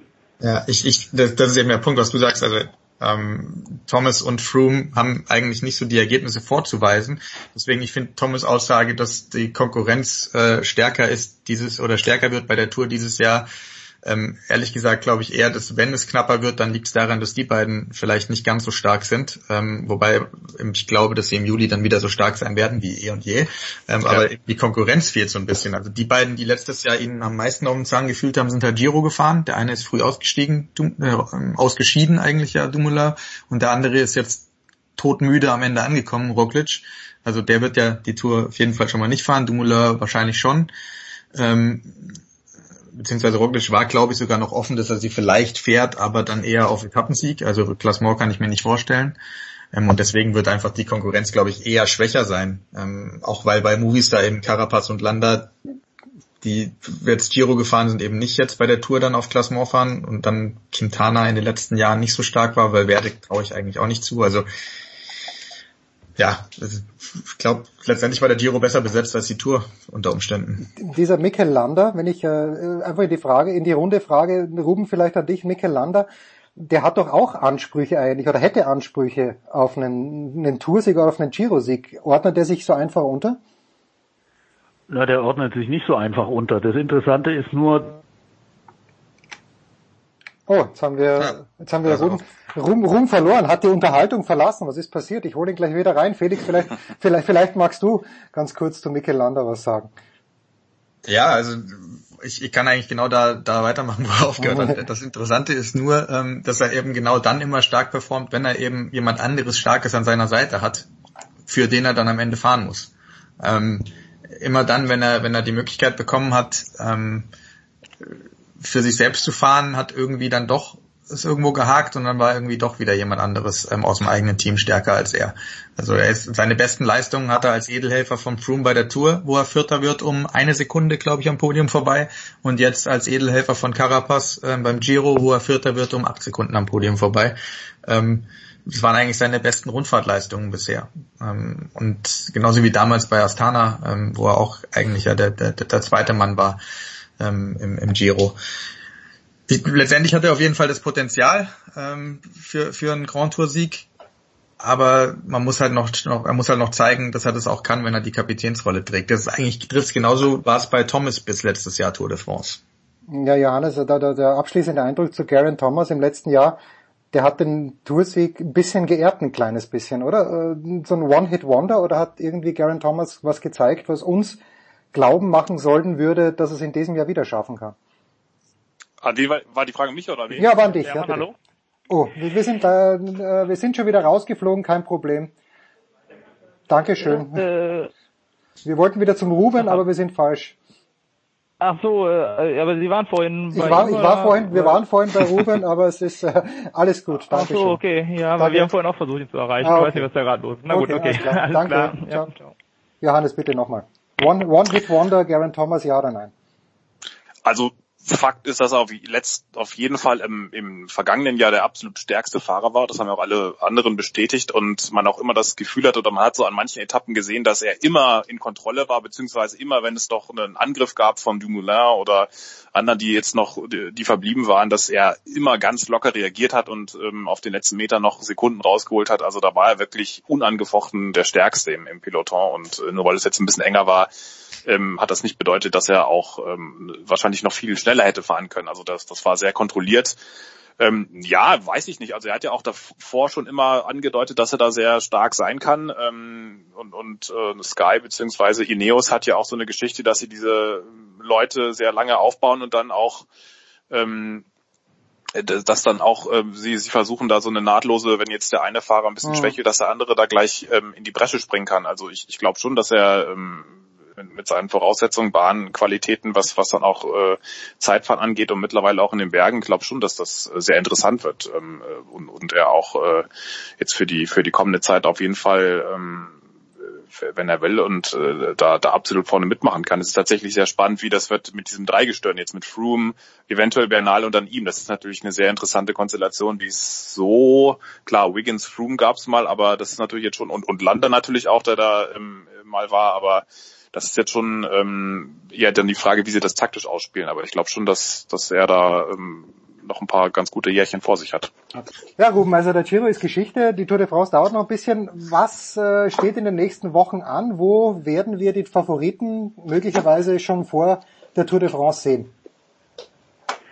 Naja, die klassischen äh, Vorbereitungsrennen auf die Tour, die kommen jetzt dann äh, Mitte des Monats. Also das Kriterium du Dauphiné ab dem 9. Juni und dann die Tour de Suisse ab dem, ich glaube, 15. Und ähm, wer da alles fährt, da erwischt mich jetzt echt auf dem kalten nee, Fuß. ich gucke schnell mal. Nee, lass mal. Also es ist ja schon, ich dachte, ich war mir nicht ganz sicher, wollte mich nicht schon wieder ins Fettnäpfchen setzen, dass die Tour de Suisse nee, tatsächlich... Nee, nee. Also, also Froome fährt bei der Dauphiné auf jeden Fall, das okay. kann ich dir sagen. Ähm, quasi. Genau, und ähm, meistens, ähm, das Gros fährt meistens die Dauphiné und der eine oder andere die Tour de Suisse dann, ähm, wird man sehen. Ansonsten gibt's da noch die, die nationalen Meisterschaften immer am Wochenende okay. davor, ja, vor dem also, Tourstart und ja. Also Dauphiné fahren, Dauphiné fahren halt zum Beispiel, also Bardet fährt Dauphiné, Pinot fährt Dauphiné, Quintana fährt Dauphiné. Ähm, und Froome. Äh, und Froome eben, genau wie, wie von, von Ruben eben gesagt, Port fährt also, nee, soweit ich weiß. Ähm, Buchmann, wenn man jetzt auch mal ja, den, den, deutschen, den deutschen Mann für die, genau. für die Top Ten ähm, oder vielleicht sogar Top 5, wer weiß, oh. reinbringen. Fährt, fährt auch Dauphiné. Mhm. Ja, Astana fährt mit, mit Vogelsang Dauphiné. Der, der wird mit Sicherheit dieses Jahr auch interessant, wenn man das, das Frühjahr anguckt, das er dieses Jahr gefahren ist. Ähm, ja, also die meisten fahren tatsächlich, fahren tatsächlich Dauphiné. Beim, bei, in der Swiss fahren dann äh, der Thomas halt, weil, weil Ineos da so aufteilt dann. Wir schicken den einen zum Dauphiné, den anderen zu Tour de Suisse zum Aufwärmen. Mhm. Ähm, Enric Mas, der wird interessant von, von Quickstep, der fährt äh, auch Tour de Suisse, soll Tour de Suisse fahren. Ähm, den kennen wir vom, von der Vuelta letztes Jahr, das ist so der neue spanische Hoffnungsträger. Ähm, muss man mal gucken, er hat halt nicht so wirklich das, das ähm, voll unterstützende Team hinter sich für die Tour, weil Quickstep natürlich immer auf 580 Hochzeiten tanzt, ähm, weil sie ja Wenn ich mal kurz, kurz dazwischen kretschen darf. Ja. Das ist ja äh, aus deutscher Sicht äh, ziemlich interessant dieses Jahr. Ähm, es könnte ja tatsächlich mal so sein, dass der große Fokus nicht unbedingt auf den hm. Sprintentscheidungen liegt, sondern eher ja. so auf den mittelschweren Etappen, wo dann eben Max Schachmann, der ja ziemlich sicher debütieren wird, ähm, durchaus Chancen hat, da mal was abzuschießen. Und dann eben ähm, wird wirklich interessant, wie sich Emanuel Buchmann dieses Jahr schlägt, weil er wirklich ein gutes Frühjahr hatte und ähm, ich das Gefühl habe, er schon nochmal so einen Entwicklungsschritt gemacht hat. Ja. Ähm, und das könnte, ich traue ihm durchaus zu, wie Felix schon sagt, unter die, unter die Top Ten zu fahren. Und wenn dann wirklich mal sogar noch ein Tick mehr drin ist, dann könnte das aus Klassementsicht durchaus auch eine spannende Nummer werden. Ja, ja, ist definitiv eine komplett andere, komplett andere Sichtweise dieses Jahr aus deutscher Sicht. Auch für uns als Journalisten müssen wir uns da ein bisschen umorientieren dieses Jahr, ähm, was so die, was so die aus deutscher Sicht interessanten Etappen angeht, weil eben aus Sprinter, ich meine, Kittel fehlt, Ackermann ist jetzt Giro gefahren, wird die Tour nicht fahren. Kreipel ist halt da, der wird natürlich ähm, die Tour fahren. Ähm, aber eben das meiste, die meisten Hoffnungen kann man sich tatsächlich jetzt inzwischen auf interessante Ergebnisse dann wahrscheinlich sogar tatsächlich in Bergen machen oder auf den mittelschweren Etappen. Na gut, dann nehme ich mir vor, in diesem Jahr tatsächlich wieder mehr Tour de France zu schauen. Ich habe es ja boykottiert. Ich weiß gar nicht warum. Vielleicht, weil irgendwie mal was mit der Pharmazie war. Ich, ich kann mich gar nicht erinnern. Ich bedanke mich auf jeden Fall sehr, sehr herzlich bei was? Ruben Stark, bei Johannes Knut, der natürlich mit der Pharmazie und der Johannes, äh, du wirst uns natürlich nicht auskommen. Die nächsten Wochen sind auch Leichtathletik intensiv. Gerade vorhin habe ich mit Heiko gesprochen über Alison Felix und über Nike und da gibt's ja auch viele Dinge. Und ich bedanke mich auch sehr bei Felix Mattis. Wir machen eine kurze Pause, da geht's weiter in der Big Show 409.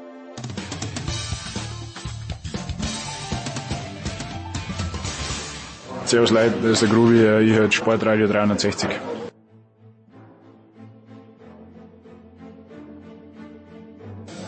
So, wir freuen uns seit einer Woche, glaube ich, drauf, dass Tom Heberlein vom SED und Sebastian Kaiser von der Bildzeitung wieder bei uns sind. Sebastian, äh, Tom und ich haben uns ein kleines bisschen weggesetzt, denn wie ein User richtig geschrieben hat, der besoffene RB Leipzig-Fan, also der Alkoholdunst, Tom, das ist kaum auszuhalten, oder? Es ist ganz fürchterlich, er riecht nach Orangina, er riecht nach Coca-Cola. Ich glaube, ich habe ihn in den zehn Tagen, wo wir jetzt hier sind, vielleicht einmal ein Bier trinken sehen, aber ich glaube, das eine Bier, ich meine, das ist französisches Bier, das zählt ja eigentlich nicht als Bier. Das ist irgendwie so eine gefärbte Plörre, die alles macht, aber nicht besoffen höchstens dazu führt, ja, dass man nachts häufiger aufs Klo rennen muss. Äh, widersprechen mir, Sebastian, aber ich glaube, ähm, also, liegt da nicht was ganz Was ich falsch. gesehen habe, er ist ein ganz großer Kakaotrinker, der Sebastian. Er trinkt jeden Früh den Kakao. Ja, jeden Früh trinkt er Kakao. Also ich bin sehr beeindruckt. Respekt, ja, ja, ja, doch. Danke fürs Reinwaschen, ihr seid euer Geld echt wert. ja, ja, wir waren noch nicht ganz billig, Tom und ich. Äh, lass uns vielleicht dort anschließen, wo wir letzte Woche waren. Also der Furor von drei, vier Leuten auf Twitter war groß ähm, und konstruktiv ist natürlich nichts gekommen mit, mit zwei Ausnahmen. Da war, du hast gemeint, äh, dass du mit dieser Ost-West-Geschichte nichts anfangen kannst, wo es um Union Berlin gegangen ist und dass, du hast aber dann gesagt, dass du es gut findest, dass äh, Rasenballsport Leipzig die lokalen Talente in der Region behält. Ich habe dich, glaube ich, richtig verstanden, aber vielleicht erklärst du es nochmal für die Leute da draußen, weil ich, du hast es nicht politisch gemeint. Ja, das eine mit Union Berlin, das ist äh, die politische Schiene, dass man immer nur im Ost-West-Denken ist und Ostverein und Westverein. Ähm, was ist Hertha BSC? Ist das jetzt ein Ostverein, weil, weil er geografisch im Osten liegt? Oder äh, ist es ein Westverein, weil er im politischen Westen äh, einst lag? Ähm, und was die Talente angeht, ist es ein reines geografisches Denken. Wenn es den HSV, Werder Bremen, Hannover 96, Wolfsburg nicht gäbe ähm, und da oben ein weißer Fleck wäre, dann würde ich es auch gut finden, wenn es einen Verein im Norden geben würde, der die Talente aus Flensburg, aus Kiel, sonst woher holt, damit die Eltern eben nicht von Flensburg nach Frankfurt, nach Stuttgart, nach München fahren müssen, um ihre Kinder zu sehen und auch natürlich die Kinder nicht so weite Reisen haben. Also das eine muss man, man muss es trennen. Ähm, wer es nicht verstanden hat, sorry, aber das eine ist politisch gemeint, die Diskussion, und die andere Diskussion ist eben rein geografisch gemeint. Und als ob das nicht genug wäre, mit vergangener Woche RB Leipzig. Tom, mich hat die Meldung ein bisschen überrascht, dass Paderborn, dass es eine Zusammenarbeit gibt zwischen dem, äh, ist es der FC Paderborn? Ich meine, SC, der SC Paderborn und Rasenballsport Leipzig. Es hätte mich nicht überrascht, wenn Paderborn in der zweiten Liga geblieben wäre. Aber dass, dass der DFB oder die deutsche Fußballliga das durchlässt, äh, durchgehen lässt, dass es innerhalb einer Liga so eine Kooperation gibt, das finde ich bisschen komisch. Wie findest du das?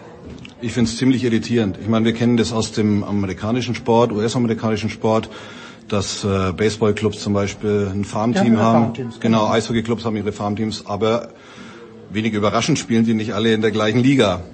Ähm, was natürlich mit dem Franchise-System zu tun hat, ist völlig klar, aber ich finde es schon sehr, sehr kritisch, ähm, wenn eine Mannschaft zum Farmteam wird, die in der gleichen Liga spielt, weil du, die können, können machen, was sie wollen. Ich meine, die können Innerhalb der Transferperiode können Sie Leute ausleihen, Leute da hin und her verschieben. Also ich empfinde das schon als relativ problematisch. Das könnte zum Vorwurf der Wettbewerbsverzerrung letztendlich dann auch führen. Wer profitiert mehr davon, denkst du, Sebastian? Eher Leipzig oder eher Paderborn? Weil die kriegen jetzt wahrscheinlich gute Spieler, die sie sich sonst vielleicht gar nicht hätten leisten können. Ich glaube, man muss generell erstmal schauen, wie die Kooperation überhaupt aussieht. Ich glaube, das alles jetzt äh, zumindest für die Öffentlichkeit noch nicht so ausgereift. Ne? Also es ist äh, wohl so, dass sie sich im Rahmen der Gesetze bewegen. Es war, glaube ich, auch bisher ähm, nicht verboten, dass der FC Bayern München, keine Ahnung, nehmen wir ein Beispiel an den ersten FC Nürnberg in der Bundesliga fünf Spieler ausleiht. Das wird dann ganz normal gemacht. Der Club bleibt in der Bundesliga und alles ist gut und keiner würde je auf die Idee kommen, dieses Konstrukt zu kritisieren. Jetzt ist es so, dass natürlich mit Paderborn ähm, auch Vereinbarungen über Traineraustausch und so weiter äh, getroffen werden. Da muss man in der Tat erstmal gucken, wie das, wie das ausgeht. Da bin ich bei Tom. Das kann man schon als ähm, ziemlich kritisch sehen, weil man wirklich im Moment noch gar nicht weiß, ähm, wie das ähm, genau ablaufen wird alles. Prinzipiell glaube ich, dass beide Seiten davon profitieren könnten. Ähm, wenn man jetzt mal das Beispiel Österreich nimmt, äh, nimmt mit, mit RB Salzburg und Liefering. Ja, aber Liefering zweite Liga. Liefering, richtig, Liefering ist zweite Liga. Ähm, demzufolge, die, wir müssen nicht über das Niveau der zweiten Liga in Österreich reden ähm, und auch nicht über das Niveau der ersten Liga in Österreich. Say? Das bringt also Salzburg, glaube ich, nicht ganz so viel, wenn die einen Spieler aus Liefering holen. Ähm, jetzt hat der FC Bayern, äh, jetzt hat RB Leipzig, ähm, gehen wir mal ruhig davon aus, dass das ein klassisches ähm, äh, äh, Modell wird einer, eines Farmteams. Eine Mannschaft mit Paderborn, wo man die Spieler, sage ich mal, drei, vier, fünf Spieler, Talente dahin ausleiht, dann haben die Spielpraxis in der Bundesliga gegen Bayern, gegen Dortmund, gegen Schalke, gegen die ganz Großen der Liga, Hoffenheim und so weiter und auch gegen Leipzig natürlich. Also die bekommen dann im Idealfall, wenn die Talente wirklich so gut sind, für wie sie gehalten werden, nach zwei, drei, vier Jahren, keine Ahnung, wie lange die dort bleiben, gestandene Bundesligaspieler im Grunde genommen zurück. Und Wir erinnern uns, Philipp Lahm. Philipp Lahm, nach Stuttgart, Stuttgart Alaba. wieder zurück. Alaba Hoffenheim. Alaba, also, also da, Hoffenheim. Da gibt es so viele Beispiele, wo das gut funktioniert hat, wo es überhaupt nicht diese Diskussion um den Farmteam gab, weil die im Wirklichen verschiedene äh, Vereine gegangen sind. Man muss sehen, wie das jetzt hier läuft. Da bin ich echt gespannt, wie weit die das äh, ausbauen. Bislang ist es halt so, dass jeder Club ein bisschen an sich selber denkt. Hier hast du ein bisschen das Gefühl, als ob äh, beide Clubs äh, da ein bisschen so vermischt werden. Ich sehe das relativ problematisch, wenn du, sagen wir mal, in der, in der, in der Winterpause drei, vier Leute ausleihst, weil du sie gerade in Leipzig nicht brauchen kannst. Und, ähm, und, und wie gesagt, ich halte es ein bisschen, ich halte es ein bisschen dahingehend für Wettbewerbsverzerrung, wenn die Verzahnung viel zu eng ist. Weil du kriegst dieses, wie der Schwabe sagt, Geschmäckle, kriegst du, finde ich, nicht raus. Also, also ich glaube auch, dass natürlich, alles andere wäre wieder natürlich, Leipzig schauen wird, dass natürlich Paderborn in der Bundesliga bleibt. Klar. Wenn diese Verzahnung jetzt so eng wird, wie ich es heute und du offensichtlich auch und, und, und Jens auch, wie wir es verstanden haben, dann wird das natürlich passieren, dass Leipzig kein Interesse daran hat, dass äh, Paderborn äh, und demzufolge die eigenen Leipziger Talente gegen Sandhausen, Aue oder Schlag mich tot spielen. Das ist natürlich die Frage, was passiert am 33. Spieltag, wenn Paderborn zu Gast in Leipzig ist. Ja, vielleicht gibt es dann Vereinbarungen, dass die dann nicht spielen dürfen. Ich habe keine Ahnung. Aber wie gesagt, grundsätzlich muss ja Leipzig auch dann daran gelegen sein, wie Sebastian schon sagt, dass dann Paderborn in der Bundesliga bleibt. Das ist ein höheres Niveau. Da können sich die, äh, die jungen Spieler, die in Leipzig halt noch nicht drankommen, auf einem höheren Niveau beweisen, müssen gegen stärkere Konkurrenz spielen, werden besser. Also das ist schon...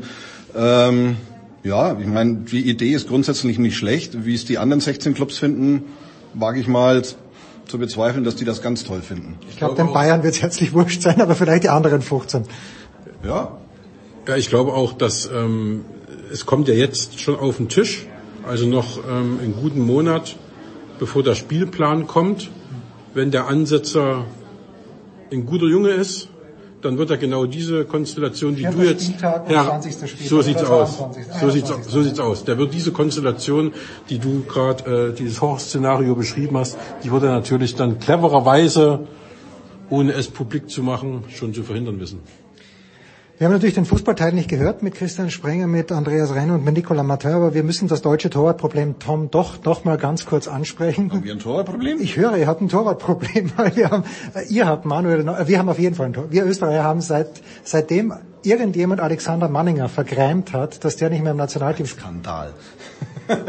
Ohne Scheiß, der Manninger war über Jahre der Beste, auch wenn er bei Augsburg dann jetzt gar nicht so oft gespielt, auch wenn er immer wieder für den Bock gut war, aber war es immer noch, glaube ich. Wenn du Manninger jetzt sagst, zieh dir bitte das Trikot um, ist er immer noch der beste österreichische Torhüter. Anderes Thema. Aber Sven Ulreich ist nachnominiert worden für das deutsche Fußballnationalteam. Der Stegen, okay, bekommt eine Pause. Aber es gibt gar nicht mehr so viel Torhüter, wo man sich denkt, die müssten ran. Also Leno stünde zur Debatte, aber der ist wahrscheinlich auch, braucht auch eine Pause. Was ist da los, Tom? Ich glaub, nö, ich glaube nicht mal, dass da so viel los ist. Ich meine, wenn Manuel Neuer so hält wie äh, neulich im Pokalfinale, gibt es, glaube ich, keine Diskussionen, wer die Nummer eins ist. Es gibt dann auch keine Diskussionen, wer die Nummer eins B ist. Und Ulreich haben sie letztendlich halt auch deswegen geholt, weil die anderen sind entweder verletzt, brauchen eine Pause oder sie sind halt auch bei der U21. Die U21 bereitet sich ja gerade auf die EM vor. Also insofern, Mai, der ist dritter Torwart der wird wahrscheinlich, was weiß ich, Ball aufpumpen, Ball einfetten, Tornetz tragen. Bälle werden eingefettet immer noch? Das hat man früher, in Franken hat man früher gesagt, Ball aufpumpen und einfetten. ja, so, aber ähm, ja, also ich, da wird wieder mal viel zu viel Bohai drum gemacht. Das ist, das ist ein, der hat gute Leistungen gebracht als Stellvertreter von Manuel Neuer und er ist jetzt halt, ich will jetzt nicht sagen, er ist gerade da, aber ja, naja, wir und er hat natürlich auf, auf einem höheren Niveau gespielt als der Rest der Bundesliga, muss man schon, muss man schon auch sagen, weil er in der Champions League gespielt das muss man ganz klar so sagen. Ich meine, gut, Christian Martini hat beim ersten FC Nürnberg großartige Leistungen gebracht, sonst wären die noch früher abgestiegen. Aber ja, Sven Ulreich, der, Champions League gespielt, das ist, das ist völlig in Ordnung, dass ich so einen Mann hole. Wenn es dann tatsächlich mal brennt, dem musst du nicht irgendwie was von internationaler Bühne oder so erzählen, der kennt das. Aber wie gesagt, ich finde, da wird jetzt viel zu viel Wirbel drum gemacht. Es ist ganz logisch erklärbar, warum der nicht da, äh, warum der jetzt gekommen ist. Alles andere, Mai, also wenn es dann in den Herbst reingeht, wird der Name Ulrich meines Erachtens nicht mehr in irgendeinem Kader auftauchen. Hast du was dazu, Sebastian Ulrich? Im Grunde genommen gar nichts dazu zu sagen, weil das genauso ist, wie es Tom gerade gesagt hat. Also ähm, was soll man da groß diskutieren? Da ist eine Frage noch zum Fußball, bevor wir natürlich zum Tennis kommen, aber die Nachricht, dass PSG, wir sind hier in Paris, wir sind also in Spuckweite, möchte ich sagen. Wenn der Wind richtig steht, wenn wir richtig spucken und der Wind nimmt die Spucke mit, dann treffen wir nicht den Prinzenpark, weil das Rugby-Stadion davor ist, aber fast. Wir, wir will ihn treffen und PSG hat jetzt oder möchte eine mit einem Roberto Carlos Spucker würdest du schön mit der Kurve um das Rugby-Stadion herumkommen. Ja, auch wenn du den Anlauf nimmst und ja. Roberto Carlos für mich übrigens faszinierend, dass man dem nicht nach dem tausendsten Freistoß, der ins Publikum gegangen ist, gesagt hat, du darfst nicht mehr. Ich nehme dir den Ball weg, du darfst nicht mehr. Aber diese Jugendakademie oder was immer das werden soll, das ist das Leistungszentrum in Düsseldorf, äh, ist der Deutsche als solcher damit happy? Ähm, das kann ich nicht sagen, weil das Ding ja noch gar nicht ähm, noch gar nicht steht. Das ist ja genauso die Diskussion, wie wir sie eben mit äh, äh, dem ersten Thema hatten. Also man muss abwarten, was ist. Wir sind ein vereinigtes Europa. Wir können jetzt wieder in die Politik gehen. Alles red, redet vom vereinigten Europa. Ähm, jetzt macht Thomas Tuchel als deutscher Trainer in Frankreich Nägel mit Köpfen und sagt, ja, warum denn nicht? Und ähm, damit muss man sich auseinandersetzen und da bin ich da mal gespannt, wie dann die Anfeindungen da aussehen. Also ähm, erst gingen sie gegen RB, jetzt gehen sie vielleicht dann gegen PSG, weil die auf äh, äh, deutschem Boden äh, eine Akademie ins Leben rufen wollen. Ich bin da mal echt gespannt, auch was deine Hörer dann dazu sagen, ob die dann auch jetzt gegen PSG wettern oder nur gegen RB. Nein, nein, meine Hörer, die sind happy weil sie natürlich mit Florian Flecker, machen wir uns nichts vor, das Sebastian, das äh, für mich Union Berlin, also Klassenhalt ist gesichert äh, und ich glaube mit Florian Flecker, der vom TSV Hartberg gekommen ist, der Angriff auf die Europa League wird nicht aufzuhalten sein. Der wird nicht aufzuhalten sein und ähm, für, das, für den österreichischen Fußball ein ungeheurer Gewinn, nachdem er auch nur ein Torhüter ähm, dessen Namen ich jetzt gerade nicht weiß, zum SV Sandhausen gegangen ist, ein Österreicher. Also eure Nationalmannschaft wird demnächst äh, eine Blüte erleben. Ähm, aber Spaß beiseite, wir haben ja vor einer Woche gesagt, mal schauen, wie der Kader von Union Berlin aussehen wird in der ersten Bundesliga. Ob dann die, der Klassenerhalt möglich ist, bezweifle ich zurzeit stark mit den Neuzugängen, die jetzt in der ersten Woche gekommen sind. Ähm, jetzt soll angeblich ein Spielmacher nochmal aus der zweiten Liga kommen. Ich glaube sogar vom SV Sandhausen, wenn ich das richtig im Kopf habe. Also ähm, überzeugt mich noch nicht.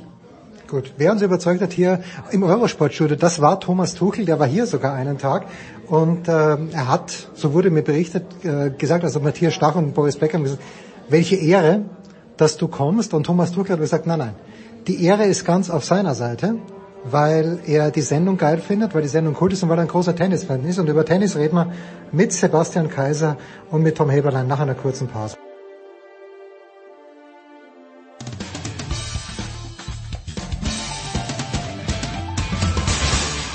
Hier ist Nils Giffey und ihr hört Sportradio 360.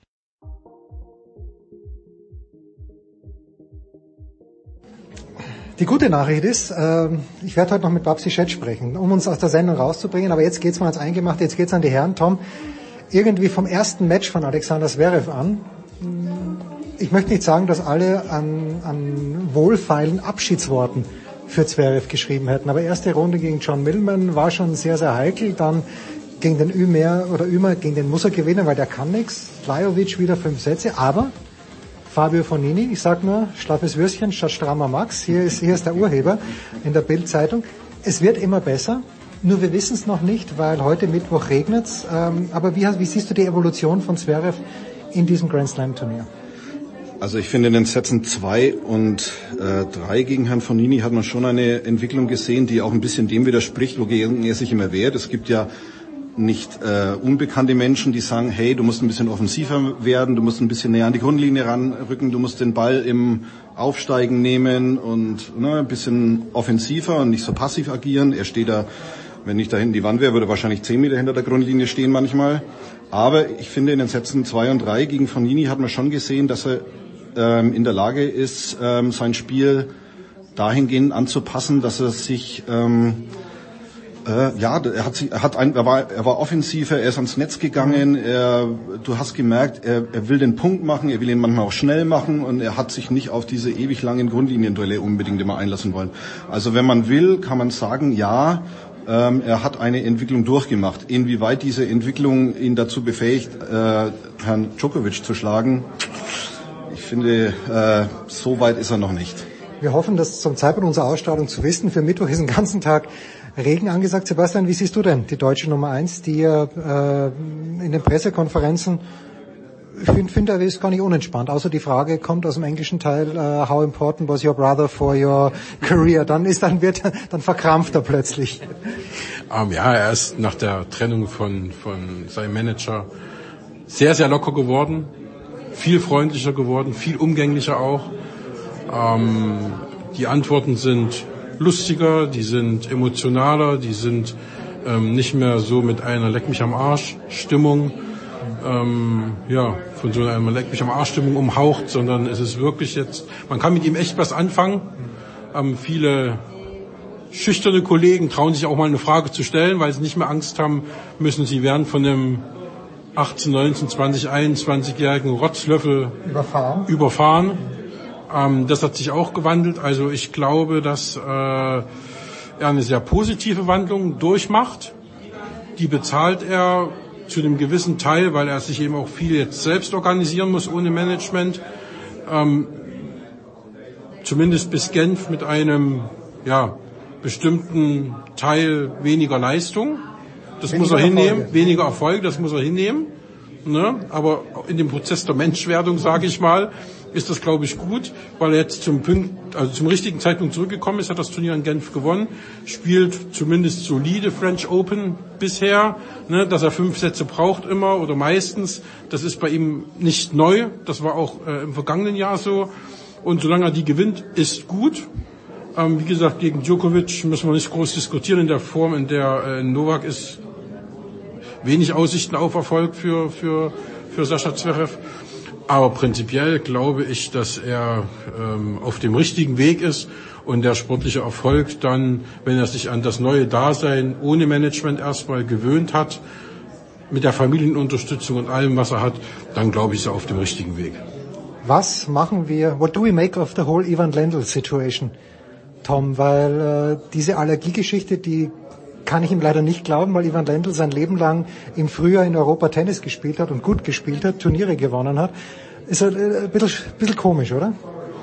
Also ich finde es sehr komisch. Ich muss da auch, äh, ich muss da auch Boris Becker recht geben, der gesagt hat, ähm, wenn du, wenn du einen Trainer hast und wenn du so einen guten Trainer hast, muss er bei den wichtigen Turnieren dabei sein. Und ich finde auch dieses Argument, ja, ich habe in Genf gespielt, wir konnten deswegen nicht drei Tage oder vier Tage lang ins, uns in Roland Garros vorbereiten, sondern wir hätten uns vielleicht nur einen Tag vorbereiten können, das bringt nichts. Also wenn ich so einen Coach habe wie Ivan Lendl, dann ist es mir egal, ob ich mit dem einen Tag, zwei oder drei Tage trainiere, sondern dann sage ich zu dem, Ivan, hier sind wir, morgen spiele ich gegen den, was glaubst du, was muss ich gegen den machen?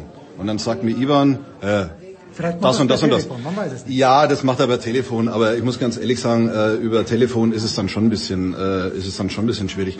Also, wie gesagt, keiner kann reingucken. Du hörst nur das von, von, von Sascha Zverev, du hörst von Ivan Lendl wenig bis nichts. Ähm, ich, Ivan Lendl ist, wie die Amerikaner sagen, ein Trophy Hunter. Ich glaube, dass der in erster Linie auf sich selbst schaut und guckt, macht er das, was ich ihm sag? Ähm, haben wir Erfolg damit. Und ähm, wenn Sascha Zverev das nicht macht, was Ivan Lendl sagt, und wenn sie keinen Erfolg haben, glaube ich, dass er relativ schnell wieder weg ist. Ich meine, man hat es gesehen, als äh, er hat ja Andy Murray immerhin dazu gebracht, ein bisschen näher an die Grundlinie hinzukommen, ein bisschen offensiver zu spielen, nicht so passiv zu spielen. Achtung, Vergleich Sascha Zverev. Und er hat ihn dann ja, zum Wimbledon-Sieger gemacht, zum US Open-Sieger gemacht, zum Olympiasieger gemacht, hat ihn aber auch relativ schnell wie eine heiße Kartoffel fallen lassen, als der Kollege Murray äh, verletzt war und es so ausgesehen hat, als könne der nichts mehr gewinnen. Also Ivan Lendl ist, glaube ich, relativ straight, der schaut in erster Linie auf sich selbst und ähm, ich finde es durchaus bezeichnend, dass äh, Sascha Zverev erzählt hat, ja, er spricht schon mit ihm, aber ja, das Gespräch dauert immer nur 44 Sekunden, weil dann muss er den nächsten Golf, äh, den nächsten Golfball schlagen. Also ja, ich, ich habe, ich finde, es ist so eine ganz komische Mischpoke gerade. Also ich, ich, ich verstehe es nicht. Also Magst du was anfügen, Sebastian? Also für mich war übrigens das Zitat von Sascha Zverev nach dem Spiel gegen Fabio Fonini äh, nicht Ländl betreffend, aber er hat gesagt, wenn er einen Schläger schmeißt, dann ist der Schläger auch kaputt. Nicht so wie bei Fonini. Aber das hat es mit Lenden nicht so. Das fällt mir nur gerade an und ich wollte es unbedingt nochmal anbringen. Sebastian, was sagen wir zum Turnierfavoriten? Was sagen wir zu, obwohl er eine Nummer zwei gesetzt ist, du hast äh, Djokovic erwähnt, aber Rafael Nadal hat bis jetzt, glaube ich, das Handtuch nur gebraucht, damit er sich die Regentropfen aus dem Gesicht wischt. Genau, genau, so sieht's aus. Also ich glaube, an, an Rafael wird äh, kein Weg vorbei führen. Er wird auch Federer schlagen im Halbfinale und er wird äh, ein zumindest dem Djokovic einen harten Kampf liefern im Finale. Also ich gehe davon aus, dass Djokovic das Finale erreicht. Und ähm, bin aber nicht so fest davon überzeugt, dass tausendprozentig der Nadal dieses Finale gewinnt. Ach was? Nein, nein, nein, nein. Also ich glaube, dass äh, er hat ja auch schon äh, einen Satz hier verloren. Das darf man auch nicht vergessen. Ähm, ich glaube schon, dass Novak Djokovic mit Sicherheit in der jetzigen Form, wie ich ihn hier gesehen habe, zwei, dreimal die absolute Chance hat, auch einen Nadal im Finale aber richtig zu fordern. Ja, Djokovic übrigens auch noch nicht geschwitzt. Er hat noch keinen Satz abgegeben. Jetzt schauen wir mal, wie das mit Zverev sein wird. Jetzt gesetzt den Fall, Tom, wir kommen schon langsam zu, zum Ende dieses Teils, aber gesetzt den Fall, man kann heute nicht spielen. Dann müssten also Djokovic, Zverev, Team und Katschanov am Donnerstag Best of Five spielen und müssten am Freitag schon wieder Best of Five spielen, während Federer und Nadal äh, zwei Tage Pause hatten. Das wird nur einem was helfen, wahrscheinlich dem Nadal. Äh, man kann es, doch, man könnte es anders machen. Man könnte ein Dach bauen. Ja, das, okay. Das, das, das, äh, ich meine, der Franzose versucht's ja. Äh, bislang haben sie uns, glaube ich, auch erzählt, dass es nächstes Jahr fertig wird. Jetzt hört man ja, dass es erst übernächstes Jahr fertig wird. Wahrscheinlich wird es dann überhaupt nicht gebaut werden, keine Ahnung. Ähm, ja, du kannst einfach nichts machen. Manchmal ist der Spielplan halt einfach ja, so. Nee, du, musst aber, du, du, musst den Spielplan ändern. Du musst es so machen wie in Wimbledon, wo am Dienstag dann die Damen Viertelfinale sind, am Mittwoch die Viertelfinals der Herren, Donnerstag dann weil ansonsten ist es wirklich eine Wettbewerbsverzerrung. Wir sind hier in Frankreich. Seit wann lassen die sich von uns was sagen, beziehungsweise, also liebe Franzosen draußen, das ist jetzt nicht böse gemeint, gell, aber liebe unsere, liebe unsere französischen Hörer, aber es ist auffällig, drücken wir es mal so aus, dass die Turniergestalter von Roland Garros im Prinzip das machen, was sie glauben, das richtig ist. Ähm, das Problem ist, dass ein Großteil der Menschen, die davon betroffen sind, das genau andersrum sieht als die, die das entscheiden. Und das ist natürlich schon ein Problem. Das muss man deutlich sagen. Ja, das betrifft ja alles in Frankreich. Also die buhen auch, die wissen gar nicht, wer da unten recht hat auf dem Platz. Sie buhen einfach, wenn sich ein Spieler nicht so verhält, wie Sie das für richtig halten, wenn da jemand mal beim Schiedsrichter nachfragt oder mal aus emotionalen Gründen einfach mal mit dem Schläger aufs Netz haut, was unter der Drucksituation durchaus passieren kann, dann flippen die aus und buhen, egal ob da eine 17-Jährige steht oder ein 35-Jähriger, das ist denen egal. Und ähm, deswegen das französische Publikum gilt ja im Allgemeinen als sehr unfair auch als sehr nationalistisch, also jetzt weniger die Leistungen der anderen honorierend. Hauptsache, wenn es gegen den eigenen Mann geht, Hauptsache der eigene Mann ähm, sieht gut aus. Das ist viel ausgeprägter als in allen anderen Nationen.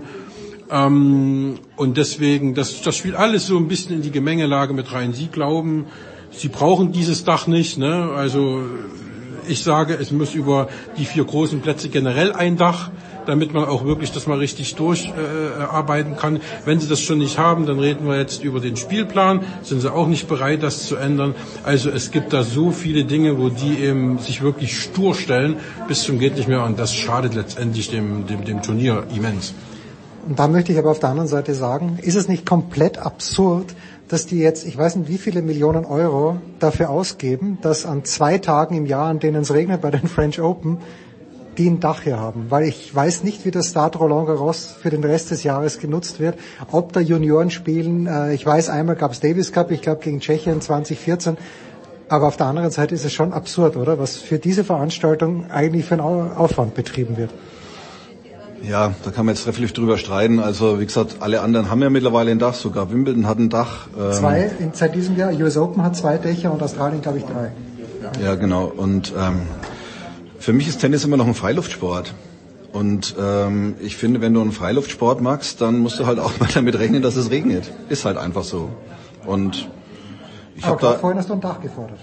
Ja gut, wenn, wenn alle anderen eins haben, ne, dann solltest du vielleicht auch eins haben. Wenn du auf dem gleichen auf dem gleichen Level spielen willst wie Wimbledon, Australian Open, US Open, dann musst du als French Open musst du auch ein Dach haben, ne, weil sonst wirst du irgendwann mal irrelevant. Aber sie einigen sich ja nicht mal bei den Tiebreaks, wie es im fünften Satz weitergeht. Ja. Also selbst vier Turniere, vier verschiedene, vier verschiedene. Systeme und das ist ja, da geht's ja schon weiter.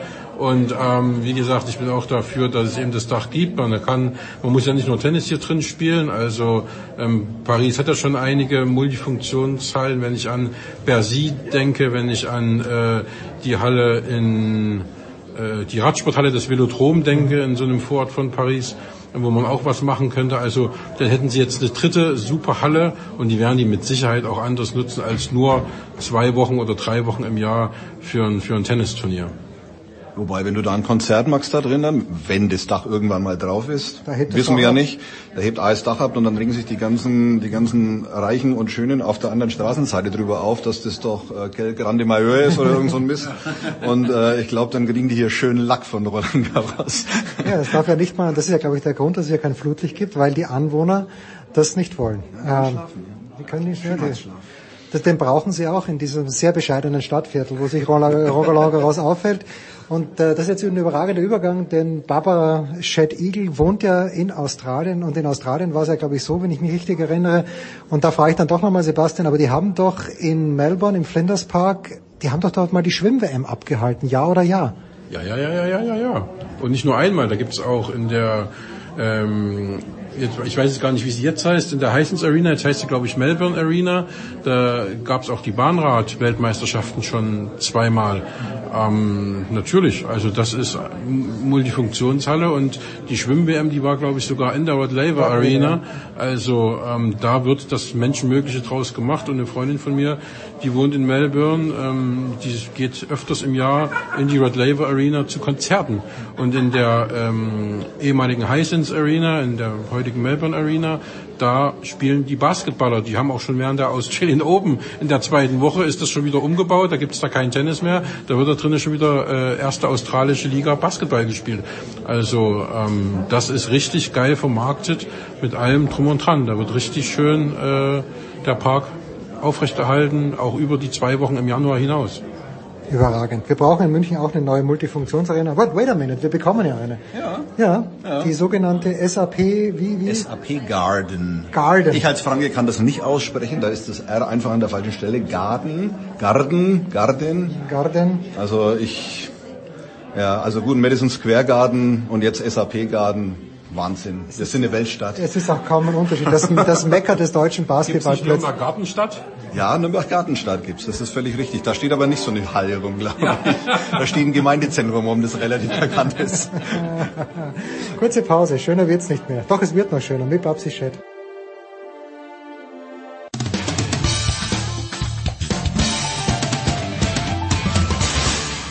Hallo, ich bin Julia Görges und ihr hört Sportradio 360. Big Show 409. Herrlich, was da los ist. In Roland Garros, aber mir gegenüber sitzt der Babsi Chat. 30 Jahre Eurosport, Babsi, wurde hier gefeiert. Du bist natürlich erst seit drei Jahren dabei. Nein, bist nicht seit, aber wann, was war das erste Jahr wirklich, wo du dabei warst und wie war dein erster Tag bei Eurosport? Der erste Tag bei Eurosport war 2005 hier bei den French Wahnsinn, Open. Genau, das ist irgendwie so nahtlos übergegangen. Wir, also ich habe im, äh, im Jänner äh, bei den Australian Open aufgehört und habe dann das erste Mal ja eben hier Interviews geführt, beziehungsweise zu dritt. Da habe ich damals noch mit dem Matthias Stach ein bisschen zusammengearbeitet. Also der hat damals auch für international äh, einiges gemacht. Der Mats war auch da. Und äh, das war grottenschlecht. Also von mir, von meiner Seite her. Ich war hyper nervös natürlich. Das ist ganz, ich habe mich da eigentlich äh, gar nicht so, so wohl gefühlt am Anfang. Also ich war irrsinnig gestresst, welche Fragen zu stellen, weil als Spieler regt man sich immer auf, dass man nie gescheite Fragen Ja, gestellt ja. kriegt von Journalisten. Und wenn man dann selber mal in diese Schiene geht, dann merkt man eigentlich, dass es, äh, dass es sich im Endeffekt immer über, um diesen Sport dreht, ne, um Vorhand, Rückhand. Und dass, äh, und dass man jetzt gar nicht so viele andere Sachen fragen kann. Aber ähm, es hat mir aber schon Spaß gemacht. Das, das ist eine Schiene gewesen, die dann immer ein, äh, irgendwie ein, in, die, in diese Richtung gehen wollte. Und, äh, und jetzt ähm, bin ich schon ein, ein abgedroschene ehemalige Sch- äh, Spielerin, die als Journalistin arbeitet. Ist es ein bisschen leichter geworden durch die Distanz? Weil wenn du sagst, du hörst im Jänner auf und bist im Mai dann schon Journalistin, die, du, du kennst ja wirklich alle noch extrem gut. Ist es da leichter geworden über die Jahre? Ja, ich meine, damals habe ich mich nur als wirklich als Spielerin gefühlt. Ne? Jetzt ist es so weit, dass ich mich teilweise in der, in der, in der Presse äh, wohler fühle als, als im Spielerbereich irgendwie, weil damals habe ich halt nur alle gekannt und das, da bin ich ja hingegangen zu denen und gesagt, du komm, schnell Interview und hin und her und jetzt ähm, äh, möchte ich das eigentlich gar nicht. Also ich, ich distanziere mich von, von, von, von den Spielen. Sicherlich äh, gibt es Momente, wo, äh, wenn, wenn sie im Studio sind oder bei anderen Turnieren oder so, wo man dann ratscht oder so, aber ich, also ich renne jetzt niemandem nach oder oder äh, bin, bin unangenehm, lästig ähm, wegen einem Interview. Also das mache ich nicht. Ähm, wenn es passt, dann passt und wenn nicht, dann, dann, dann passt es halt nicht. Und, und wie gesagt, also ähm, gibt denen dann schon irgendwie äh, den, den, die Distanz und den Freiraum und, und wenn sie wenn sie reden wollen oder so, nachher, nachher passt es eh. Aber ich glaube, das ist eine feine, eine feine Linie und ich weiß, wie unangenehm das teilweise war früher, wenn, wenn jemand so gepusht hat und ähm, ja, das, das mag ich nicht. Da bin ich kein Fan davon. Wie schaut das ganz konkret aus da bei euch? Wer kommt zu dir und so Mats? Wie, wie funktioniert das? Lädst du die Gäste ein? Macht das die Redaktion? Wie schaut das aus da bei euch? Ähm, na, meistens ist es so, also es gibt eine Person bei Eurosport, die für die ganzen Interviewanfragen zuständig ist. Das sind dann tagtäglich, man muss sich das vorstellen, es gibt eben Eurosport international, dann gibt es die Franzosen, die Russen, die, äh, da gibt es viele Nationen, die da sind. Und wir, wir, wir haben am Anfang 30, 40 äh, Anfragen, ne, Interviewanfragen. Und wir schauen, dass wir äh, so ein, zwei Studio-Interviews haben und dann haben wir Flash-Interviews zum Beispiel, die ähm, direkt, wenn die Spieler vom Platz kommen, interviewt werden und dann haben wir noch ähm, nach der Pressekonferenz, die nennt sich ENG, äh, die aufgezeichnet werden. Es gibt ganz viele unterschiedliche ähm, Interviews, aber äh, es wird unsere, also die wir jetzt brauchen, international unser Produzent setzt sich dann mit dieser Dame, die die Anfragen stellt, zusammen und sagt, ja, den und den hätten wir gerne im Studio. Da brauche ich mich jetzt nicht drum kümmern. Die sagen mir dann Bescheid, wen sie angefragt haben und ähm, dann weiß ich, auf die kann ich mich jetzt ein bisschen mehr konzentrieren. Äh, wenn sie jetzt ein Match spielen oder so, dann schaue ich dann nochmal intensiver zu, damit ich weiß, worüber ich spreche danach. Niemand spricht einen schöneren australischen Akzent als du, aber wäre es nicht manchmal auch lässig, äh, auf Deutsch ein Interview zu führen oder öfter auf Deutsch? Äh, ja, sicherlich. Ähm, aber, aber wenn der Dominik bei dir ist, dann musst du natürlich auf Englisch sprechen, ja, weil es die International Audience ist. Ja, naja, also ich habe den, den Dominik einige Male schon allein gehabt, dann sprechen wir Deutsch. Ähm, das ist natürlich auch fürs deutsche Fenster besser. Und es ist ja komisch, wenn zwei Österreicher Englisch miteinander sprechen. Äh, wenn der Mats dabei ist, nachher machen wir es natürlich auf Englisch, ist ganz klar. Äh, wir haben den Sascha Zverev gehabt. Äh, wie gesagt, da war der Mats wieder dabei, das haben wir auf Englisch gemacht. Und sonst sind eigentlich die ganzen Deutschen, äh, da machen eigentlich äh, Eurosport Deutschland, Stachy und, und, und der Boris die Interviews, ähm, weil sie schon versuchen bei Eurosport irgendwie die äh, Spieler in ihren eigenen Sprachen auch zu interviewen. Wenn wir, ich weiß, du bist beim Steirischen Tennisverband sehr aktiv ich weiß, es ist ein weiter Sprung von Deutschlandsberg nach Roland Garros, aber wenn man sich das, wenn man sich das Draw anschaut von den Juniorenwettbewerben, 64 Buben, 64 Mädchen, es ist eine Deutsche dabei und die hat sich qualifizieren müssen. Es ist weit und breit keine Österreicherin. Warum? Ja. Ist das eine Frage der Kohle? Ist es Frage der Trainer? Ich, also ich kann's, es ist, es ist schwierig für mich, das zu beurteilen. Ich glaube, dass es eine Kombination ist. Ähm, es kann auch nicht jeder irgendwie einfach äh, mitspielen. Ich kann mich erinnern zum Beispiel, dass ich nie schlecht war bei den Junioren, aber ich bin eigentlich nur zu zwei Grand Slam Turnieren in meiner Jugendzeit beschickt worden, weil es einfach zu, es war zu teuer. Also ich war einmal in Roland Garros mit 15 und ähm, nach Wimbledon bin ich nie beschickt worden. War das der ÖTV, der das bezahlt? Ja, das war der ÖTV und dann einmal äh, Australian Open, aber da war ich schon, da habe ich schon Quali bei den Damen gespielt. Also das ist dann irgendwie so in einem gegangen. Ähm, das hat damals noch der ÖTV bezahlt und ich glaube schon, dass es äh, eine Geldgeschichte auch ist. Äh, das ist natürlich schade. Also ich habe auch den Raster durchgeschaut und habe gedacht, das gibt's nicht, es ist schon wieder kein Österreicher dabei. Und das ist schade, weil es schon wichtig ist für diese Jugendlichen, das da zu sehen, einmal diese Stimmung aufzuschnappen und, ähm, und, und einfach, äh, ich bin hyper nervös gewesen zum Beispiel, wo ich da gespielt habe. Das war für mich, das war für mich ein Wahnsinn. Und wenn du dann wirklich am Platz stehst, dann, dann, dann spürst du diese Atmosphäre nochmal mehr. Also es war für mich so beeindruckend. Ähm, und sonst, ja, man, sicherlich. Wo, wo, sind, wo sind die äh, Kinder, die oder die Jugendlichen, die, die gut spielen in Österreich. Es liegt womöglich an einer Kombination von Geld, von Finanzen, von Trainern, guten Trainern und der Einstellung. Schule, wahrscheinlich ja, die Schule. Und die, die Russinnen hören mit 14 auf. Ja, ja, sicherlich, das ist ein Unterschied. Muss, man muss ja jetzt nicht Nummer eins der Welt sein äh, in, bei den Jugendlichen mit 15 oder 16. Man kann ja, man, der durchschnittliche Durchbruch unter die ersten 100 ist ja mit 22 oder 23 erst. Also ja, wenn du in die richtige Schule gehst, dann kannst du das schon irgendwie kombinieren. Ich finde, dass es wichtig ist, äh, einen, einen Abschluss zu haben, außer, ich meine, ich war jetzt auch kein Abschluss, aber äh, ich, meine, ich war schon erste 100, ne, wo ich dann Profi geworden bin. Das ist ein bisschen ein Unterschied. Aber einfach, äh, ich mag diese Aussage nicht, einfach zu sagen, ja, wenn du die Schule machen willst, dann schaffst du das sowieso nicht. Also das ist dann irgendwie so, the easy way out. Mhm. Ähm, irgendwie, du musst eh aufhören, das ist dann einfacher, das finde ich nicht gut. Also ich finde schon, dass man, solange man es kombinieren kann oder Fernschule oder so machen kann, soll man das machen. Das finde ich auch super von dieser, von dieser Polin, ähm, die, die, äh, ja genau, die die, ähm, die die Schule nebenher noch macht und die da wirklich äh, darauf besteht, auch dass sie den Abschluss macht. Das finde ich total cool, zum Beispiel. Also ähm, wie gesagt, wenn du wirklich weit vorne bist und es geht sich irgendwie nicht mehr aus, dann ist es ja noch, da hast du ja schon irgendwie eine Sicherheit. Aber es gibt so viele, die Profi werden und die eigentlich noch nichts sind, ne? wo man denkt, das ist schon ein bisschen ein Risiko. Ne? Was machen Sie, was ist der Plan B dann? Ja, ja auf College könnte man vielleicht gehen und da Bayern in den USA spielen. Wenn du sie schon ansprichst, wir haben jetzt, also wir sprechen am Mittwochvormittag miteinander, wir haben Maketa Wondroschowa im Halbfinale und Johanna Konter würde ich mir persönlich kein Eintrittsticket kaufen, aber naja, es ist halt einfach so. Ich bin, bin da halt immer noch, den, und in der unteren Hälfte hätten wir gehabt die Bertens und die Plischkova, glaube ich. Jetzt auch ja, es ist immer, immer Geschmackssache. Ist das gut aus deiner Sicht fürs Damentennis, dass andere Namen, die Konter ist ja nicht ganz frisch, ist ja glaube ich das dritte Halbfinale jetzt, die spielt. Mhm. Gut oder schlecht? Oder, ich meine, man kann sich ändern, aber wie Gut wie oder schlecht, das ist, ah, ja, man muss es akzeptieren, so wie es ist, es ist anders. Ähm, es ist immer, äh, ich will jetzt mal sagen, ich bin ein sehr positiver Mensch und deswegen sage ich, es ist sehr... Ähm, Freust dich auf Donnerstagnachmittag. ähm, und und äh, ich glaube einfach, dass es spannend ist bei den Damen, weil du weißt wirklich nicht, was passiert. Es, kann, es könnte jeder äh, ein Grand Slam gewinnen und es ist bei jedem Turnier, bei jedem Grand Slam Turnier jetzt wirklich der Fall gewesen, dass irgendein unbekannter Name oder unbekannterer Name im Semifinale oder im Viertelfinale ist. Das kann man, das kann man jetzt sehr gut sehen, weil es spannend ist. Man kann es aber so sehen, ja, was ist da jetzt los im Damen-Tennis? Warum gibt es äh, diese drei, vier Spielerinnen nicht, die das äh, dominieren? Ähm, es ist, wie es ist.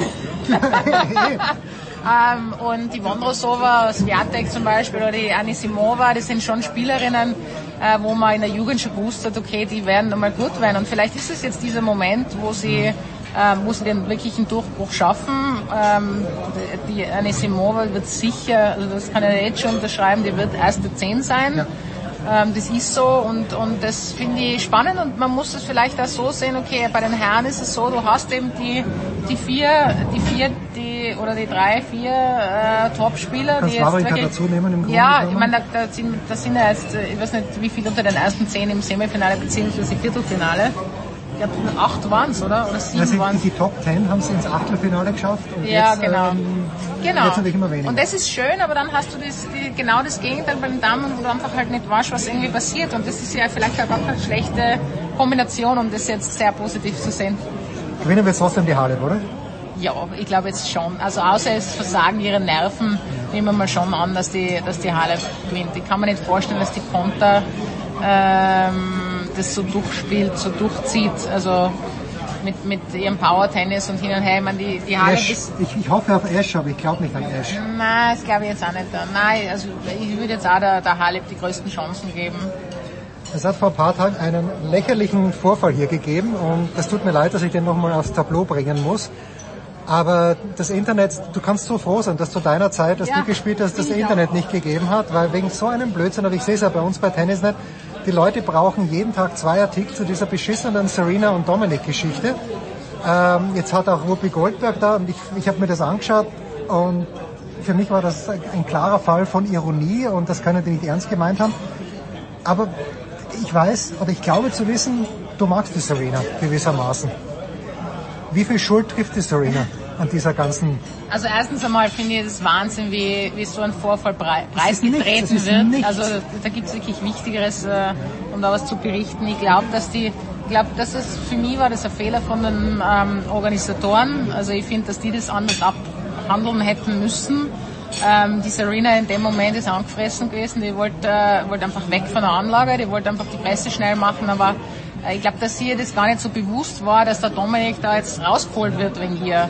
Und dass er sich dann auch nicht eingesetzt hat für ihn, wo sie das vielleicht mitgekriegt hat, verstehe ich auch, weil sie so angefressen war, dass sie verloren hat, dass sie da jetzt nicht großartig, also da denkt sie einfach zu sehr an sich, aber ähm, ich, ich, ich, ich fühle schon in einer gewissen Weise mit mit dem Dominik, weil das einfach nicht okay ist, ne? äh, dass du mitten in der Pressekonferenz rausgeholt wirst wegen jemand anderen. Also das, äh, da wäre ich wahrscheinlich auch aufgestanden, da wäre ich jetzt auch äh, nicht glücklich gewesen und wäre gegangen.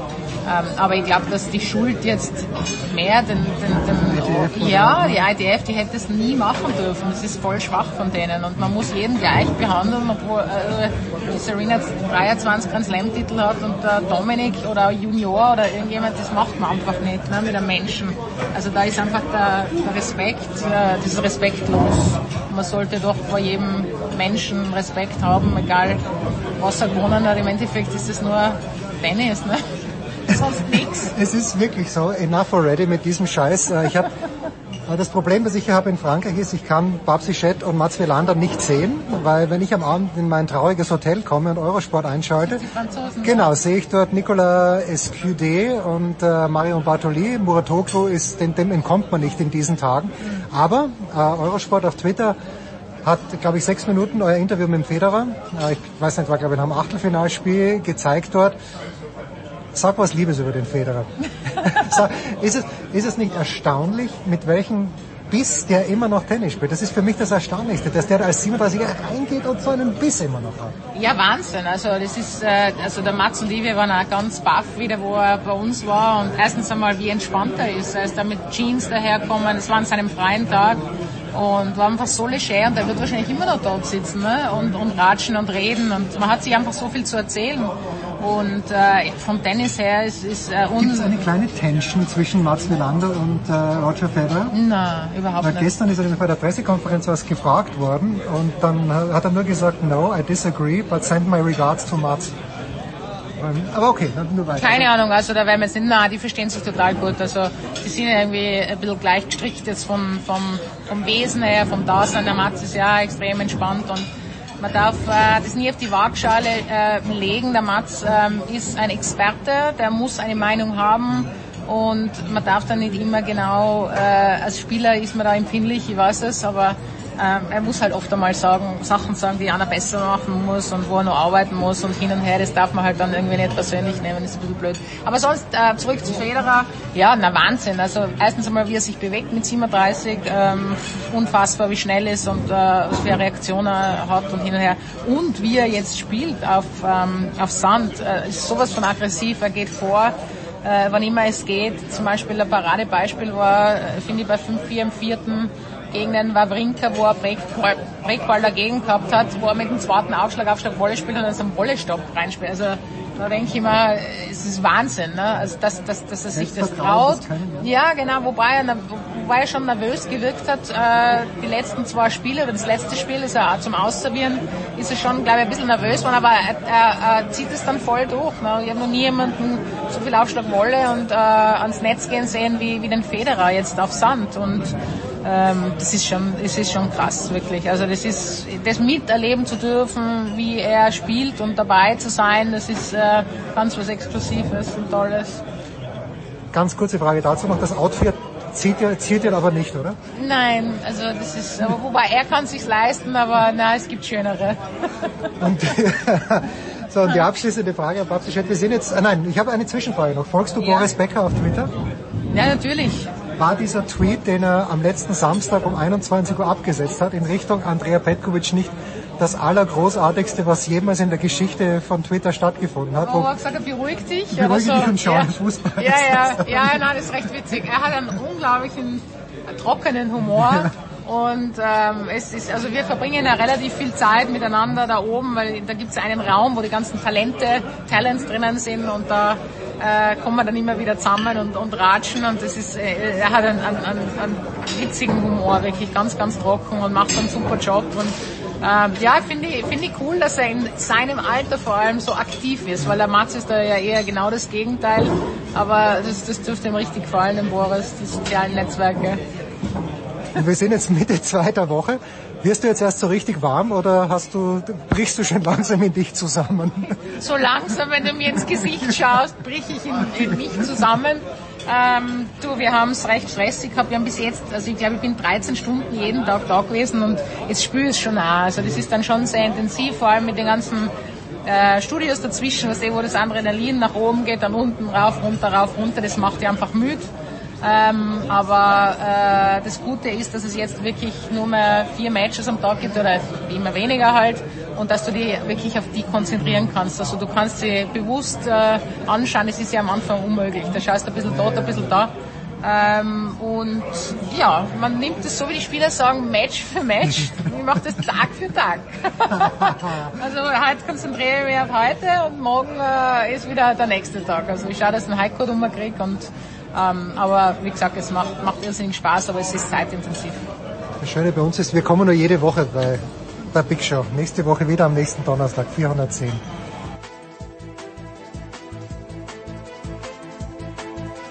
Das war die Big Show auf sportradio360.de. Folgen Sie uns auf Twitter, klicken Sie den Gefällt mir-Button auf unserer Facebook-Seite und abonnieren Sie uns via RSS-Feed oder auf iTunes.